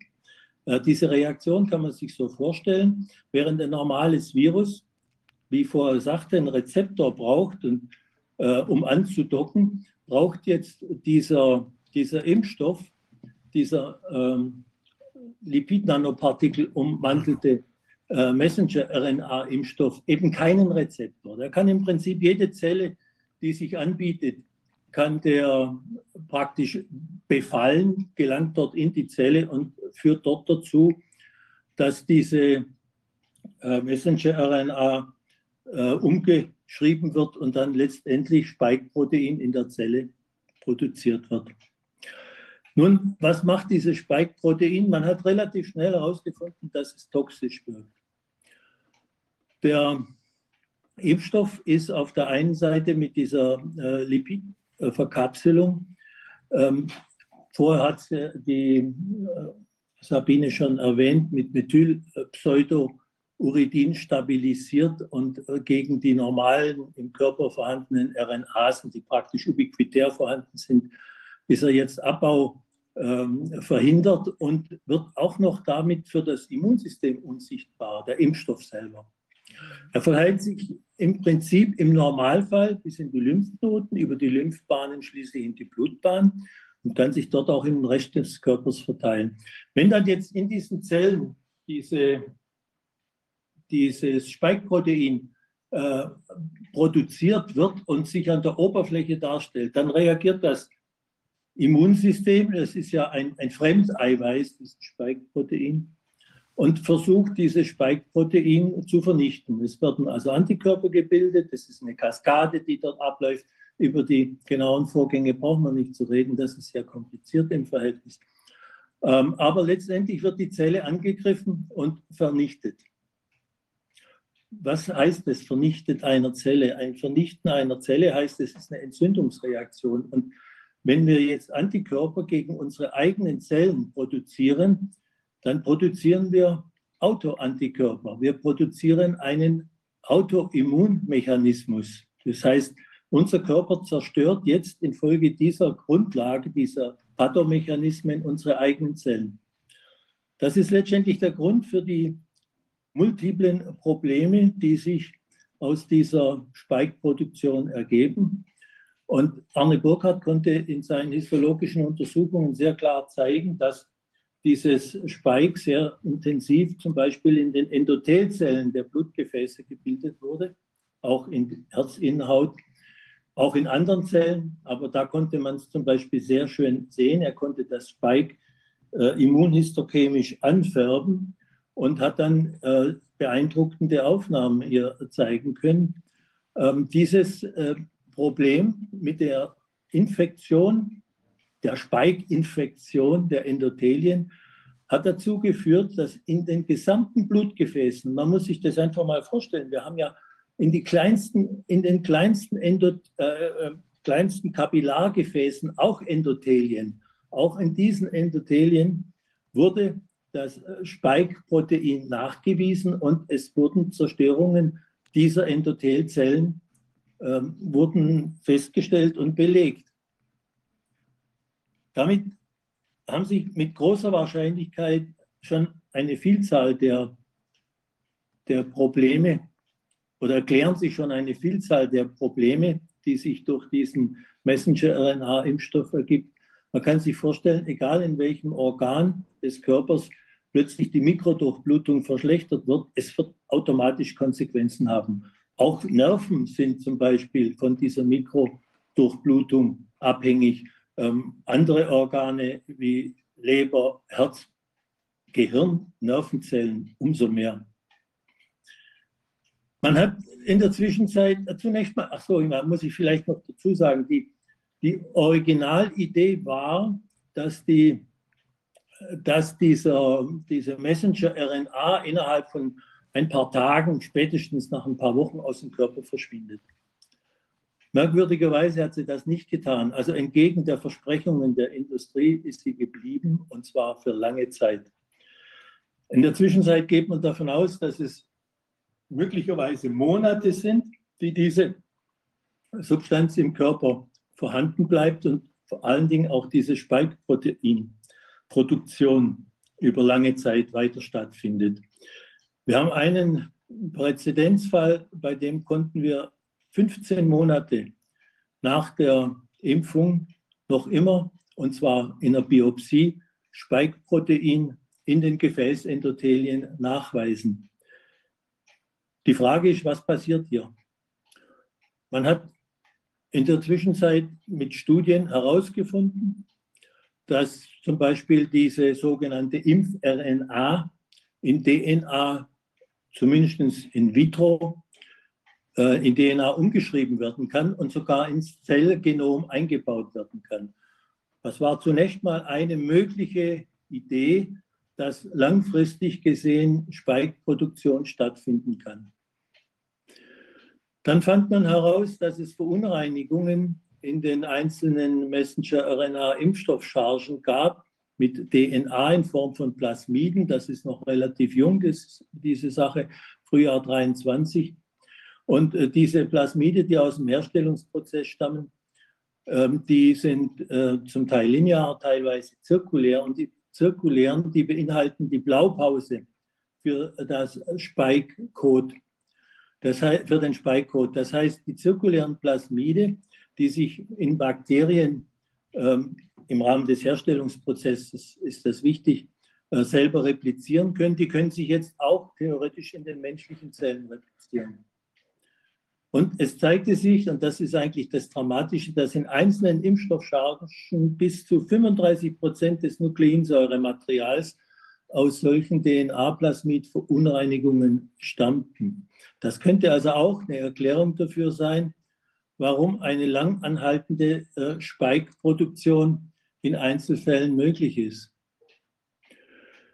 Anne Burkhardt hatte in den Geweben auffällige lymphozytäre Reaktionen gefunden, praktisch in allen wesentlichen Geweben. Imponierend waren vor allen Dingen die Schäden an den großen Gefäßen, Texturstörungen in der Gefäßwand. Es gab Aortendissektionen, das kann man sich so vorstellen, dass sich die Gefäßwand praktisch aufspaltet und in die Gefäßwand hinein Blut fließt. Also man nennt es dann eine Aneurysmabildung. Auch bei kleineren Arterien war das der Fall. Er konnte die Ablösung der Endothelzellen in nahezu allen kleinen Gefäßen zeigen, auch eben im Untersuchungsmaterial von Biopsien. Also es ging nicht nur um Gewebe von Verstorbenen, die im zeitlichen Zusammenhang mit der Impfung verstorben waren, sondern tatsächlich auch im Gewebe von Lebenden, sodass man nicht sagen konnte, Alter, das ist ja alles nur ein Zersetzungsprozess. Der wurde ihm ja am, zu Beginn seiner Präsentationen der Vorwurf gemacht, das sind alles nur Zersetzungsprozesse. Und genau diese Mikrozirkulationsstörungen, ähm, die können natürlich auch jetzt im Bereich der Nerven, der peripheren Nerven und im zentralen Nervensystem Probleme machen. Wir hatten also hauptsächliche Schwierigkeiten am Herzen. Das war die Myokarditis, die Endokarditis, die Perikarditis. Das Spike-Protein selber kann Gerinnungsvorgänge induzieren, auch durch Autoimmunmechanismen, die Zahl der Blutplättchen verringern. Es gibt das Problem der Fehlfaltung von Proteinen, was vorher die Sabine auch am Rande angesprochen hat, von sogenannten Prionenmechanismen. Es gibt das Problem, dass zum Beispiel auch ähm, bei kleinen Kindern über es war jetzt einige Monate zurückliegend, ähm, plötzlich unerklärt häufig Hepatitiden, also Leberentzündungen aufgetreten sind, die man sich lange Zeit gar nicht erklären konnte.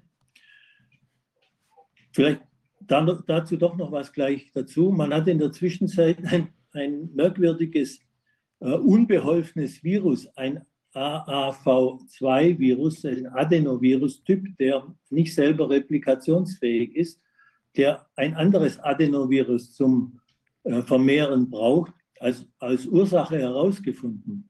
Jetzt ist aber AAV ist eine Form der Adenoviren, die sehr gut manipulierbar ist und die man sehr gut verwenden kann, um beispielsweise Medikamente in Zellen einzubringen. Und unter anderem wird dieses Virus auch bei dem AstraZeneca, bei Johnson Johnson und bei Janssen-Impfstoff verwendet.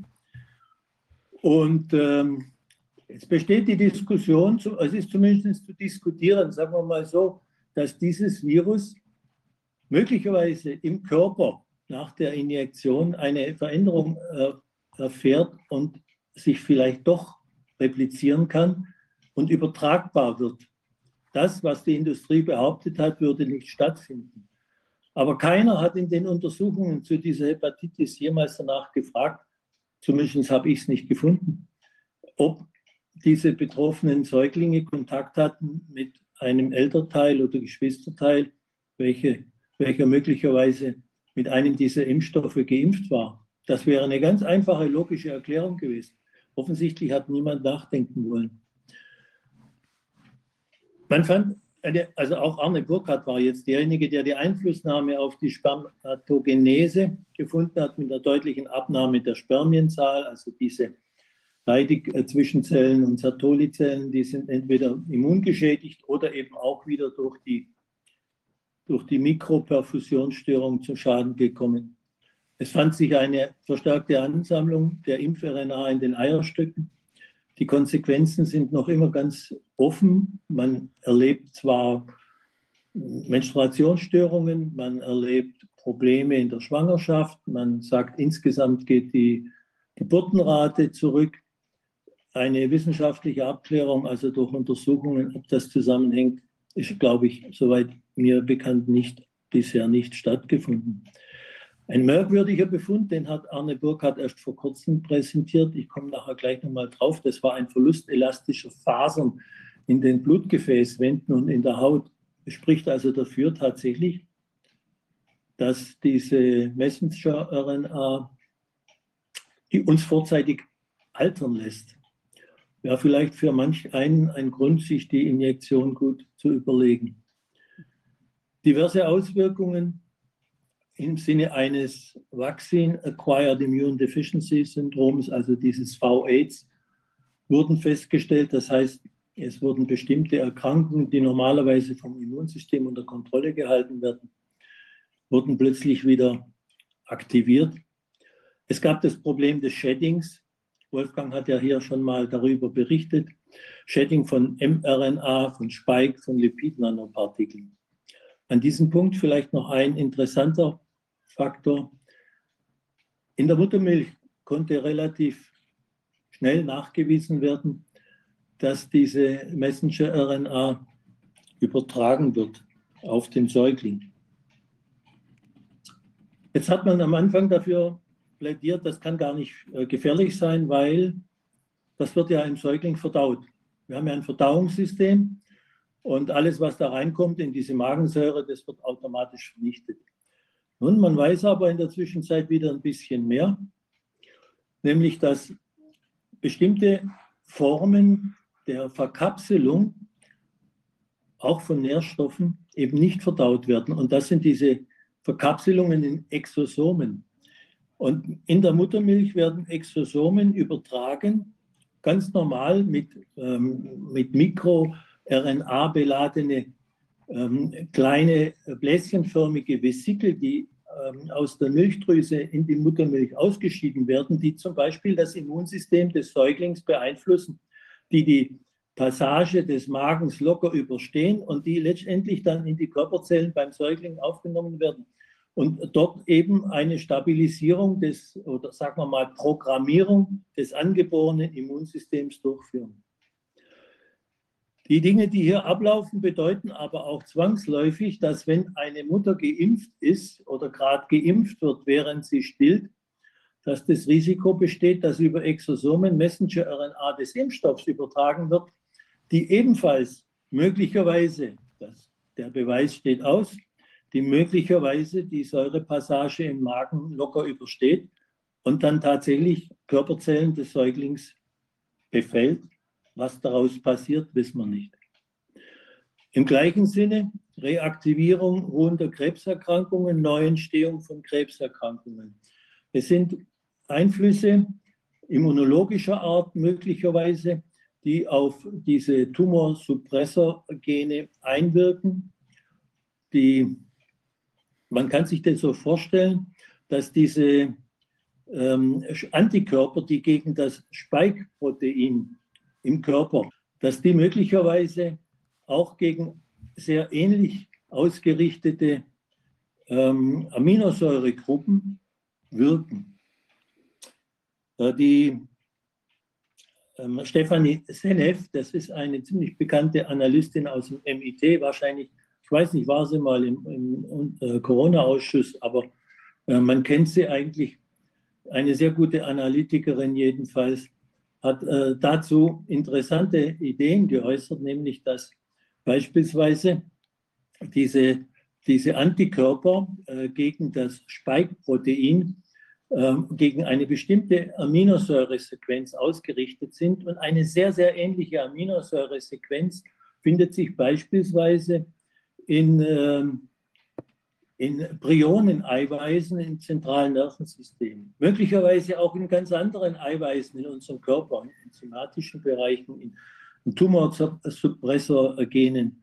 Und man kann sich sehr gut vorstellen, dass hier in, in einer Art molekularer Mimikrie diese Antikörper plötzlich die falschen Eiweiße mit zerstören und vernichten. Und während äh, Luc Montagnier zum Beispiel 2022 im Frühjahr noch davon ausgegangen ist, dass das Spike-Protein direkt Fehlfaltungen von bestimmten wichtigen Proteinen im Körper verursachen könnte und diesen Kreuzfeld-Jakob ähm, diesen schnellen Kreuzfeld-Jakob-Mechanismus ähm, erzeugt, könnte das ein zweiter Faktor sein, der zumindest in die gleiche Richtung geht und am Schluss eben sich durch Amyloid-Ablagerungen, also kaputt gemachte ähm, äh, Schutzproteine dann gerichtet hat. Nun, all diese Dinge sind die Voraussetzung, wenn man einen Patienten behandeln will, man muss zunächst mal die Pathomechanismen einigermaßen verstanden haben, sonst können wir eine Behandlung in medizinischen Sachfragen kaum durchführen. Vielleicht, vielleicht darf ich einmal ganz kurz, ich muss gleich, muss leider mich ja. gleich verabschieden, muss ich in eine andere Sitzung. Aber ich, ich denke, äh, was unheimlich wichtig ist, ist, du hast jetzt ja die verschiedenen Möglichkeiten der, der, der Pathomechanismen auch dargestellt, welche verschiedenen Wirkungen und weshalb sie auftreten können. Und daraus müssen sich jetzt natürlich auch diagnostische Konsequenzen ergeben. Wonach sucht man denn, um herauszufinden, ob ein Schaden durch, nach, einer, nach einer gentechnischen Spritze gekommen ist oder ob das eine andere Ursache haben kann? Das kommt jetzt. Ja, das ist, aber ich denke, wir, wir haben dann, äh, wir haben ja dann die Diagnostik der Ärzteschaft. Und die Diagnostik, die von Ärzten gemacht wird, die ist ja auch geregelt. Die wird geregelt durch die WHO. Das sind die ICD-Ziffern. Die sind, da sind praktisch werden die Diagnosen festgelegt, die Ärzte stellen können und andere Diagnosen können sie nicht abrechnen. Das ist das große Problem. Das muss man dabei wissen. Das heißt, das wird kanalisiert. Die Diagnostik der Ärzteschaft wird kanalisiert durch die abrechnebaren ICD-Ziffern, die von der WHO definiert werden. Ja. Und ich, ich, will ein, ich will das Beispiel hier nur einmal ganz kurz projizieren. Das ist sehr dürftig, was es da gibt. Und ich möchte da ganz kurz mal diese, diese, diese Zahlen, die beruhen auf den KBV-Daten, die der, die der äh, Tom Lausen da äh, mal zusammengestellt hat. Augenblick mal. So, das sind sie.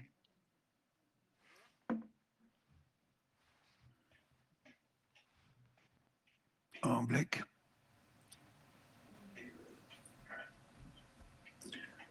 So, hier. Hier müssten jetzt zu sehen sein. Nee, noch nicht.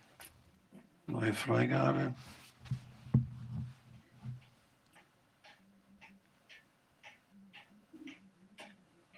Könnt ihr was sehen? Nee, noch nee. nicht. Warte mal. Na, dann die. Das da. Kann man das sehen? Nein, auch noch nicht. Ja, ja, jetzt. Ah ja. Augenblick.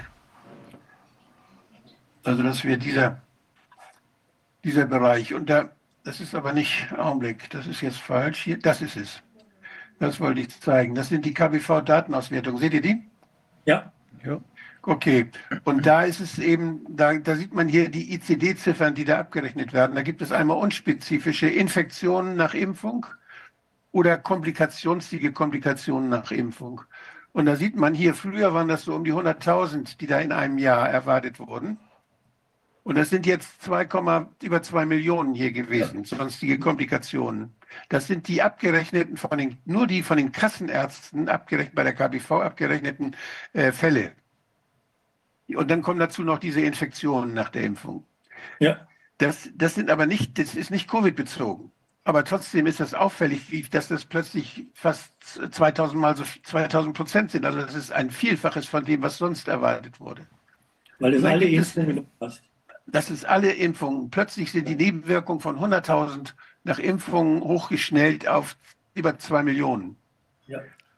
Und äh, das ist ja, das ist ja wirklich erstaunlich. Das ist viel, wenn man, ja, wenn man die Zahl der Impfungen, selbst wenn man die Zahl der gegebenen Dosen jetzt nimmt, das sind ja etwa 190, 190 Millionen etwa, ist das viel, zwei Millionen. Und äh, wir haben dann hier diese Diagnoseziffern, die abgerechnet wurden, wenn jemand Covid-19 hat. Das ist immerhin, da gab es früher, die gab's, diese gab es ja vorher überhaupt nicht, die jetzt kommen unter dem Strich hier.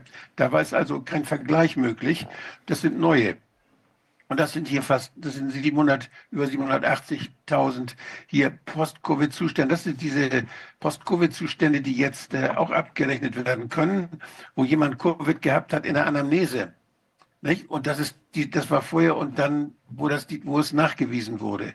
Da, dazu muss noch nicht mal ein Erregernachweis, also nicht mal ein positiver PCR da, äh, da sein, sondern das reicht, wenn Covid diagnostiziert wurde, weil man Kontakt hatte mit jemandem, bei dem der Test positiv war. Und dann gibt es hier noch eine andere Abrechnungsziffer, das ist multisystemische Entzündung in Verbindung mit Covid-19. Also alle möglichen Entzündungen, die bei einem positiven Test oder bei jemandem, der Kontakt hatte mit einem positiven Test abgerechnet werden können. Dann die Notwendigkeit der Impfung, das ist noch was, was Eigenes hier, komme ich gleich drauf. Und die unerwünschten Nebenwirkungen nach Covid-19-Impfstoffen. Diese, das ist der einz, die einzige Ziffer, die was aus explizit über Nebenwirkungen nach Covid-19 sagt. Immerhin sind es eine Million, die da gemeldet wurden. Aber diese anderen Fälle hier, die jetzt, äh, diese ersten drei unterm Strich, das sind also Leute, die behandelt werden, weil da irgendwas passiert ist, weil sie den Arzt aufgesucht haben, weil sie krank sind. Und das wird alles einer, einer Corona-Infektion zugeschrieben. Aber es sind die gleichen Symptome, die man hat, auch wenn man diese Spikes selber gebildet hat nach der Impfung. Herr Wolfgang, Dann eine darf, weitere. ich, darf ich kurz fragen? Diese da unten, die sind nicht eine Addition oben, sondern die sind nochmal extra, ja? Die sind extra, ja. Die sind da werden, nicht drin. Das Und- ist hier, das ist hier nach allgemeiner Impfung, wo Covid nicht drin vorkommt. Da, da weiß der Arzt nicht, was es war. Hier meldet der Arzt die oder rechnet ab nach einem Neben und schreibt das dem, dem Covid-19-Impfstoff zu. Mhm. Das sind also zwei verschiedene Abrechnungsziffern. Ich Ganz weiß nicht, ob er die beide gleichzeitig abrechnen kann, das weiß ich nicht. Mhm. Ich, ich vermute mal, dass man nicht zwei, zwei ICD-Ziffern, die einander praktisch dann überdecken, überlappen, dass man die beide, dass man die beide bezahlt kriegt. Aber, Aber hier, das wir ist ja eine ganz, insgesamt drei Millionen. Wenn die unten separat wären und da oben nicht drin, dann haben wir ja quasi drei Millionen. Und bei den anderen Ja, da müsste- sicher müsste man bei der KBV mal nachfragen, ob, wie die das, wie die das handhaben. Das wäre eine wichtige Frage. Das wäre ja auch die Aber Frage, hier- wenn es, Entschuldigung, wenn es differenziert zu betrachten wäre, also nicht inkludiert wäre, der untere Wert in dem ober der Linie, über der Linie, wo kommen auf einmal diese plus 1790 Prozent her? Also es ist ja Ja. in anderen Bereichen jetzt gar nicht mehr geimpft worden, deswegen ist das ja eigentlich unerklärlich. Durch Die anderen, die anderen Impfungen oder die richtigen Impfungen sind ja nicht mehr geworden seitdem, sondern eher weniger, weil da weniger zum Arzt gegangen sind. Auch, mit, auch die Mütter sind nicht mit den Kindern so oft zum Arzt gegangen. Das war alles viel zu kompliziert. Da ist der, die, der Konsultationsindex für Kinder, der ist ganz stark zurückgegangen in der Zeit zum Beispiel. Und geimpft werden ja meistens auch Kinder dann sehr häufig. Und jetzt werden eben alle, ge- kriegen alle die Spritze. Und es ist nur die Grippeimpfung, die aber auch nicht mehr geworden ist, die auch bei älteren Menschen dann regelmäßig gegeben wurde. Also hier, das ist, das ist schon sehr deutlich ein Effekt, der begonnen hat eben 2021 mit Beginn dieser, dieser Genspritzen. Das ist ziemlich deutlich. Das ist sehr, sehr erklärungsbedürftig und soweit ich weiß, gibt es da keine weiteren, ja, keine weitere Nachforschung. Man behandelt, man redet immer nur von Post-Covid und äh, von Long-Covid und das sind dann diese Abrechnungsziffern hier oben. Aber hier ist noch eine Abrechnungsziffer, die ist immerhin 31 Millionen Mal abgerechnet worden. 31 Millionen Mal, das ist da fast ein Drittel der, Deut- der, der Bevölkerung in Deutschland, wäre das. Das ist die Notwendigkeit der Impfung gegen Covid-19. Da hat der Arzt gesagt, sie müssten geimpft werden. Aber er hat keine Impfung abgerechnet, sondern er hat nur die Notwendigkeit abgerechnet. Das heißt, das sind die Leute, die sich nicht haben spritzen lassen. Ja auch, Und der Arzt hat die PET, der Arzt hat die PETS-Gebühr abgerechnet. Der hat dir gemeldet, hier war bei mir einer, der wollte sich nicht impfen lassen und dafür hat er Geld gekriegt. 31 Millionen Mal. Wolfgang, Und wie das viel, wie ich- viel Geld gibt es für diese Ziffer? Weiß ich nicht, genau, aber das gibt da das bestimmt irgendwie was um, um die um die zwei, drei bis fünf Euro. Keine Ahnung, vielleicht auch mehr, keine Ahnung. Aber das sind natürlich, das sind Daten, die gehen dann, die werden an die Kassen gemeldet. Die gehen zu, an die kassenärztlichen Vereinigungen. Die gehen, die gehen auch dann in die elektronische Datenverarbeitung, in die elektronische Datenautobahn, die digitalisierten Daten der, der Gesundheitsautobahn in Bezug auf die, auf die Kassen ein. Das heißt, das sind Daten, die landen letztlich dann irgendwo zentral im Rechner von Avato. Bertelsmann. Ähm, Wolfgang, darf ich da Und, noch äh, eine Frage stellen? Diese Ziffer, das kann ja auch sein, dass ich jetzt auch das bei jedem abrechnen kann. Also nicht nur die, die sich jetzt nicht impfen lassen wollen, sondern auch ich bespreche mal mit einer Oma, die eigentlich bereit ist, sich wieder impfen zu lassen bei einem Termin. Sie müssen sich noch mal impfen lassen und dann macht die einen neuen Termin für die Impfung und dann kann ich bei diesem einen Termin, wo ich darauf hinweise, oh, Sie brauchten wieder, äh, kann ich auch wieder abrechnen. Also das kann ja selbst bei, bei jetzt impfwilligen Leuten äh, quasi eine Dauerabrechnungsmöglichkeit sein. Jedes Mal wieder vor dem nächsten Booster kann ich da nochmal zuschlagen. Aber man kann ja die Impf man kann ja entweder die Impfung abrechnen oder diese Indikation. Das gibt's, das gibt's sonst nicht, dass man das, dass Nee, das man ist- das zweimal abrechnen kann, eine und dieselbe Sache. ja, das ist schon klar, dass das jetzt seltsam ist, aber es ist ja Aber theoretisch m- genau, möglich, dass das eben in Ja. dieser Form, was Also die- in zwei Terminen abgerechnet wird. das, auch das müsste man klären. Das wäre wichtig, mal jemand von der KBV zu haben oder von der Kasse zu haben, der diese, der die, die Handhabung dieser Ziffern, wie, Mhm. die, was- wie jetzt die Kassen damit umgehen, der das erläutert. Das wäre ein ganz wichtiges Thema. Äh, Ich weiß nicht, ob Tom Lausen selber das weiß, ob der das alles rausgefunden hat, das, aber wir müssen ihn unbedingt mal denn einladen. Ich werde ihn, werde ihn gleich wahrscheinlich treffen in der nächsten Sitzung, aber ich weiß, da wird das wahrscheinlich nicht Thema sein. Mal sehen, vielleicht kriegt er was raus. Vielleicht Ja, ich wollte das nur, ich wollte das nur einfügen. Jetzt, das passt nämlich dazu, weil eben wir, wenn wir jetzt über das sprechen, was durch diese Spritzen verursacht werden kann, und auf der einen Seite sehen und auf der anderen Seite sehen, was denn diagnostiziert wird und womit es diagnostiziert wird, was, da, was davon gefördert wird und wie das Ganze, was diagnostiziert wird, nachher gezählt und bewertet wird, das hängt ja damit zusammen, was die WHO an Diagnosen definiert. Ja. Und was denn, ja. Ja, Entschuldigung. Du hast zum Einstieg jetzt ähm, von der Präsentation ge gemeint, wenn ich es richtig verstanden habe, dass es keine Möglichkeit gäbe, die, diese Diagnostik abzurechnen. Aber der letzte Punkt wäre ja so eine Möglichkeit, oder nicht? Also wenn natürlich jetzt auch nicht spezifisch auf die einzelnen Schäden bezogen, sondern halt als generalisierende ähm, Ziffer, aber diese Das- Möglichkeit der Abrechnung gibt es prinzipiell schon offensichtlich. Ne? Ist, der ist dann sehr allgemein, ja. Ja. Die gibt es, ja. Ja. Die ist ja auch eine Million Mal hier gezählt worden 2021. Mhm, mhm. Aber halt sehr unspezifisch. Ja. Mhm. Da muss man dann gucken, was gibt es dafür. Ne? Sie muss man die Preise gucken. Wie viel gibt es für die Behandlung jetzt von, von Leuten, die ein multisystemisches Entzündungssyndrom haben? Da wird ja auch immer der Aufwand, wird da ja immer dann gerechnet, den, der mit so einer Diagnose verbunden ist. Das wird gewichtet, bewertet und danach gibt es dann, Mhm. ja, dann Punkte oder, oder Euros. Okay. Okay. Also das ist nur als, als Aufhänger für eine weitere Diskussion. Wir müssen unbedingt die Kassen fragen, wie sie damit umgehen. Mhm. Gut, Ja. so ich, verabschiede, ich verabschiede mich jetzt und äh, Hans-Michael macht das, ja, macht das ja ganz toll mit den, macht das sehr systematisch, da bin ich sehr dankbar drüber. Wir arbeiten ja sehr viel zusammen auch, weil wir uns überlegen, man müsste eigentlich hier Leitlinien herstellen. Wir, ich kenne ja die AWMF, das ist ja die Gesellschaft der wissenschaftlichen Fachgesellschaften in der Medizin, die Leitlinien macht. Und die, da gibt es Leitlinien, die aber auch um den heißen Brei rum, definieren, die also auch dieses, diese Differentialdiagnose Impfschaden und Long-Covid äh, völlig ja, zukleistern und, und nicht, vernünftig, die, aus, nicht vernünftig die Differentialdiagnose beschreiben, die Methoden beschreiben, die man eigentlich beschreiben könnte und beschreiben müsste. Deshalb wollen wir da ein bisschen Stachel im Fleische sein und wollen sehen, dass wir die, dass wir die Herde der, der Fachleute da zum, zum Jagen treiben. Also ich denke, dass, dass hier was gemacht werden muss. Und äh, wir werden versuchen, so eine Leitlinie, was die Diagnostik und was die Therapie angeht, in Zusammenarbeit mit vielen Fachleuten dann irgendwann mal immer mehr zu präzisieren. Jo, soweit. Vielen Dank und äh, Hans-Michael, vielen Dank, dass du das alles so schön erzählst und so ausführlich. Ich wünsche euch noch eine gute Diskussion. Alles klar, Wolfgang, vielen Dank. Bis zum nächsten Tschüss. Mal. Ciao, Spätestens. Tschüss. Das war, ja, Tschüss. also diese, diese Diagnosen, diese Diagnosencodes, die beeinflussen natürlich auch das Verhalten der Ärzte äh, in Bezug auf ihre Untersuchungen. Weil Untersuchungen, die sie nicht abrechnen können, werden sie wenig machen, beziehungsweise Untersuchungen, die dann möglicherweise auf Privatkosten des Patienten gehen, wird der Patient möglicherweise nicht haben wollen. Vielleicht noch zwei Definitionssachen. Man verwendet heute den Begriff Long Covid, das heißt, es sind verlängerte Krankheitserscheinungen im Grunde genommen nach einer Covid-Infektion vorhanden, und zwar über zwölf Wochen. Wenn diese Beschwerden länger anhalten, drei Monate, spricht man heute von Post-Covid.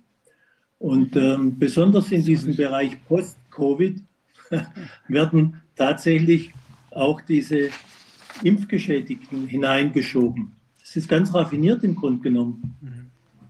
Wenn ich heute die Impfgeschädigten datenmäßig einsammle und alle mit einem Impfschaden praktisch als Post-Covid bezeichne, habe ich retrospektiv die beste Chance, die Impfung nachträglich zu rechtfertigen und weitere Impfungen im Vorfeld natürlich auch zu rechtfertigen, weil ich ja hier einen Impfschaden gar nicht habe, sondern eine Post-Covid-Infektion.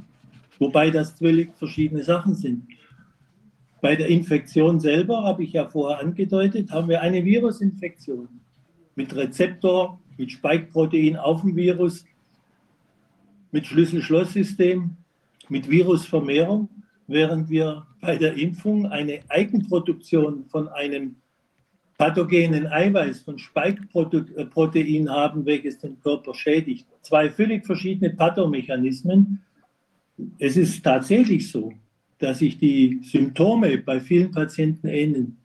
Aber wenn man zum Beispiel die Gelbfärbung bei einer Erkrankung der Leber betrachtet, dann kann die auf der einen Seite durch zu hohen Alkoholkonsum zustande kommen oder auch durch eine Hepatitis. Das sind zwei verschiedene Erkrankungen. Ich kann deswegen nicht alle in einen Topf werfen und sagen, es gibt nur noch Gelbfärbung der Leber. Mhm. Das muss man klar sagen. Es sind verschiedene Wege der Therapie dann auch zu berücksichtigen. Wolfgang hat es vorher angedeutet äh, mit dieser Leitlinie. Also das Ganze, was ich Ihnen jetzt hier oder was ich allen erzähle, ist ja letztendlich das Resultat einer Initiative von Ärzten aus dem Kreis Sigmaringen und Bodenseekreis, die sich zusammen mit Wolfgang Wodak, Arne Burkhardt und Ulrike Kämmerer Mitte April in Sigmaringen zu einem Workshop getroffen habe. Und der Workshop lief in etwa mit dem Titel, wie kann ich Post-Vac-Patienten am besten helfen? Daraus ist jetzt auch diese pathomechanistische Grundlage entstanden. Und ähm, ich versuche mal weiter zu erklären, was da nach dieser, ähm, also wie gesagt, die Pathophysiologie ist die Voraussetzung für jede Therapie, sonst können wir die Therapie vergessen, sonst sind wir blind durch die Gegend. Gut, das nächste, der nächste Schritt ist natürlich die Diagnostik und die stellt angesichts dieser großen Variationsbreite der Symptome bei diesem, ich nenne es jetzt einfach mal weiterhin Post-C-WAC, Post-Corona-WAC. Und die stellt eine besondere Herausforderung dar. Wichtig ist natürlich, wie bei jeder Vorstellung eines Patienten mit Beschwerden, zunächst mal die Anamnese, das heißt die Krankgeschichte festlegen. Es ist wichtig herauszufinden, wann wurde der Patient geimpft, wann begannen die Symptome. Es ist wichtig herauszufinden, mit welchem Impfstoff wurde er geimpft, mit welcher Charge. Es gibt ja einschlägige Webseiten, auf denen man nachschauen kann, inwieweit bestimmte Chargen, ähm, die bekannterweise äh, verstärkt Probleme erzeugt haben, dann hier meinetwegen zum Zug gekommen sind. Die körperliche Untersuchung, klar, das gehört dazu. Die Grundlaborwerte, die macht jeder Hausarzt ohnehin. Und dann eben symptombezogene Laborwerte. Das sind im Grunde genommen alle Sachen, die der Arzt auch abrechnen kann. Unter dieser Diagnose Verdacht auf Impfschaden. Und dann gibt es natürlich noch spezielle Labortests bei begründetem Post-C-Verdacht da wäre es jetzt zum Beispiel sehr interessant, die Möglichkeit zu haben, im peripheren Blut äh, zum Beispiel Spike-Antigen nachweisen zu können oder Capsid-Antigen oder beides. Leider gibt es noch kein Labor, was das ganz normal anbietet, auch nicht als Kassenleistung. Der Einzige, der tatsächlich das jetzt schon in der Routine nachweisen kann, ist in der Histologie der Arne Burkhardt in Reutlingen und der ähm, Kollege Mörz, ich glaube in Dresden ist der. Dann gibt es natürlich äh, auch weitere Möglichkeiten, dass wenn hormonelle äh, Schäden im Verdacht stehen, dass man da einen bestimmten Status macht, dass man Infektdiagnostik macht, Virologie, Bakteriologie. Viele Kollegen machen hier große Rundumschläge vor denen ich im Grunde genommen eher warne, weil die mehr Verwirrung schaffen. Also man kann sich vorstellen, ein Immunsystem, was gestresst ist, was permanent gefordert ist, hat vielleicht auch nicht mehr diese ganze Schutzwirkung und ähm, irgendwelche versteckte, noch im Körper vorhandene ähm, Reaktionen durch alte Infektionen werden dann wieder manifest, ohne dass die Leute richtig krank werden. Aber solche Ergebnisse verunsichern. Auch toxikologische Untersuchungen können notwendig werden. Vor allen Dingen haben wir heute ein Problem. Diese Menschen, die betroffen sind, die sind ja heute anders als früher nicht mehr auf den Arzt alleine angewiesen. Das heißt, die sind überhaupt nicht mehr alleine. Die bilden in 0, nix Gruppen, Selbsthilfegruppen, die informieren sich im Internet. Sie finden im Internet Anleitungen, irgendwelche Medikamente zu besorgen aus dem Ausland, die zum Teil in Deutschland gar nicht zulässig sind oder gar nicht verfügbar sind. Sie nehmen diese äh, Substanzen oftmals einfach ein, ohne Rücksprache mit dem Arzt. Oftmals Substanzen, die sich überhaupt nicht miteinander vertragen, werden auf einen Schlag von Patienten eingenommen. Also Beispiele habe ich auch selber genug jetzt erlebt. Das bedeutet, ich kann hier tatsächlich Vergiftungserscheinungen in einem Menschen haben und ich kann tatsächlich auch nicht mehr differenzieren, sind die Symptome der Erkrankung dieser Post-Vac-Erkrankung der Grund oder ist es möglicherweise ein Zusammenspiel von Substanzen, die der Patient besser nicht eingenommen hätte? Natürlich gehört dann die fachärztliche Diagnostik unter bestimmten Bedingungen dazu. Zum Beispiel bei Verdacht auf eine Myokarditis sollte man schon die kardiologische Abklärung machen. Da gibt es ja heute Möglichkeiten mit dem sogenannten Herz-MRT. Das ist eine spezielle Untersuchung, bei der auch bestimmte Substanzen noch als Art äh, Kontrastsubstanz eingesetzt werden, da kleinste Narben im Bereich der Herzmuskulatur sichtbar gemacht werden und dann eben auch eine Myokarditis beispielsweise, das ist ja auch ein, möglicherweise ein forensisches Problem am Schluss nachzuweisen, dass es ein Impfschaden ist, dass dann eine Myokarditis vorliegt oder vorgelegen hat, wobei man klar sagen muss, Myokarditiden sind niemals harmlos. Es hängt immer von der Größe des Schadens ab, von der Narbenbildung, ob hier langfristig gesehen die Lebenserwartung verkürzt wird oder normal verläuft. Auf alle Fälle, jeder, der einen Herzmuskelschaden erlitten hat, hat Beeinträchtigungen seiner körperlichen Leistungsfähigkeit früher oder später zu erwarten. Und etwas, was auch durchaus wichtig ist, die psychiatrische Abklärung. Wir haben hier ein kritisches Feld im Augenblick. Stellen Sie sich vor, die meisten der Geschädigten mit Postvac, die gehen zum Arzt und der Arzt nimmt sie nicht für ernst. Der sagt, es gibt keine Impfschäden, weil er so indoktriniert wurde von diesen Behörden und Staatsorganen, dass er selber nicht mehr an einen Impfschaden glauben kann. Und ehe sich der Patient versieht, wird er in eine psychosomatische oder vielleicht sogar psychiatrische Diagnose geschoben. Es ist also tatsächlich sehr schwer, weil auf der anderen Seite gibt es ja auch psychische Erkrankungen. Es gibt Depressionen, es gibt Depressionen, die wieder aufflackern durch die Maßnahmen von Corona. Es gibt psychotische Erkrankungen, Psychosen. Und ähm, man muss diese Erkrankungen differentialdiagnostisch einfach im Auge behalten. Und auch hier wiederum tut sich das System extrem schwer. Und letztendlich, was extrem wichtig ist, wie gehe ich mit Verstorbenen um, bei denen der Verdacht auf Post-CEVAC besteht.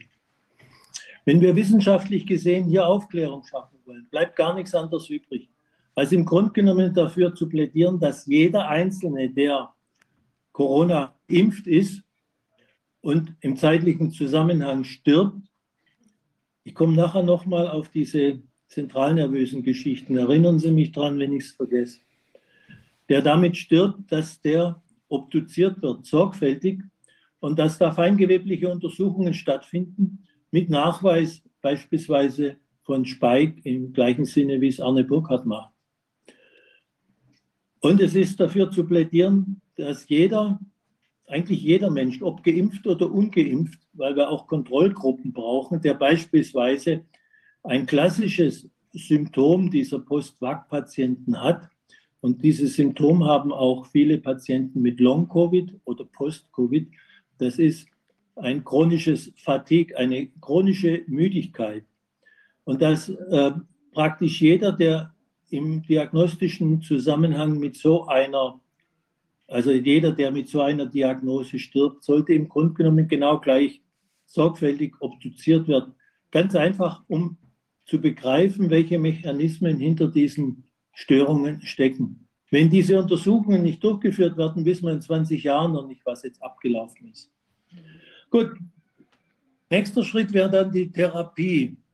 In der Therapie müssen wir ein bisschen unterscheiden zwischen der Akutphase und der Frühphase, die kurz nach der Injektion der mRNA-Substanzen äh, da ist. Ähm, könnte man rein theoretisch die Impfreaktion, die Immunreaktion stoppen? Die Antwort lautet klar, nein, es gibt keinen Mechanismus zum jetzigen Zeitpunkt. Wenn jetzt nur mal theoretisch überlegend äh, die Pharmaindustrie meinetwegen einen monoklonalen Antikörper schaffen könnte gegen Spike-Protein, würde im Prinzip nicht viel anders passieren, nur dass das Immunsystem praktisch um eine Stufe versetzt reagieren würde. Das würde dann eben diesen monoklonalen Antikörper am Schluss auch angreifen. Also im Prinzip im Augenblick in der Frühphase keine Möglichkeit. Bleibt zu hoffen, dass der Körper im Laufe der Zeit von sich hier eine, eine Heilung erzeugt. Wie lange Entschuldigung, ganz kurz ja? reingeworfen die Frage. Ähm, einige haben ja sich, nachdem sie sich diese Spritze haben verpassen lassen, teilweise ja auch aus Zwang oder unter Druck ähm, das Blut dann ausleiten lassen. Ich weiß nicht, ob das der richtige Begriff Apherese. ist. Ich komme ja. gleich dazu. Na gut, wir können das jetzt auch schon machen. Also Blutwäsche. Ähm, ja, es fehlt an der Logik. Man stelle sich doch einfach mal vor, was passiert denn bei dieser Impfung? Wir produzieren Spike-Protein in den Zellen. Wir produzieren das in den Endothelien. Wir produzieren das in den ähm, Neuronen, also in den, in den Nervenzellen. Wir produzieren das in den Muskelzellen. Das sind ja auch alles Zellen, die nicht direkt äh, mit dem Blut austauschbar sind. Wenn ich das Blut wasche, äh, in Anführungsstrichen, dann könnte ich zwar bestimmte Antikörper rausspülen, aber es gibt nicht einmal einen spezifischen Absorber für Autoantikörper, sondern es ist ein unspezifisches Auswaschen oder Ausspielen von Antikörpern. Das hat natürlich dann auch wieder negative Folgen, weil diese Antikörper, die wir in unserem Körper ja brauchen, um äh, unser Abwehrsystem, das arbeitet ja damit.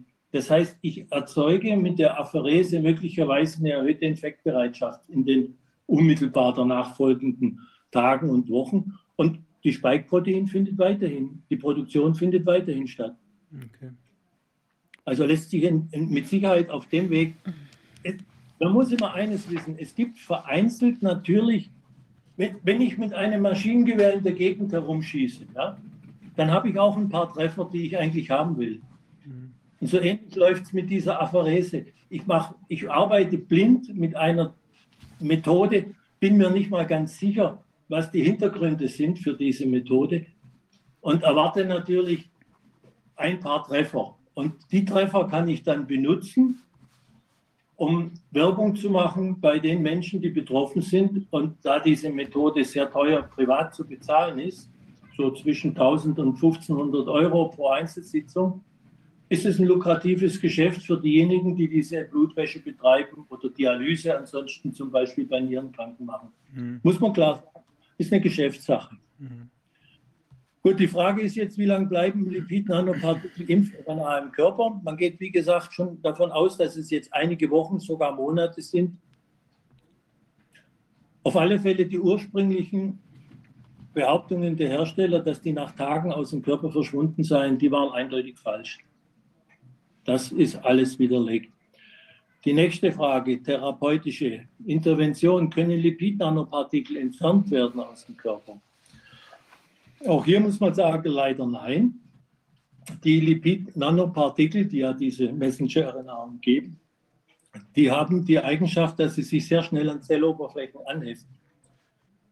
Und auch dieser äh, andere Teil der Apherese, die sogenannte HELP-Apherese oder Lipoprotein-Apherese, entspricht hier nicht der Logik, weil es gibt keine spezifischen Absorber für diese Lipid-Nanopartikel.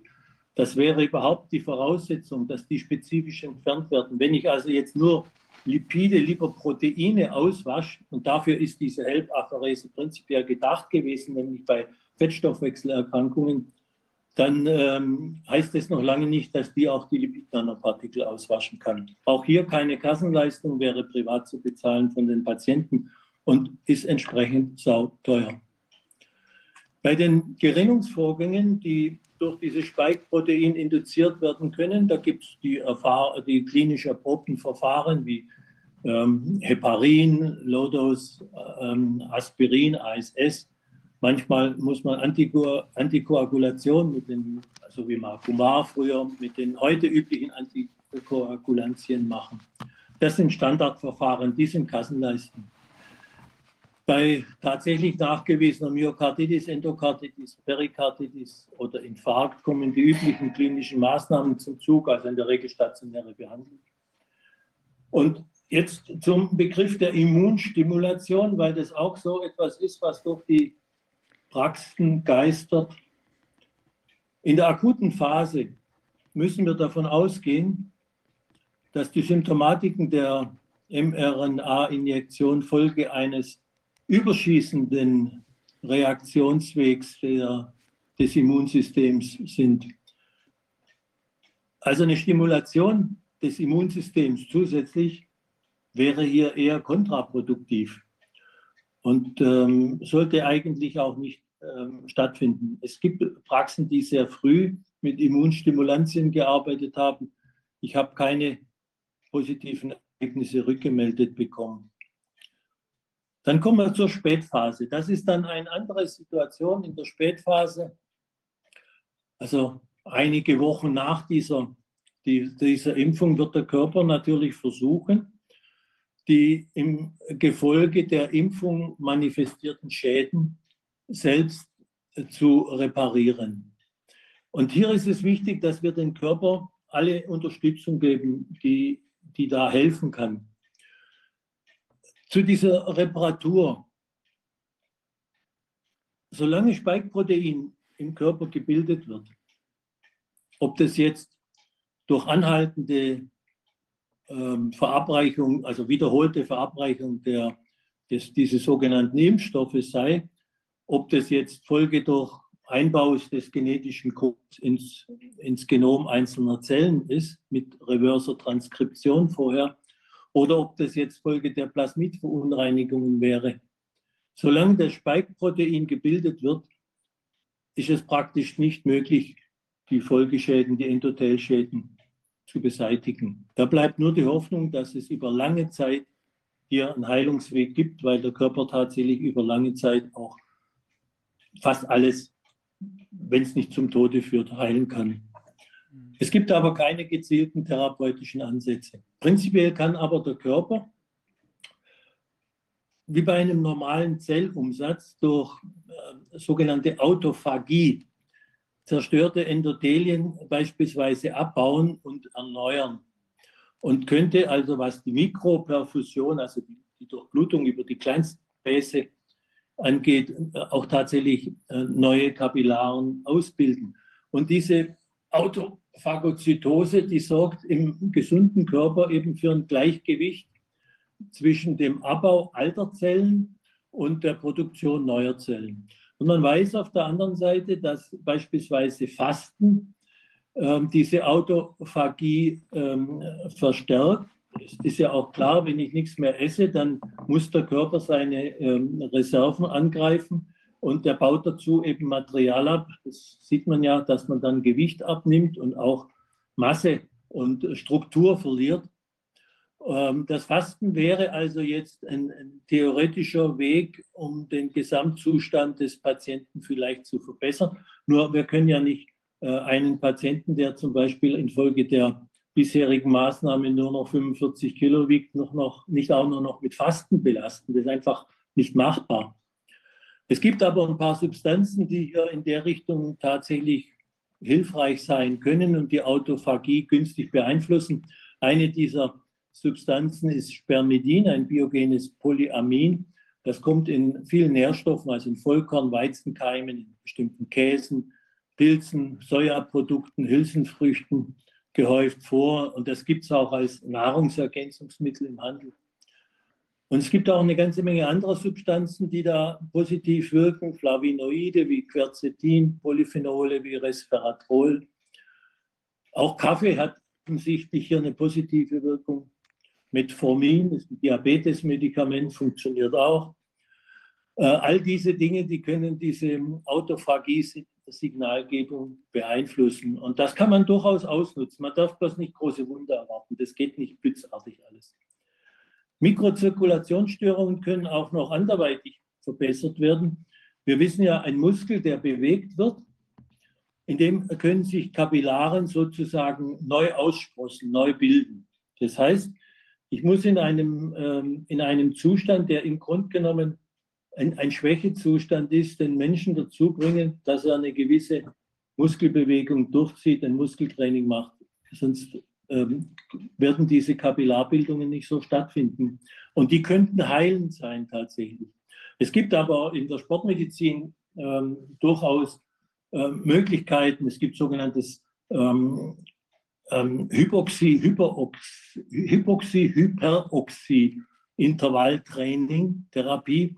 Auch man kann es mit Höhentraining machen. Man muss sich vorstellen, wenn die, die, ähm, die Sauerstoffsättigung vermindert ist, wird der Körper versuchen, durch vermehrte Kapillarbildung oder Weitstellung der Kapillaren die Durchblutung ähm, zu verbessern, um diese Sauerstoffminderversorgung auszugleichen. Man kann, es gibt spezielle Trainingsmasken. Das ist jetzt besonders für, für Sportler vielleicht eine Chance, in, in der Spätphase von so einem Schaden sich noch selber zu helfen. Und das sind Methoden, die vor allen Dingen auch äh, nicht so sehr ähm, äh, geldmäßig ins, ins Gewicht fallen. Im anderen, es gibt zum Beispiel auch äh, von manchen Zentren wird eine hyperbare äh, Sauerstofftherapie in der, in der Drückkammer angeboten. Ähm, jetzt bin ich Taucherarzt, also seit über 40 Jahren und ich habe, weiß Gott, wie viele Druckkammerfahrten in meinem Leben mitgemacht. Ähm, ich kann mir nicht vorstellen, dass hier in der Richtung irgendeine Hilfe äh, ähm, erreicht werden kann, zumal diese Druckkammerfahrten, die, die kosten also zwischen 60 und 100 Euro pro Sitzung. Äh, die werden auf einen äh, Überdruck von 1,3 bis 1,5 Bar gefahren. Ähm, wir haben an der Erdoberfläche haben wir normalerweise Meereshöhe etwa ein Bar. Wenn wir jetzt beispielsweise auf zweieinhalbtausend Meter in der Schweiz auf einen Berg gehen und dann mit dem Sessellift wieder runterfahren, dann haben wir etwa so ein Druckgefälle von 0,3 bis 0,5 Bar, je nach Ausgangshöhe. Und mir wäre nie irgendwie aufgefallen, dass die Menschen dadurch eine verbesserte Durchblutung erreichen. Also ich halte das Ganze auch wieder mehr für eine, ehrlich, für eine Geschäftemacherei. Thromboembolische Komplikationen habe ich mir noch aufgeschrieben. Da werden die üblichen äh, gerinnungshemmenden Medikamente oder ja, hier könnte man niedrig dosierte ähm, niedrig dosierte Acetylsalicylsäure, also ASS, Aspirin einsetzen. Das hat sich bewährt über die Jahre. Jetzt kommen wir zu einem besonderen Bereich, äh, zu neurologischen Folgeerscheinungen. Und äh, die, eine der wesentlichen Klagen, die die Patienten mit Postvac haben, sind Polyneuropathie-ähnliche Beschwerden. Polyneuropathie ist ein recht breites Krankheitsbild, Es gibt viele Ursachen. Diabetes ist die bekannteste. In der Polyneuropathie werden die Nerven, die funktionieren einfach mal nicht mehr richtig. Es gibt Beschwerden, die können Schmerzen sein, die können brennende Gefühle sein, die können Ameisenlaufen, Missempfindungen. Das kann ausgesprochen ähm, lästig sein. Und wir wissen tatsächlich nicht ganz genau, ist es ein Mikroperfusionsschaden, also die Zirkulation in den kleinsten Gefäßen, ist die hier primär dran schuld, dass die nicht mehr richtig stattfindet? Oder sind es tatsächlich Autoimmunprozesse, weil Arne Burkhardt konnte ja auch in den Nervenzellen, in den Neuronen tatsächlich nachweisen, dass ja Spike-Protein in den Zellen vorhanden war und diese Zellen beeinflusst hat. Also könnte auch ein Autoimmunmechanismus dahinter stecken. Üblicherweise werden hier so Vitamin B-Präparate, B-Komplexe eingesetzt. Die Wirksamkeit ist umstritten, aber es besteht zumindest kaum ein Risiko der Überdosierung. B-Vitamine sind wasserlöslich, was zu viel reinkommt, wird halt wieder ausgeschieden. Diese B-Vitamine, die bilden insgesamt ein metabolisches Netzwerk. Man kann also einfach hergehen und kann den Gesamtkomplex verstärkt geben. Also es gibt Diagnosen, bei denen man das nicht braucht, wie perniziöse Anämie, mit gibt man Vitamin B12 alleine.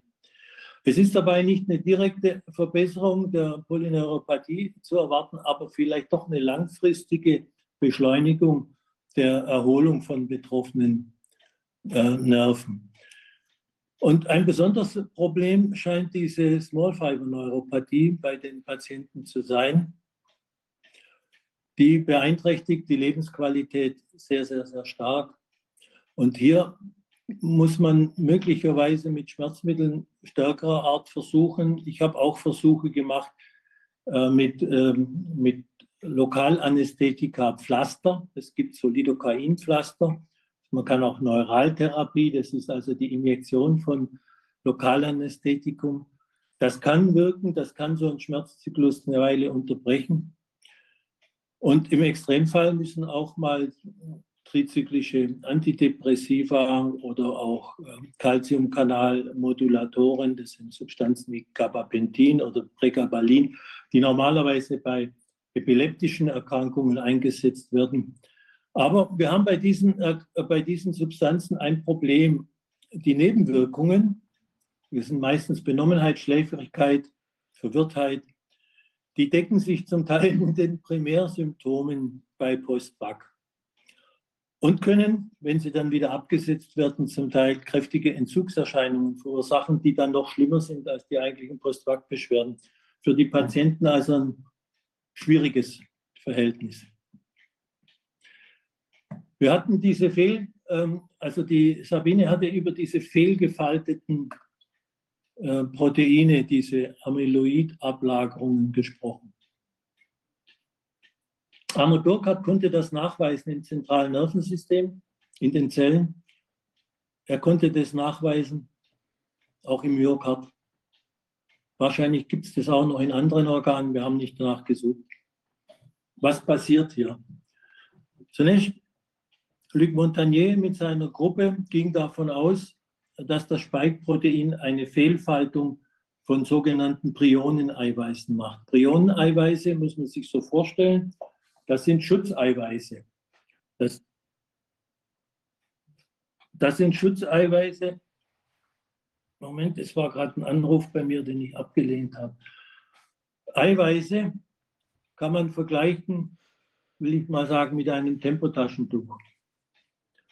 Dieses Tempotaschentuch kann verschiedene Formen annehmen. Jetzt ist es Bild, ist immer noch ein Tempotaschentuch, hat aber eine völlig andere Funktion. Damit kann ich zum Beispiel einen Ausguss verstopfen. Ich kann es aber auch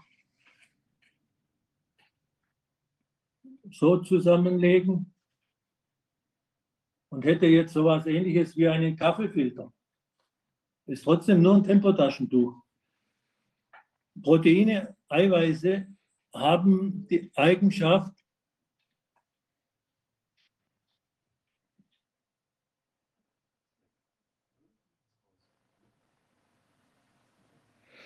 Ja, wird irgendwo falsch drauf geklickt haben. Vielleicht waren wir der falsche Anruf. Ich denke, er kommt bestimmt gleich wieder rein. Notruf. Das ist ja schon faszinierend, wie viel es jetzt auch schon an Erkenntnissen gibt zu den Behandlungsmöglichkeiten. Also ich habe den Eindruck, das ist also ja schon jetzt enorm äh, eine Riesenliste von Tipps. Also wenn man sich das überlegt, wie, wie das doch am Anfang ähm, völlig undurchdringlich war, was man so tun kann, ja. Und jetzt kommt ja doch immer mehr da äh, heraus, ja. Ja, umso befremdlicher ist natürlich, wenn die Ärzte dann sich irgendwie also das Drei-Affen-Prinzip machen und so tun, als ob ja nichts als, wäre. als, Ja. als psychosomatisch Ich, ich, bin, ich bin wieder da. Aus Ja, irgendeinem Grund schön. wurde ich gerade herausgeschossen. Moment, jetzt. Ich muss ganz kurz, ganz, sonst wird jemand verrückt.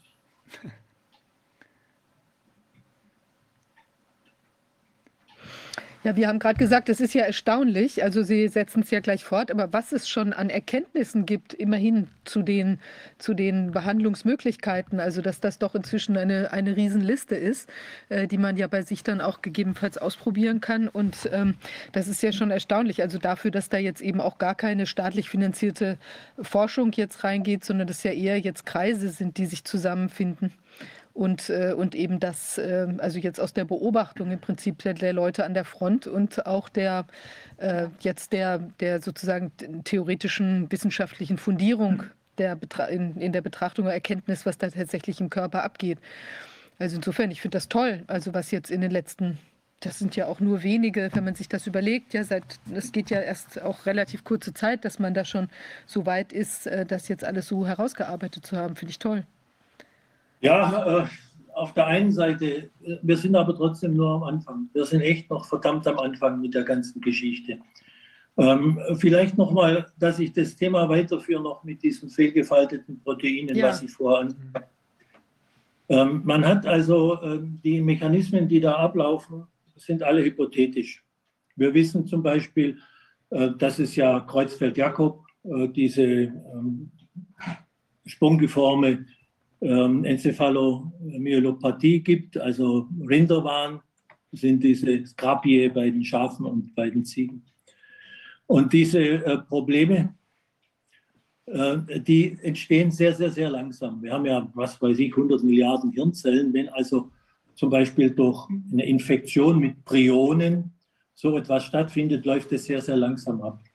Wenn jetzt sowas sehr schnell abläuft, beispielsweise in dem Sinne, dass dieses Spike-Protein eine Fehlfaltung verursachen würde und dieses Tempotaschentuch in eine Position bringt, wo es nicht mehr funktionsfähig ist, dann würde das bedeuten, dass wichtige Schutzproteine für diese Zellen ausfallen und praktisch abgelagert werden. Die liegen praktisch als Zellmüll, als Amyloid-Eiweiß rum und werden früher oder später äh, dann zu einer Funktionsunfähigkeit dieser Zelle führen. Die Stefanie Senev hat als Alternative die Überlegung angestellt, dass ähm, Antikörper, wie ich vorher ja schon angedeutet hatte, dass Antikörper diese äh, Eiweiße zerstören, Antikörper, die auf ein, eine Aminosequenz gerichtet sind, die auch im Spike-Protein vorhanden ist. In dieser Situation wäre dann auch möglicherweise ganz andere Reaktion des Körpers, Ausfall von bestimmten hormonellen Bereichen denkbar. Ja, dann kommen wir zu einem Punkt, der eigentlich sehr, sehr wichtig ist. Das ist die myalgische Enzephalomyelitis Chronic Fatigue. Das ist praktisch ein Symptom, was fast alle Betroffenen äußern. Ähm, die Ursachen sind ganz vielfältig. Das kann postinfektiös sein, das können Viruserkrankungen, Epstein-Barr, das kann Ebola, das kann SARS-CoV-1, SARS-CoV-2, Influenza, das gibt es schon immer im Prinzip, im Prinzip als verzögerte Rekonvaleszenz nach Erkrankungen. Aber es könnte natürlich auch hier sein, dass tatsächlich fehlgefaltete Proteine eine Rolle spielen oder eben Autoimmunmechanismen, tatsächlich Antikörperreaktionen dahinter stecken. Und diese, diese Problematik ist verdammt schwer zu behandeln. Das Krankheitsbild gibt es eigentlich schon lange. Man versucht hier, es gibt keine spezifische Marker, also diagnostische Marker gibt es nicht. Man muss es aus, der, aus, der klinischen, aus dem klinischen Befund herausstellen. Ähm, man kann versuchen, es gibt auch keine typischen Medikamente, die da dafür geeignet sind. Man kann versuchen, mit ähm, Schlafhygiene, mit Massage, mit Akupunktur, Wärme, Kälte, mit Phytopharmaka. Das sind alles Versuchstherapien, Äh, Die Problematik ist, dass die Betroffenen alle sehr empfindlich auf Medikamente reagieren und sehr niedrige Dosierungen nur brauchen. Und damit ist es auch für den Arzt sehr schwierig, Standardmedikation einzusetzen. Weil Standardmedikation hat ja auch eine bestimmte Menge jeweils im Hintergrund. Es gibt typische Bilder, wie zum Beispiel Post-Exertional Malaise. Da verschlechtern sich die Symptome nach körperlicher Belastung und emotionaler oder geistiger Anstrengung. Und diese Symptome, die können dann bis zu zwei, drei Tage, können die praktisch ähm, im Sinne eines fast totalen ähm, Breakdowns anhalten.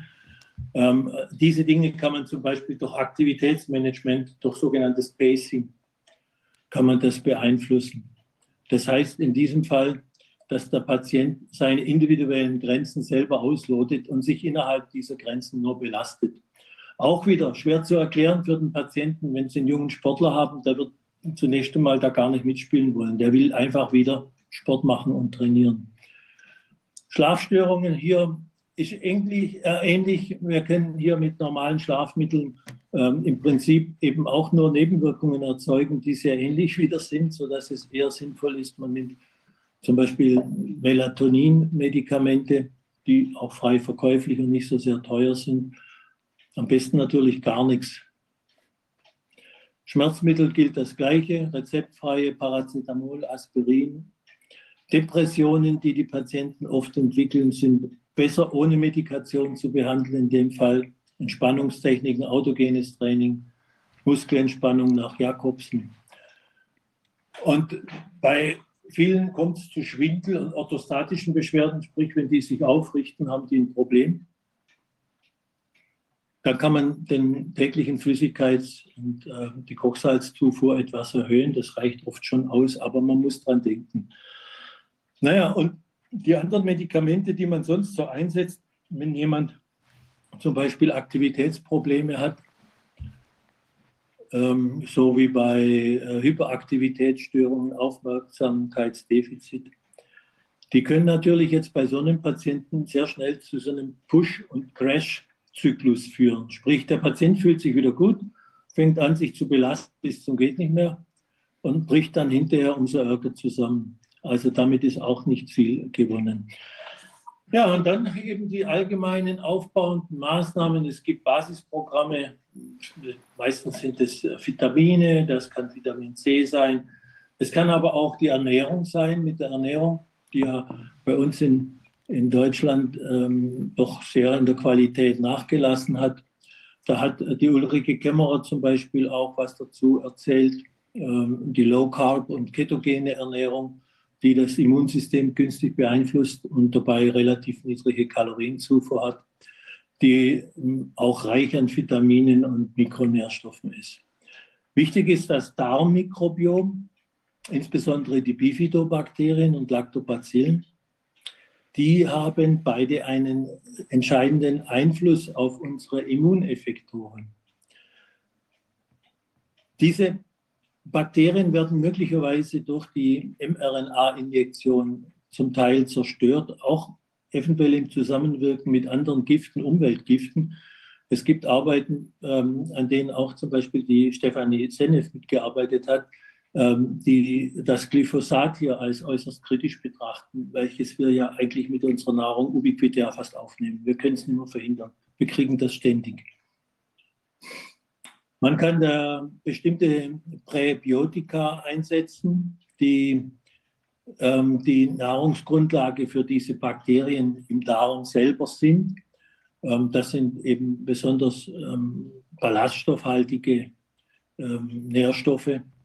Ähm, Joghurt, ähm, fermentierte Gemüse, Sauerkraut, roh natürlich, Kimchi, man kann äh, Beta-Glucanträger das sind ähm, zum Beispiel Pilze oder Haferflocken. Die Substanzen, die tragen alle äh, zur Unterstützung des Darmmikrobioms bei und damit auch in gewisser Weise zur Heilung. Die Immunapherese, wir haben vorher kurz schon drüber gesprochen. Wie gesagt, ich finde sie nicht gut. Es ist vom Patienten selbst zu bezahlen. Ich halte es primär für eine recht ausgeprägte Geldmacherei, die die Leute wahrscheinlich finanziell mehr belastet, als dass sie Nutzen bringt. Man kann am Ende die Immunstimulation in der chronischen Phase durchführen mit Beta-Glucanen. Beta-Glucane sind auch wieder bestimmte Ballaststoffe, Quellstoffe, die man zum Teil zum Abnehmen äh, als Kapseln einnehmen kann. Und diese äh, Beta-Glucane, die haben eine Eigenschaft, die haben ähm, bestimmte, es sind aneinandergereihte Glykoside, also Glukosebausteine. Und die haben bestimmte Bindungen, 1,3 und 1,6 glykosidische Bindungen. Die werden, diese Bindungen werden von unserem angeborenen Immunsystem als äh, Pathogen Associated Molecular Patterns erkannt, sogenannte PAMPs. Und äh, unsere Rezeptoren, diese Pattern Recognition Receptors, die registrieren das und setzen das Immunsystem in Alarmbereitschaft. Dadurch können entstehende Infekte leichter abgewehrt werden. Ist ein ganz einfacher Prozess. Man kann sich das ein klein bisschen so vorstellen wie in einem Computer, wenn Sie äh, beispielsweise ein Schreibprogramm haben und dieses Schreibprogramm kann bestimmte Dateiendungen bereits automatisch erkennen. Die sind vom Programmierer schon eingebaut, vorgegeben. Sie können also zum Beispiel Textfile, Sie können einen Doc-File, Sie können einen Pages-File dann automatisch erkennen. So ähnlich kann man sich das beim Auto, äh, beim, ähm, beim angeborenen Immunsystem auch vorstellen. Eine Substanz, die ich kurz erwähnen will, die durch die Presse gegangen ist, BC007. Das ist ein, mhm. ein vielleicht habt, habt ihr es mitgekriegt irgendwo, das ist eine kurzsträngige, eine kurze einzelsträngige DNA oder äh, ein RNA-Oligonukleid mit 25 bis 70 Basen. Aus DNA ist das BC007. Und das soll angeblich pathogene ähm, Autoantikörper ähm, ähm, praktisch eliminieren und blockieren. Es wurde aber primär zu einer Behandlung von bestimmten äh, Kardiomyopathieformen entwickelt. Das Problem ist, dass diese Substanz im Augenblick noch absolut in der Entwicklung ist. Es gibt keinen äh, wesentlichen äh, Informationsgehalt über Nebenwirkungen ähm, und gleichzeitig wird die Substanz aber über Selbsthilfegruppen breit beworben und zwischen den Zeilen werden da von Wunderheilungen von Einzelnen berichtet. Ich kann bloß immer davor warnen, dass man als Patient auf diese Wunderheilungen abfährt. Es ist einfach noch so, dass die, ich würde mal so sagen, die Pharmaindustrie oder auch diese neuen Unternehmen natürlich sehr genau wissen, wie sie für die Zukunft etwas zu vermarkten haben und wie sie den Markt schaffen. Und wenn man solche kleinen Wunder da einpflicht, dann schafft man schon mal für die Zukunft Bedürfnisse. Ob die dann realisiert werden, ist eine andere Frage. Also im Augenblick würde ich mich nicht darauf verlassen. Was für diese Patienten manchmal wichtig ist, ist die psychotherapeutische Hilfe. Man braucht sehr häufig seelische Unterstützung. Verständnis ist was ganz Wichtiges. Und man braucht vor allen Dingen dann auch einen, einen Therapeuten, der nicht gerade die Impfung befürwortet. Der würde nämlich kontraproduktiv wirken. Und wie findet man so jemanden? Und eine Hilfestellung bieten hier zum Beispiel die Therapeutenvermittlung des Vereins Mediziner und Wissenschaftler für Gesundheit, Freiheit und Demokratie auf der Webseite. Da findet man einen Link, da kann man sich solche Therapeuten suchen. Das kann eine ganz, ein ganz großer Aufwand sein, weil man muss erstens mal in seiner Nähe einfinden und dann auch noch einen, einen Termin bekommen, aber es gibt im Augenblick keinen alternativen Weg. Normalerweise ist es der Hausarzt, der die erste Anlaufstelle für Patienten mit Postvac ist. Und ich denke auch die Kollegen, die Covid aus, diese Impfung aus Überzeugung mitgemacht haben, auch denen müsste in der Zwischenzeit klar sein, dass es eine Vielzahl von Impfschäden gibt, dass es dann multifaktorielles Krankheitsbild gibt und die betroffenen Patienten eben dringend Hilfe brauchen. Auch wenn die äh, Gesundheitsbehörden diese Impfschäden größtenteils noch immer ähm, verneinen, hat der Patient hier Anspruch, ernst genommen zu werden. Und auch langfristig können diese Patienten eher vom Hausarzt behandelt werden, zumal in diesen, in diesen Zentren die Wartezeiten zum Teil bis zu einem Jahr betragen, Marburg zum Beispiel. Ja, als Schluss vielleicht, in der Medizin hat sich mit dem Post-Vax-Syndrom ein neues und äußerst wirtschaftliches Betätigungsfeld aufgetan. Na, es gibt eine Vielzahl erfahrungsmedizinischer Methoden, die manchmal subjektiv eine Besserung bringen, zum Teil aber auch Placebo-Effekte sind. Das ist ja nicht schlecht, ein Placebo-Effekt ist ja was Gutes. Es bietet sich hier aber auch ein Spielfeld für Charlatanerie und pseudomedizinische Versuche. Und diese aufwendigen Verfahren wie Apherese oder hyperbare Sauerstofftherapie sind so ein Beispiel, wie man halt den Patienten wirtschaftlich ausschlachtet.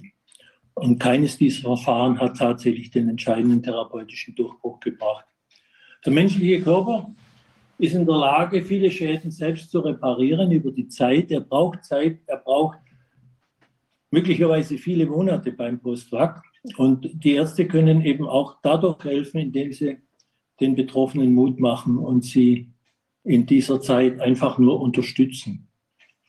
Das ist mein Beitrag. Vielen Dank. Das ist ja wirklich, also ich glaube, wenn man das jetzt alles hintereinander sich anschaut, dann hat man ein komplettes Verständnis von den, von den äh, im Prinzip den, den Ursprung oder den, sagen wir mal, oh, ich habe hier gerade Besuch bekommen. Ähm, äh, ist okay. Ähm, jedenfalls äh, also hat man einen sehr guten, eine sehr gute Zusammenfassung von dem, was wir jetzt bislang wissen und auch wie man also über die Genese quasi, was da im Körper abgeht, die ganzen Prozesse und dann auch, was man da, was man im Zweifel tun kann oder zumindest ausprobieren kann, je nachdem, was man eben für Symptome hat. Und ich glaube, es ist unglaublich wichtig, dass die Ärzte eben, ähm, ja, die ja immer noch vielfach so eine Mauer des Schweigens haben, also auch jetzt Ärzte, die vielleicht auch geimpft haben äh, und sich nicht damit so genau auseinandersetzen wollen, vielleicht auch eine Art kognitive Dissonanz haben, Abwehrreaktionen, äh, weil sie das natürlich selber nicht so gern sehen wollen, was da jetzt vielleicht bei den Patienten passiert ist. Ich glaube, es ist total wichtig, dass man sich da einen, dass die Leute sich auch einen Ruck geben und das zumindest mal wahrnehmen, dass das real ist, dass es Probleme gibt. Und dann ist ja auch der Weg frei äh, zu entsprechenden Behandlungsmöglichkeiten. Das müssen ja unter Umständen nicht die Ärzte selber machen, wenn sie sich da nicht intensiver mit beschäftigen wollen. Aber sie könnten ja auch an Kollegen verweisen, die dann eben sich da vielleicht auch ein bisschen spezialisieren. Also ich glaube, es ist aber aber wirklich extrem wichtig, dass die Informationen alle zusammengetragen werden und dass dann für Ärzte ja auch eine Möglichkeit ist, sich da selber zu informieren und auch an diesen ähm, was Sie jetzt gesagt hatten, dann eben diesen Behandlungsoptionen sich dann lang zu hangeln, weil wenn jeder da nur in seinem stillen Kämmerlein vielleicht mit äh, einem Patienten jetzt was machen würde, den er, wo er vielleicht die Symptomatik auch gar nicht so einschätzen kann, ja, weil man ist ja was anderes, wenn einer jetzt auf, sagen wir mal, ungeimpft zu einem mit solchen Problemen kommt, neurologischen Problemen ist möglicherweise was anderes, als wenn er jetzt eben geimpft ist und dann diese Probleme entwickelt hat. Also insofern ist die Verbreitung dieses Wissens extrem stark, also extrem wichtig.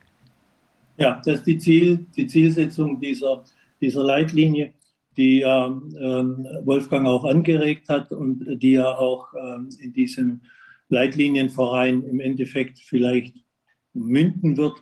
Wobei äh, eben meine Beobachtung jetzt insoweit ein bisschen mh, hm, Zweifel bringt, nämlich äh, diese ähm, AW noch irgendwas. Ähm, die sind sehr dem Narrativ des, unserer Politik gefolgt. Und ähm, Wolfgang sagt ja, entpolitisierte Leitlinien. Ähm, allein sein Name reicht aus, um politisieren, äh, um diese Leitlinien zu politisieren und Arne Burkhardts Namen natürlich auch. Trotzdem hoffen wir, dass wir da einen Weg finden, dass das verbreitet werden kann. Und ansonsten die Leitlinie, die wir jetzt hier erstellt haben für die Kollegen, die an diesem Workshop teilgenommen haben, die kann natürlich auch jederzeit ähm, angefordert werden. Ähm, es ist Medizin. In der Medizin darf man unterschiedliche Meinungen haben, das ist ganz klar. Äh, wie überhaupt in der Wissenschaft, die Diskussion über die unterschiedlichen Meinungen ist vorteilhaft für fürs Endergebnis und im Sinne des Patienten. Ich denke, äh, hier sollten auch keine politischen, äh, kein politischer Druck irgendwie das Ganze negativ beeinflussen. Unsere Politik sollte in der Lage sein zu kapieren, dass das nun mal so passiert ist. Äh, es war ja mit großer Wahrscheinlichkeit nicht der Wille unserer äh, politischen, äh, unserer Gesundheitsminister oder Gesundheitsbehörden, dass diese Nebenwirkungen passieren. Ich will das ja niemandem unterstellen, aber äh, dass das nun mal da ist, hat ja auch ein Herr Lauterbach feststellen müssen. Und dass man hier einen Weg finden muss, diesen Menschen letztendlich Hilfestellung zu geben, ist ja wohl mehr als selbstverständlich. Erstmal von meiner Seite auch vielen Dank für diese Darstellung. Die war hier wirklich äh, sehr umfassend und auch sehr schön strukturiert, also fast wie aus dem Lehrbuch, würde ich mal sagen. Also kann man sich dann vielleicht auch nochmal in Ruhe zu Hause anschauen, wenn man da auch gerade Betroffener ist. Ähm, ich hätte zwei Hauptfragen. Ich habe ganz viele Fragen, aber das wird den Rahmen jetzt wahrscheinlich sprengen. Ich will jetzt gerade mal an, an, dem letzten Punkt anknüpfen, den Sie ähm, thematisiert haben mit dem Vorsatz oder fehlenden Vorsatz der Politiker. Ähm, Sie hatten ähm, relativ am Anfang das Thema mit äh, Aspiration äh, oder Aspirieren, weiß nicht, was das richtige Substantiv ist, ja. angesprochen. Ähm, das äh, also ist ja zumindest in unseren Kreisen bekannt, dass das halt ähm, als entbehrlich angesehen wurde. Da würde mich interessieren, also war das jetzt nur für diese sogenannte Covid-19-Impfung als äh, obsolet äh, deklariert worden oder ganz generell? Weil das ist ja schon irritierend. Das ist ja also erstens mal nach meiner Kenntnis eigentlich tradiertes medizinisches Wissen oder eine, klassische medizinische Anwendung und kostet jetzt auch nicht großartig Zeit. Deswegen stellt sich ja schon die Frage, warum wurde das jetzt als entbehrlich ähm, deklariert? Haben Sie da eine Erklärung dafür? Wenn das, also gerade wenn es halt zu großen Schäden führen kann, offensichtlich. Naja, man hat, man hat dabei natürlich auch ein paar Sachen übersehen. Man hat übersehen, dass äh, die Menschen sehr unterschiedlich sind. Wenn ich einen sportlichen Oberarm habe, also einen durchtrainierten ähm, äh, jüngeren sportlichen Patienten, ähm, dann gar nicht davon ausgehen, dass der relativ kräftig ausgebildete Blutgefäße, also venöse Blutgefäße, äh, in, in greifbarer Oberflächennähe hat. Wenn ich den jetzt injiziere, dann ist die Chance, dass ich so ein Gefäß treffe, eigentlich gar nicht so gering. Also die liegt wohl etwa bei 5 Prozent. Das bedeutet eben, dass gerade der Zusammenhang mit ähm, Endokarditis, Myokarditis, der betrifft ja sehr häufig jüngere sportliche Menschen, dass das möglicherweise eine der Erklärungen ist, dass das so passiert, weil ich das Gefäß erwischt habe mit der Kanüle. Arne Burkhardt hat dazu ein nettes Bild mal gemacht, indem er ähm, einen Hautschnitt von der Oberfläche her bis zu dem ersten Blutgefäß, was er erreicht hat, äh, dargestellt hat und hat dann auf diesen Objektträger eine 2,5 Zentimeter Kanüle aufgelegt und hat das Ganze fotografiert und, hat, und zeigt da sehr klar und deutlich, dass mit dieser Kanüle so ein Gefäß erreicht wird. Jetzt ist es so, normalerweise werden bei der Impfung, man geht von der Kinderimpfung aus, relativ kurze, relativ dünne Kanülen verwendet. Und äh, diese Problematik, natürlich sollte normalen Impfstoff, der intramuskulär, äh, intramuskulär gespritzt werden sollte, niemals ins Blutgefäß kommen. Aber bei vielen Impfstoffen ist es im Prinzip fast wurscht, ob die subkutan oder intramuskulär kommen. Es ist ja jetzt mit diesem Impfstoff eine Sondersituation, weil dieses Spike-Protein eben nicht wie ein abgeschwächtes Virus per Rezeptor irgendwelche äh, spezifische Zellen, wo die angreifen können, erreicht, sondern dieses Spike-Protein kann ja überall, also diese, dieses Spike kann ja überall wirken, dieser Impfstoff, der kann ja überall wirken, dieser Nano verkapselte Impfstoff, der kann im Prinzip an jede Zelle, die sich anbietet, kann der andocken und kann in diese Zelle gelangen. Und das macht es ja so gefährlich. Und deswegen ist genau hier die Aspiration eher wichtig. Genau, und deswegen ja. stellt sich mir natürlich die Frage, warum wurde dann genau hier von der Aspiration abgeraten, was ja vorher. Das entzieht sich meiner Kenntnis. Ich gehe davon aus, dass die WHO ähm, äh, dachte, äh, die Aspiration kann mal schmerzhaft sein, geringgradigen Schmerz verursachen und dass man, um diesen Schmerz zu reduzieren, vor allen Dingen eben auch bei den Kindern, weil diese Empfehlung galt ja für alle Impfungen, mhm. Äh, dass man da deswegen drauf verzichten kann. Vielleicht gerade in diesem Zusammenhang. Also ich habe durchaus Patienten, die sehr kräftige Oberarme haben die ein dickes Unterhautfettgewebe haben. Das Unterhautfettgewebe ist so dick, dass die übliche 2,5 Zentimeter lange Kanüle gar nicht durch dieses Unterhautfettgewebe hindurchgeht. Damit erzeuge ich auch nicht diesen Impfeffekt. Es kann passieren, dass der Impfstoff im Fettgewebe hängen bleibt, vielleicht abgekapselt wird oder zumindest von dort sehr langsam über das lymphatische System letztendlich im Körper verteilt wird. Das könnte auch einer der Gründe sein, warum manche Menschen fast gar keine Reaktion haben. Mal davon abgesehen, dass wir wissen, dass die Chargen unterschiedlich stark mit ähm, reaktivem Material belastet sind. Okay. Das, Ja, also gut, dann hätte das gerettet sozusagen in dem Fall. Ja. Ja, also zumindest ist das möglich. Okay, Dankeschön. Äh, die zweite Frage wäre, ähm, äh, Sie hatten, wenn ich es richtig verstanden habe, ähm, äh, so die relativ klare Erkenntnis inzwischen, dass die Behandlung von sogenannten Long- oder Post-Covid und Post-Vac ähm, also eine andere medizinische Therapie erfordert. Das habe ich richtig verstanden, ne? Also so, soweit man das überhaupt differenzieren kann. Und das wäre eigentlich auch die Anschlussfrage. Vielleicht mache ich die Fra- Frage komplett, äh, bevor Sie antworten können. Ähm, also gibt es Marker dafür, ähm, dass man das klar unterscheiden kann? Oder ist das im, im äh, ja, diffusen Bereich, was man jetzt genau hat? ist im diffusen Bereich. Es gibt keine spezifischen Marker, es gibt keine diagnostischen Marker, es gibt den klinischen Befund, den man als Basis nimmt. Dazu gehört eben die Erfahrung im Umgang mit diesem Befund. Und die Behandlung.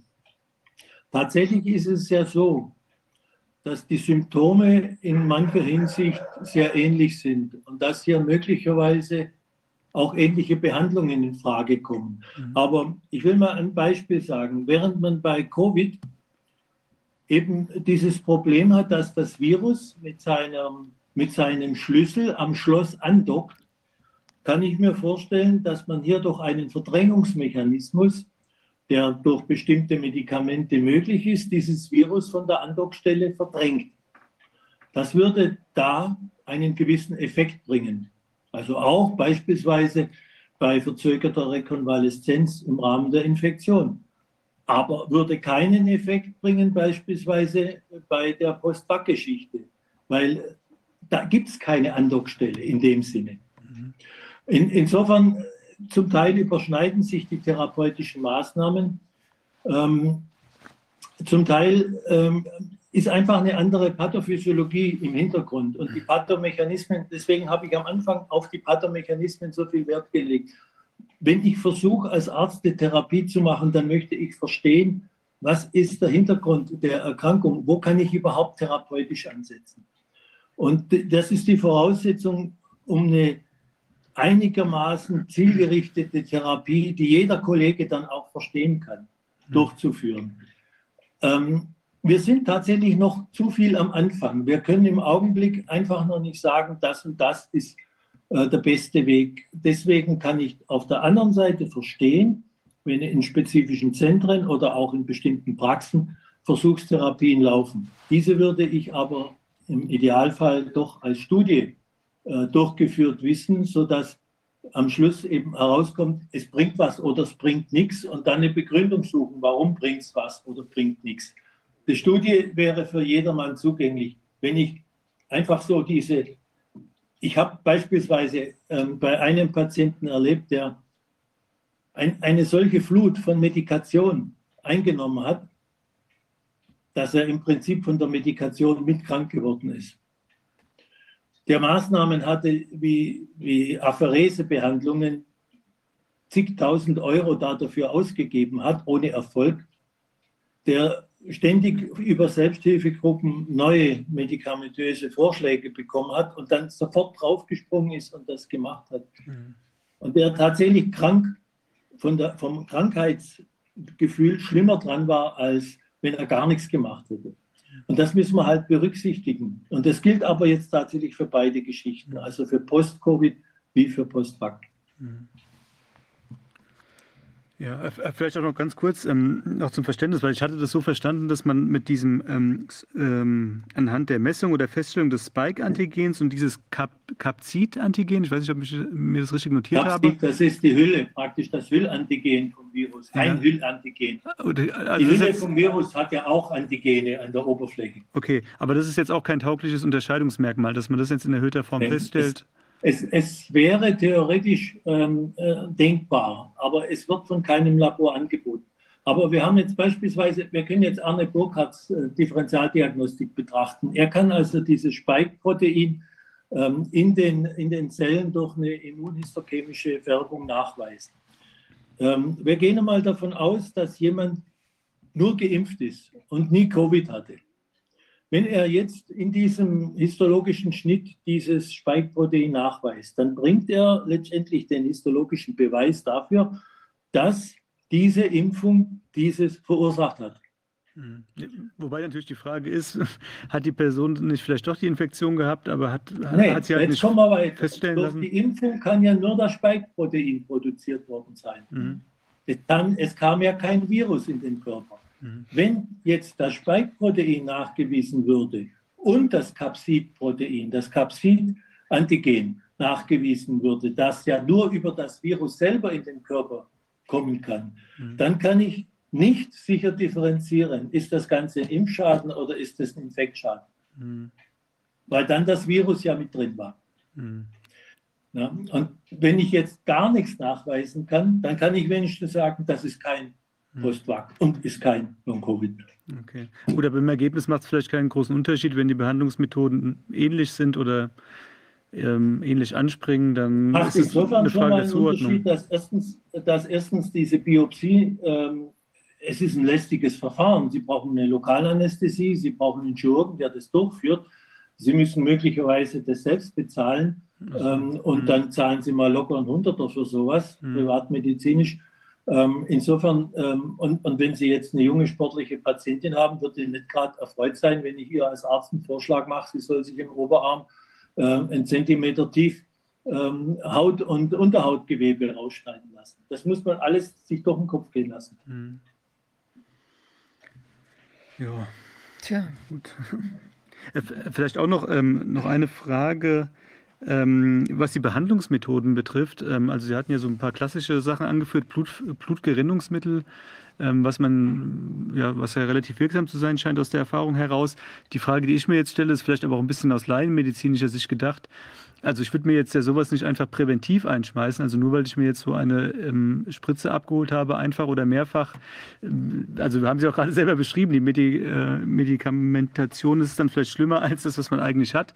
Auf der anderen Seite kann es Ja. natürlich auch zu spät sein, wenn man irgendwie eine Thrombose dann hat oder irgendwas ähnliches, dann äh, Ja. bringt einem das auch nichts mehr, dieses Wissen postmortem sozusagen. Ja. Also kann man das irgendwie feststellen lassen, ob man, ob das sinnvoll ist, sich so medikamentös behandeln zu lassen? Das ist überhaupt keine Frage. Der Hausarzt kann durch eine einfache Blutuntersuchung die Dedimere bestimmen. Mhm. Und die Dedimere äh, sind praktisch Produkte, die durch einen Fibrinogen, äh, Fibrinabbau letztendlich ähm, gebildet werden. Und wenn die positiv sind, dann laufen äh, in den Gefäßen feine, kleine, auch große Gerinnungsprozesse ab. Die äh, können so klein sein, dass sie tatsächlich vom Körper noch nicht bemerkt werden. Und in dem Fall ist es zum Beispiel durchaus sinnvoll, ähm, zum Beispiel niedrig dosierte Acetylsalicylsäure einzusetzen. Okay, also das würde dann in der Konsequenz heißen, dass jeder, der sich diese Spritze ein- oder mehrfach abgeholt hat, sich auf die DDMere zu untersuchen äh, oder sinnvollerweise Das untersuchen lassen würde, um zu gucken, ob es da ein Problem geben könnte. Okay. Es ist genauso ratsam wie eben, dass man äh, bei einem jungen sportlichen Menschen, der die Impfung hatte, ähm, möglicherweise einfach mal aus Kontrollgründen ein EKG nach einer bestimmten Zeit nach der Impfung durchzieht und mal schaut, ob hier irgendwelche Auffälligkeiten sind. Was besonders günstig ist, wenn man schon mal ein Vor-EKG hat und direkt vergleichen kann, ob sich hier was geändert hat. okay. ein breites Feld. Ja, Also ich meine, wenn wer heilt, hat recht. Also wenn es Möglichkeiten gibt, den Leuten zu helfen, ist das natürlich äh, unglaublich toll und ähm, wirklich sehr wichtig, dass das zusammengetragen wird. Gibt es denn eine Möglichkeit, wo können sich jetzt interessierte Ärzte und äh, Patienten, wo können die sich informieren über diese Sachen? Gibt es das schon in einer Zusammenfassung, einer schriftlichen Zusammenfassung, die irgendwo herunterladbar ist oder die wir vielleicht auch verlinken können? Ja, wir sind dabei. ähm, ich habe ähm, noch nicht die Freigabe von allen Kollegen, die daran mitgearbeitet haben. Aber es wird ähm, über eine, ein kritisches Medium im Bodenseekreis, die sogenannte Stadtzeitung Org mit 2T statt DT, ähm, äh, wird ähm, dieses, ähm, ja, unsere Leitlinie verimpft, äh, verlinkt. Impft hoffentlich nicht. Ja. Und äh, die wird dann da runtergeladen werden können. Die andere Seite ist, jeder der Kollegen, die da mitgemacht hat, bekommt die natürlich und äh, die können die dann auch selber verteilen. Ähm, es wird sich jetzt zeigen, ob wir das zum Beispiel noch gerade diese unserem, unserem Verein, ähm, diese Mediziner und Wissenschaftler, die ich vorher schon erwähnt hatte, dazu Ähm, ob das da bei denen mit reingenommen werden kann, das wird man mal die nächsten Tage sehen. Ähm, ich denke auch, Wolfgangs äh, Beziehungen sind da besser als meine und er wird das vermutlich in die Wege leiten. Sehr gut. Ja, ein, ein Fortschritt. Also ich finde es äh, sehr, also toll. Und Sie haben es wirklich toll vorgetragen. Also werden das jetzt auch wieder, Leute hatten gefragt mit den Einzelschnitten. Also wir waren ein bisschen äh, hinterher von den, ähm, auch aufgrund von Erkrankung. Aber jetzt ist es so, dass die Einzelschnitte der Videos auch bald wieder zur Verfügung stehen werden und wir werden daraus auch ein, ein Einzelvideo machen, sodass die Leute sich das dann auch nochmal, die Interessierten wirklich genau das anschauen können, die jetzt Betroffenen oder sich eben weiterbilden wollenden, dass die dann sich da nochmal genau informieren können. Ja, toll, dass Sie uns okay. das so anschaulich, plastisch, ich fand auch die ähm, Performance mit dem Handtuch sehr schön, also mit dem Taschentuch. Das hat man, äh, hat man jetzt wirklich äh, vor Augen, ja, und versteht, wie das Ja, das muss man sich einfach mal durch den Kopf gehen lassen, diese Dinge. Dann versteht man es einfach, was abläuft, weil Proteine eben unterschiedliche Faltungszustände haben können und unterschiedliche Funktionen, je nach Faltung. Ja, Ganz herzlichen Dank, wir bleiben dran und ja, sobald es was gibt, würden wir das auch beim Ausschuss verlinken, sodass die Leute dann sich das auch nochmal schriftlich angucken können. Ich werde den Wolfgang nächste Woche treffen und dann wird er das mit Sicherheit in die Wege leiten. Super, das ist toll. Herzlichen Gut. Dank. Ja, vielen Dank, Dankeschön. Danke sehr. Dann bedanke ich mich auch für das, dass ich da teilnehmen durfte und meinen Beitrag dazu leisten durfte. Okay, schönen Abend noch. Danke. Ebenso. Danke, ciao. Gleichfalls, danke. Ja, wir sind am Schluss der Sendung angekommen. Ich möchte noch einige oder ich möchte noch ein, zwei Themen ansprechen. Und zwar das eine ist ähm, die äh, es gibt hier die Möglichkeit, jetzt auch sich wegen Impfschäden zu melden oder da auch Vermittlung zu erfahren. Also da ist MWGFD ähm, eine sehr gute Anlaufstelle. Und da ist es auch so, dass keine Daten gesammelt werden. Es ist ja so, dass es auch andere Angebote im Netz gibt. Ähm, also bei uns auf dem äh, Geimpft jetzt reden wir Webseite werden auch keine Daten gesammelt. Ähm, oder die, wenn man da anruft und dann oder eine E-Mail schreibt und da eben Informationen bekommt, wo man sich hinwenden kann, da werden, sammeln wir wir auch keine Daten. Es gibt aber ähm, andere Anbieter, wo wir das nicht sagen können. Also man muss natürlich, wenn man sich an anderer Stelle meldet, auch damit rechnen, äh, dass gegebenenfalls auch Dateninformationen gesammelt werden. Also gibt es ja auch in Marburg die Anlaufstelle jetzt sozusagen von staatlicher Seite oder von universitärer Seite, ähm, wo eben auch davon auszugehen ist, dass da äh, doch die Daten auch, oder man weiß es nicht, ob da auch Studien dann laufen oder solche Dinge. Also wollte ich nur mal ähm, Holzauge sei wachsam sagen.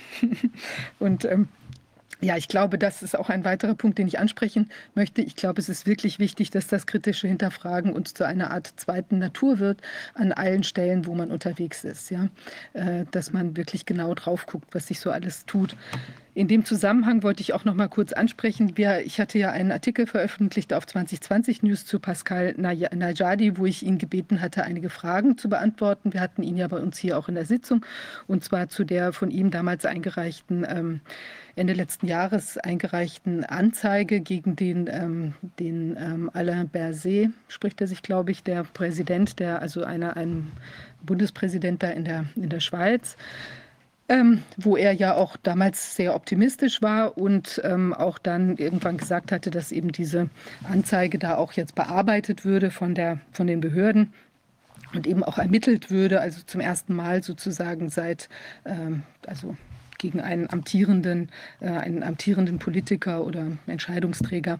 Ähm, jetzt hat sich herausgestellt, das ist eben äh, jetzt leider nicht ganz so der Fall. Also die Anzeige ist erstmal zurückgewiesen worden. Also es nennt sich in der Schweiz eine Nicht-Anhandnahme, wenn ich das richtig erinnere, also eine Nicht-Annahmeentscheidung, die ist da getroffen worden. Und ich hatte jetzt einem, bei einem Twitter-Tweet äh, von ihm gelesen, dass er eben da jetzt sich äh, dann in der, also in einer Art Berufung oder einem Widerspruch dagegen befindet.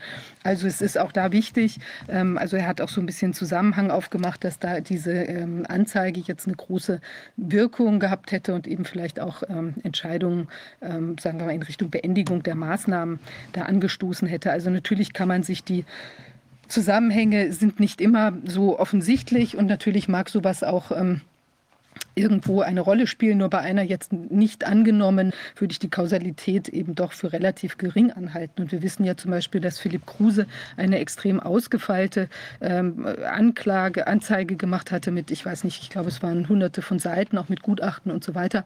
Und ähm, die ist, war ja gegen Swiss äh, Medic gerichtet, ist dann auch äh, nach meinem Kenntnisstand jetzt nicht weiter verfolgt worden.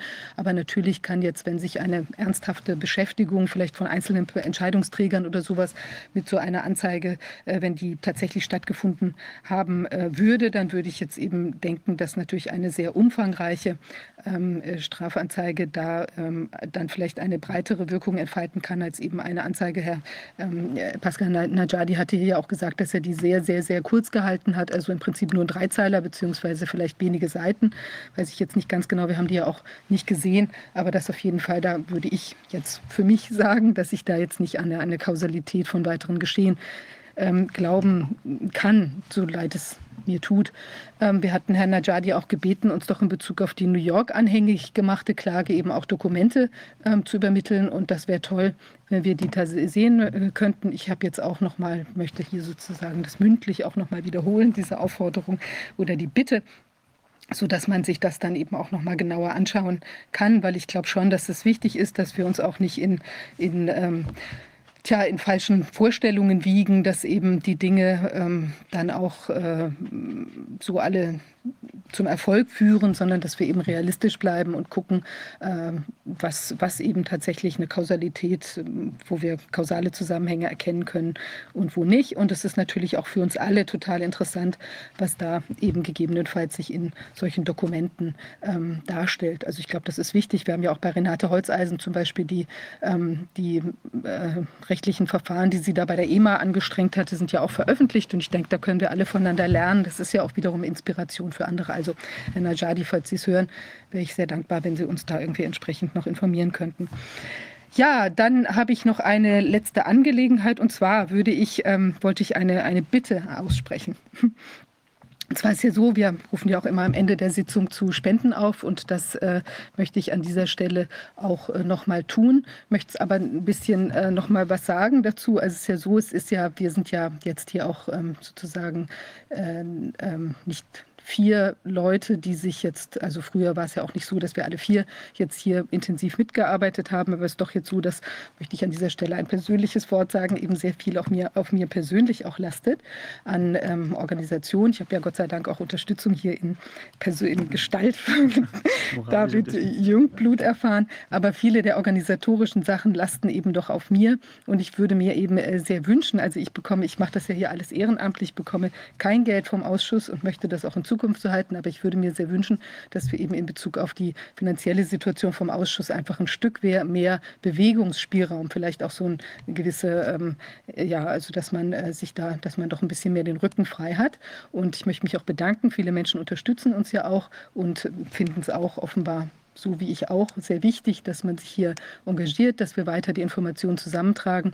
Aber es ist ja doch so, wir haben ja sehr viele Zuschauer auch. Und wenn zum Beispiel jeder von Ihnen, der sich das leisten kann, uns einfach nur mit vielleicht zum Beispiel zwei Euro unterstützen ähm, würde, dann hätten wir vielleicht auch eine Weile ähm, so eine Situation, dass man sich eben um ähm, die finanzielle Bewegungsspielraum keine ähm, Sorgen machen müsste.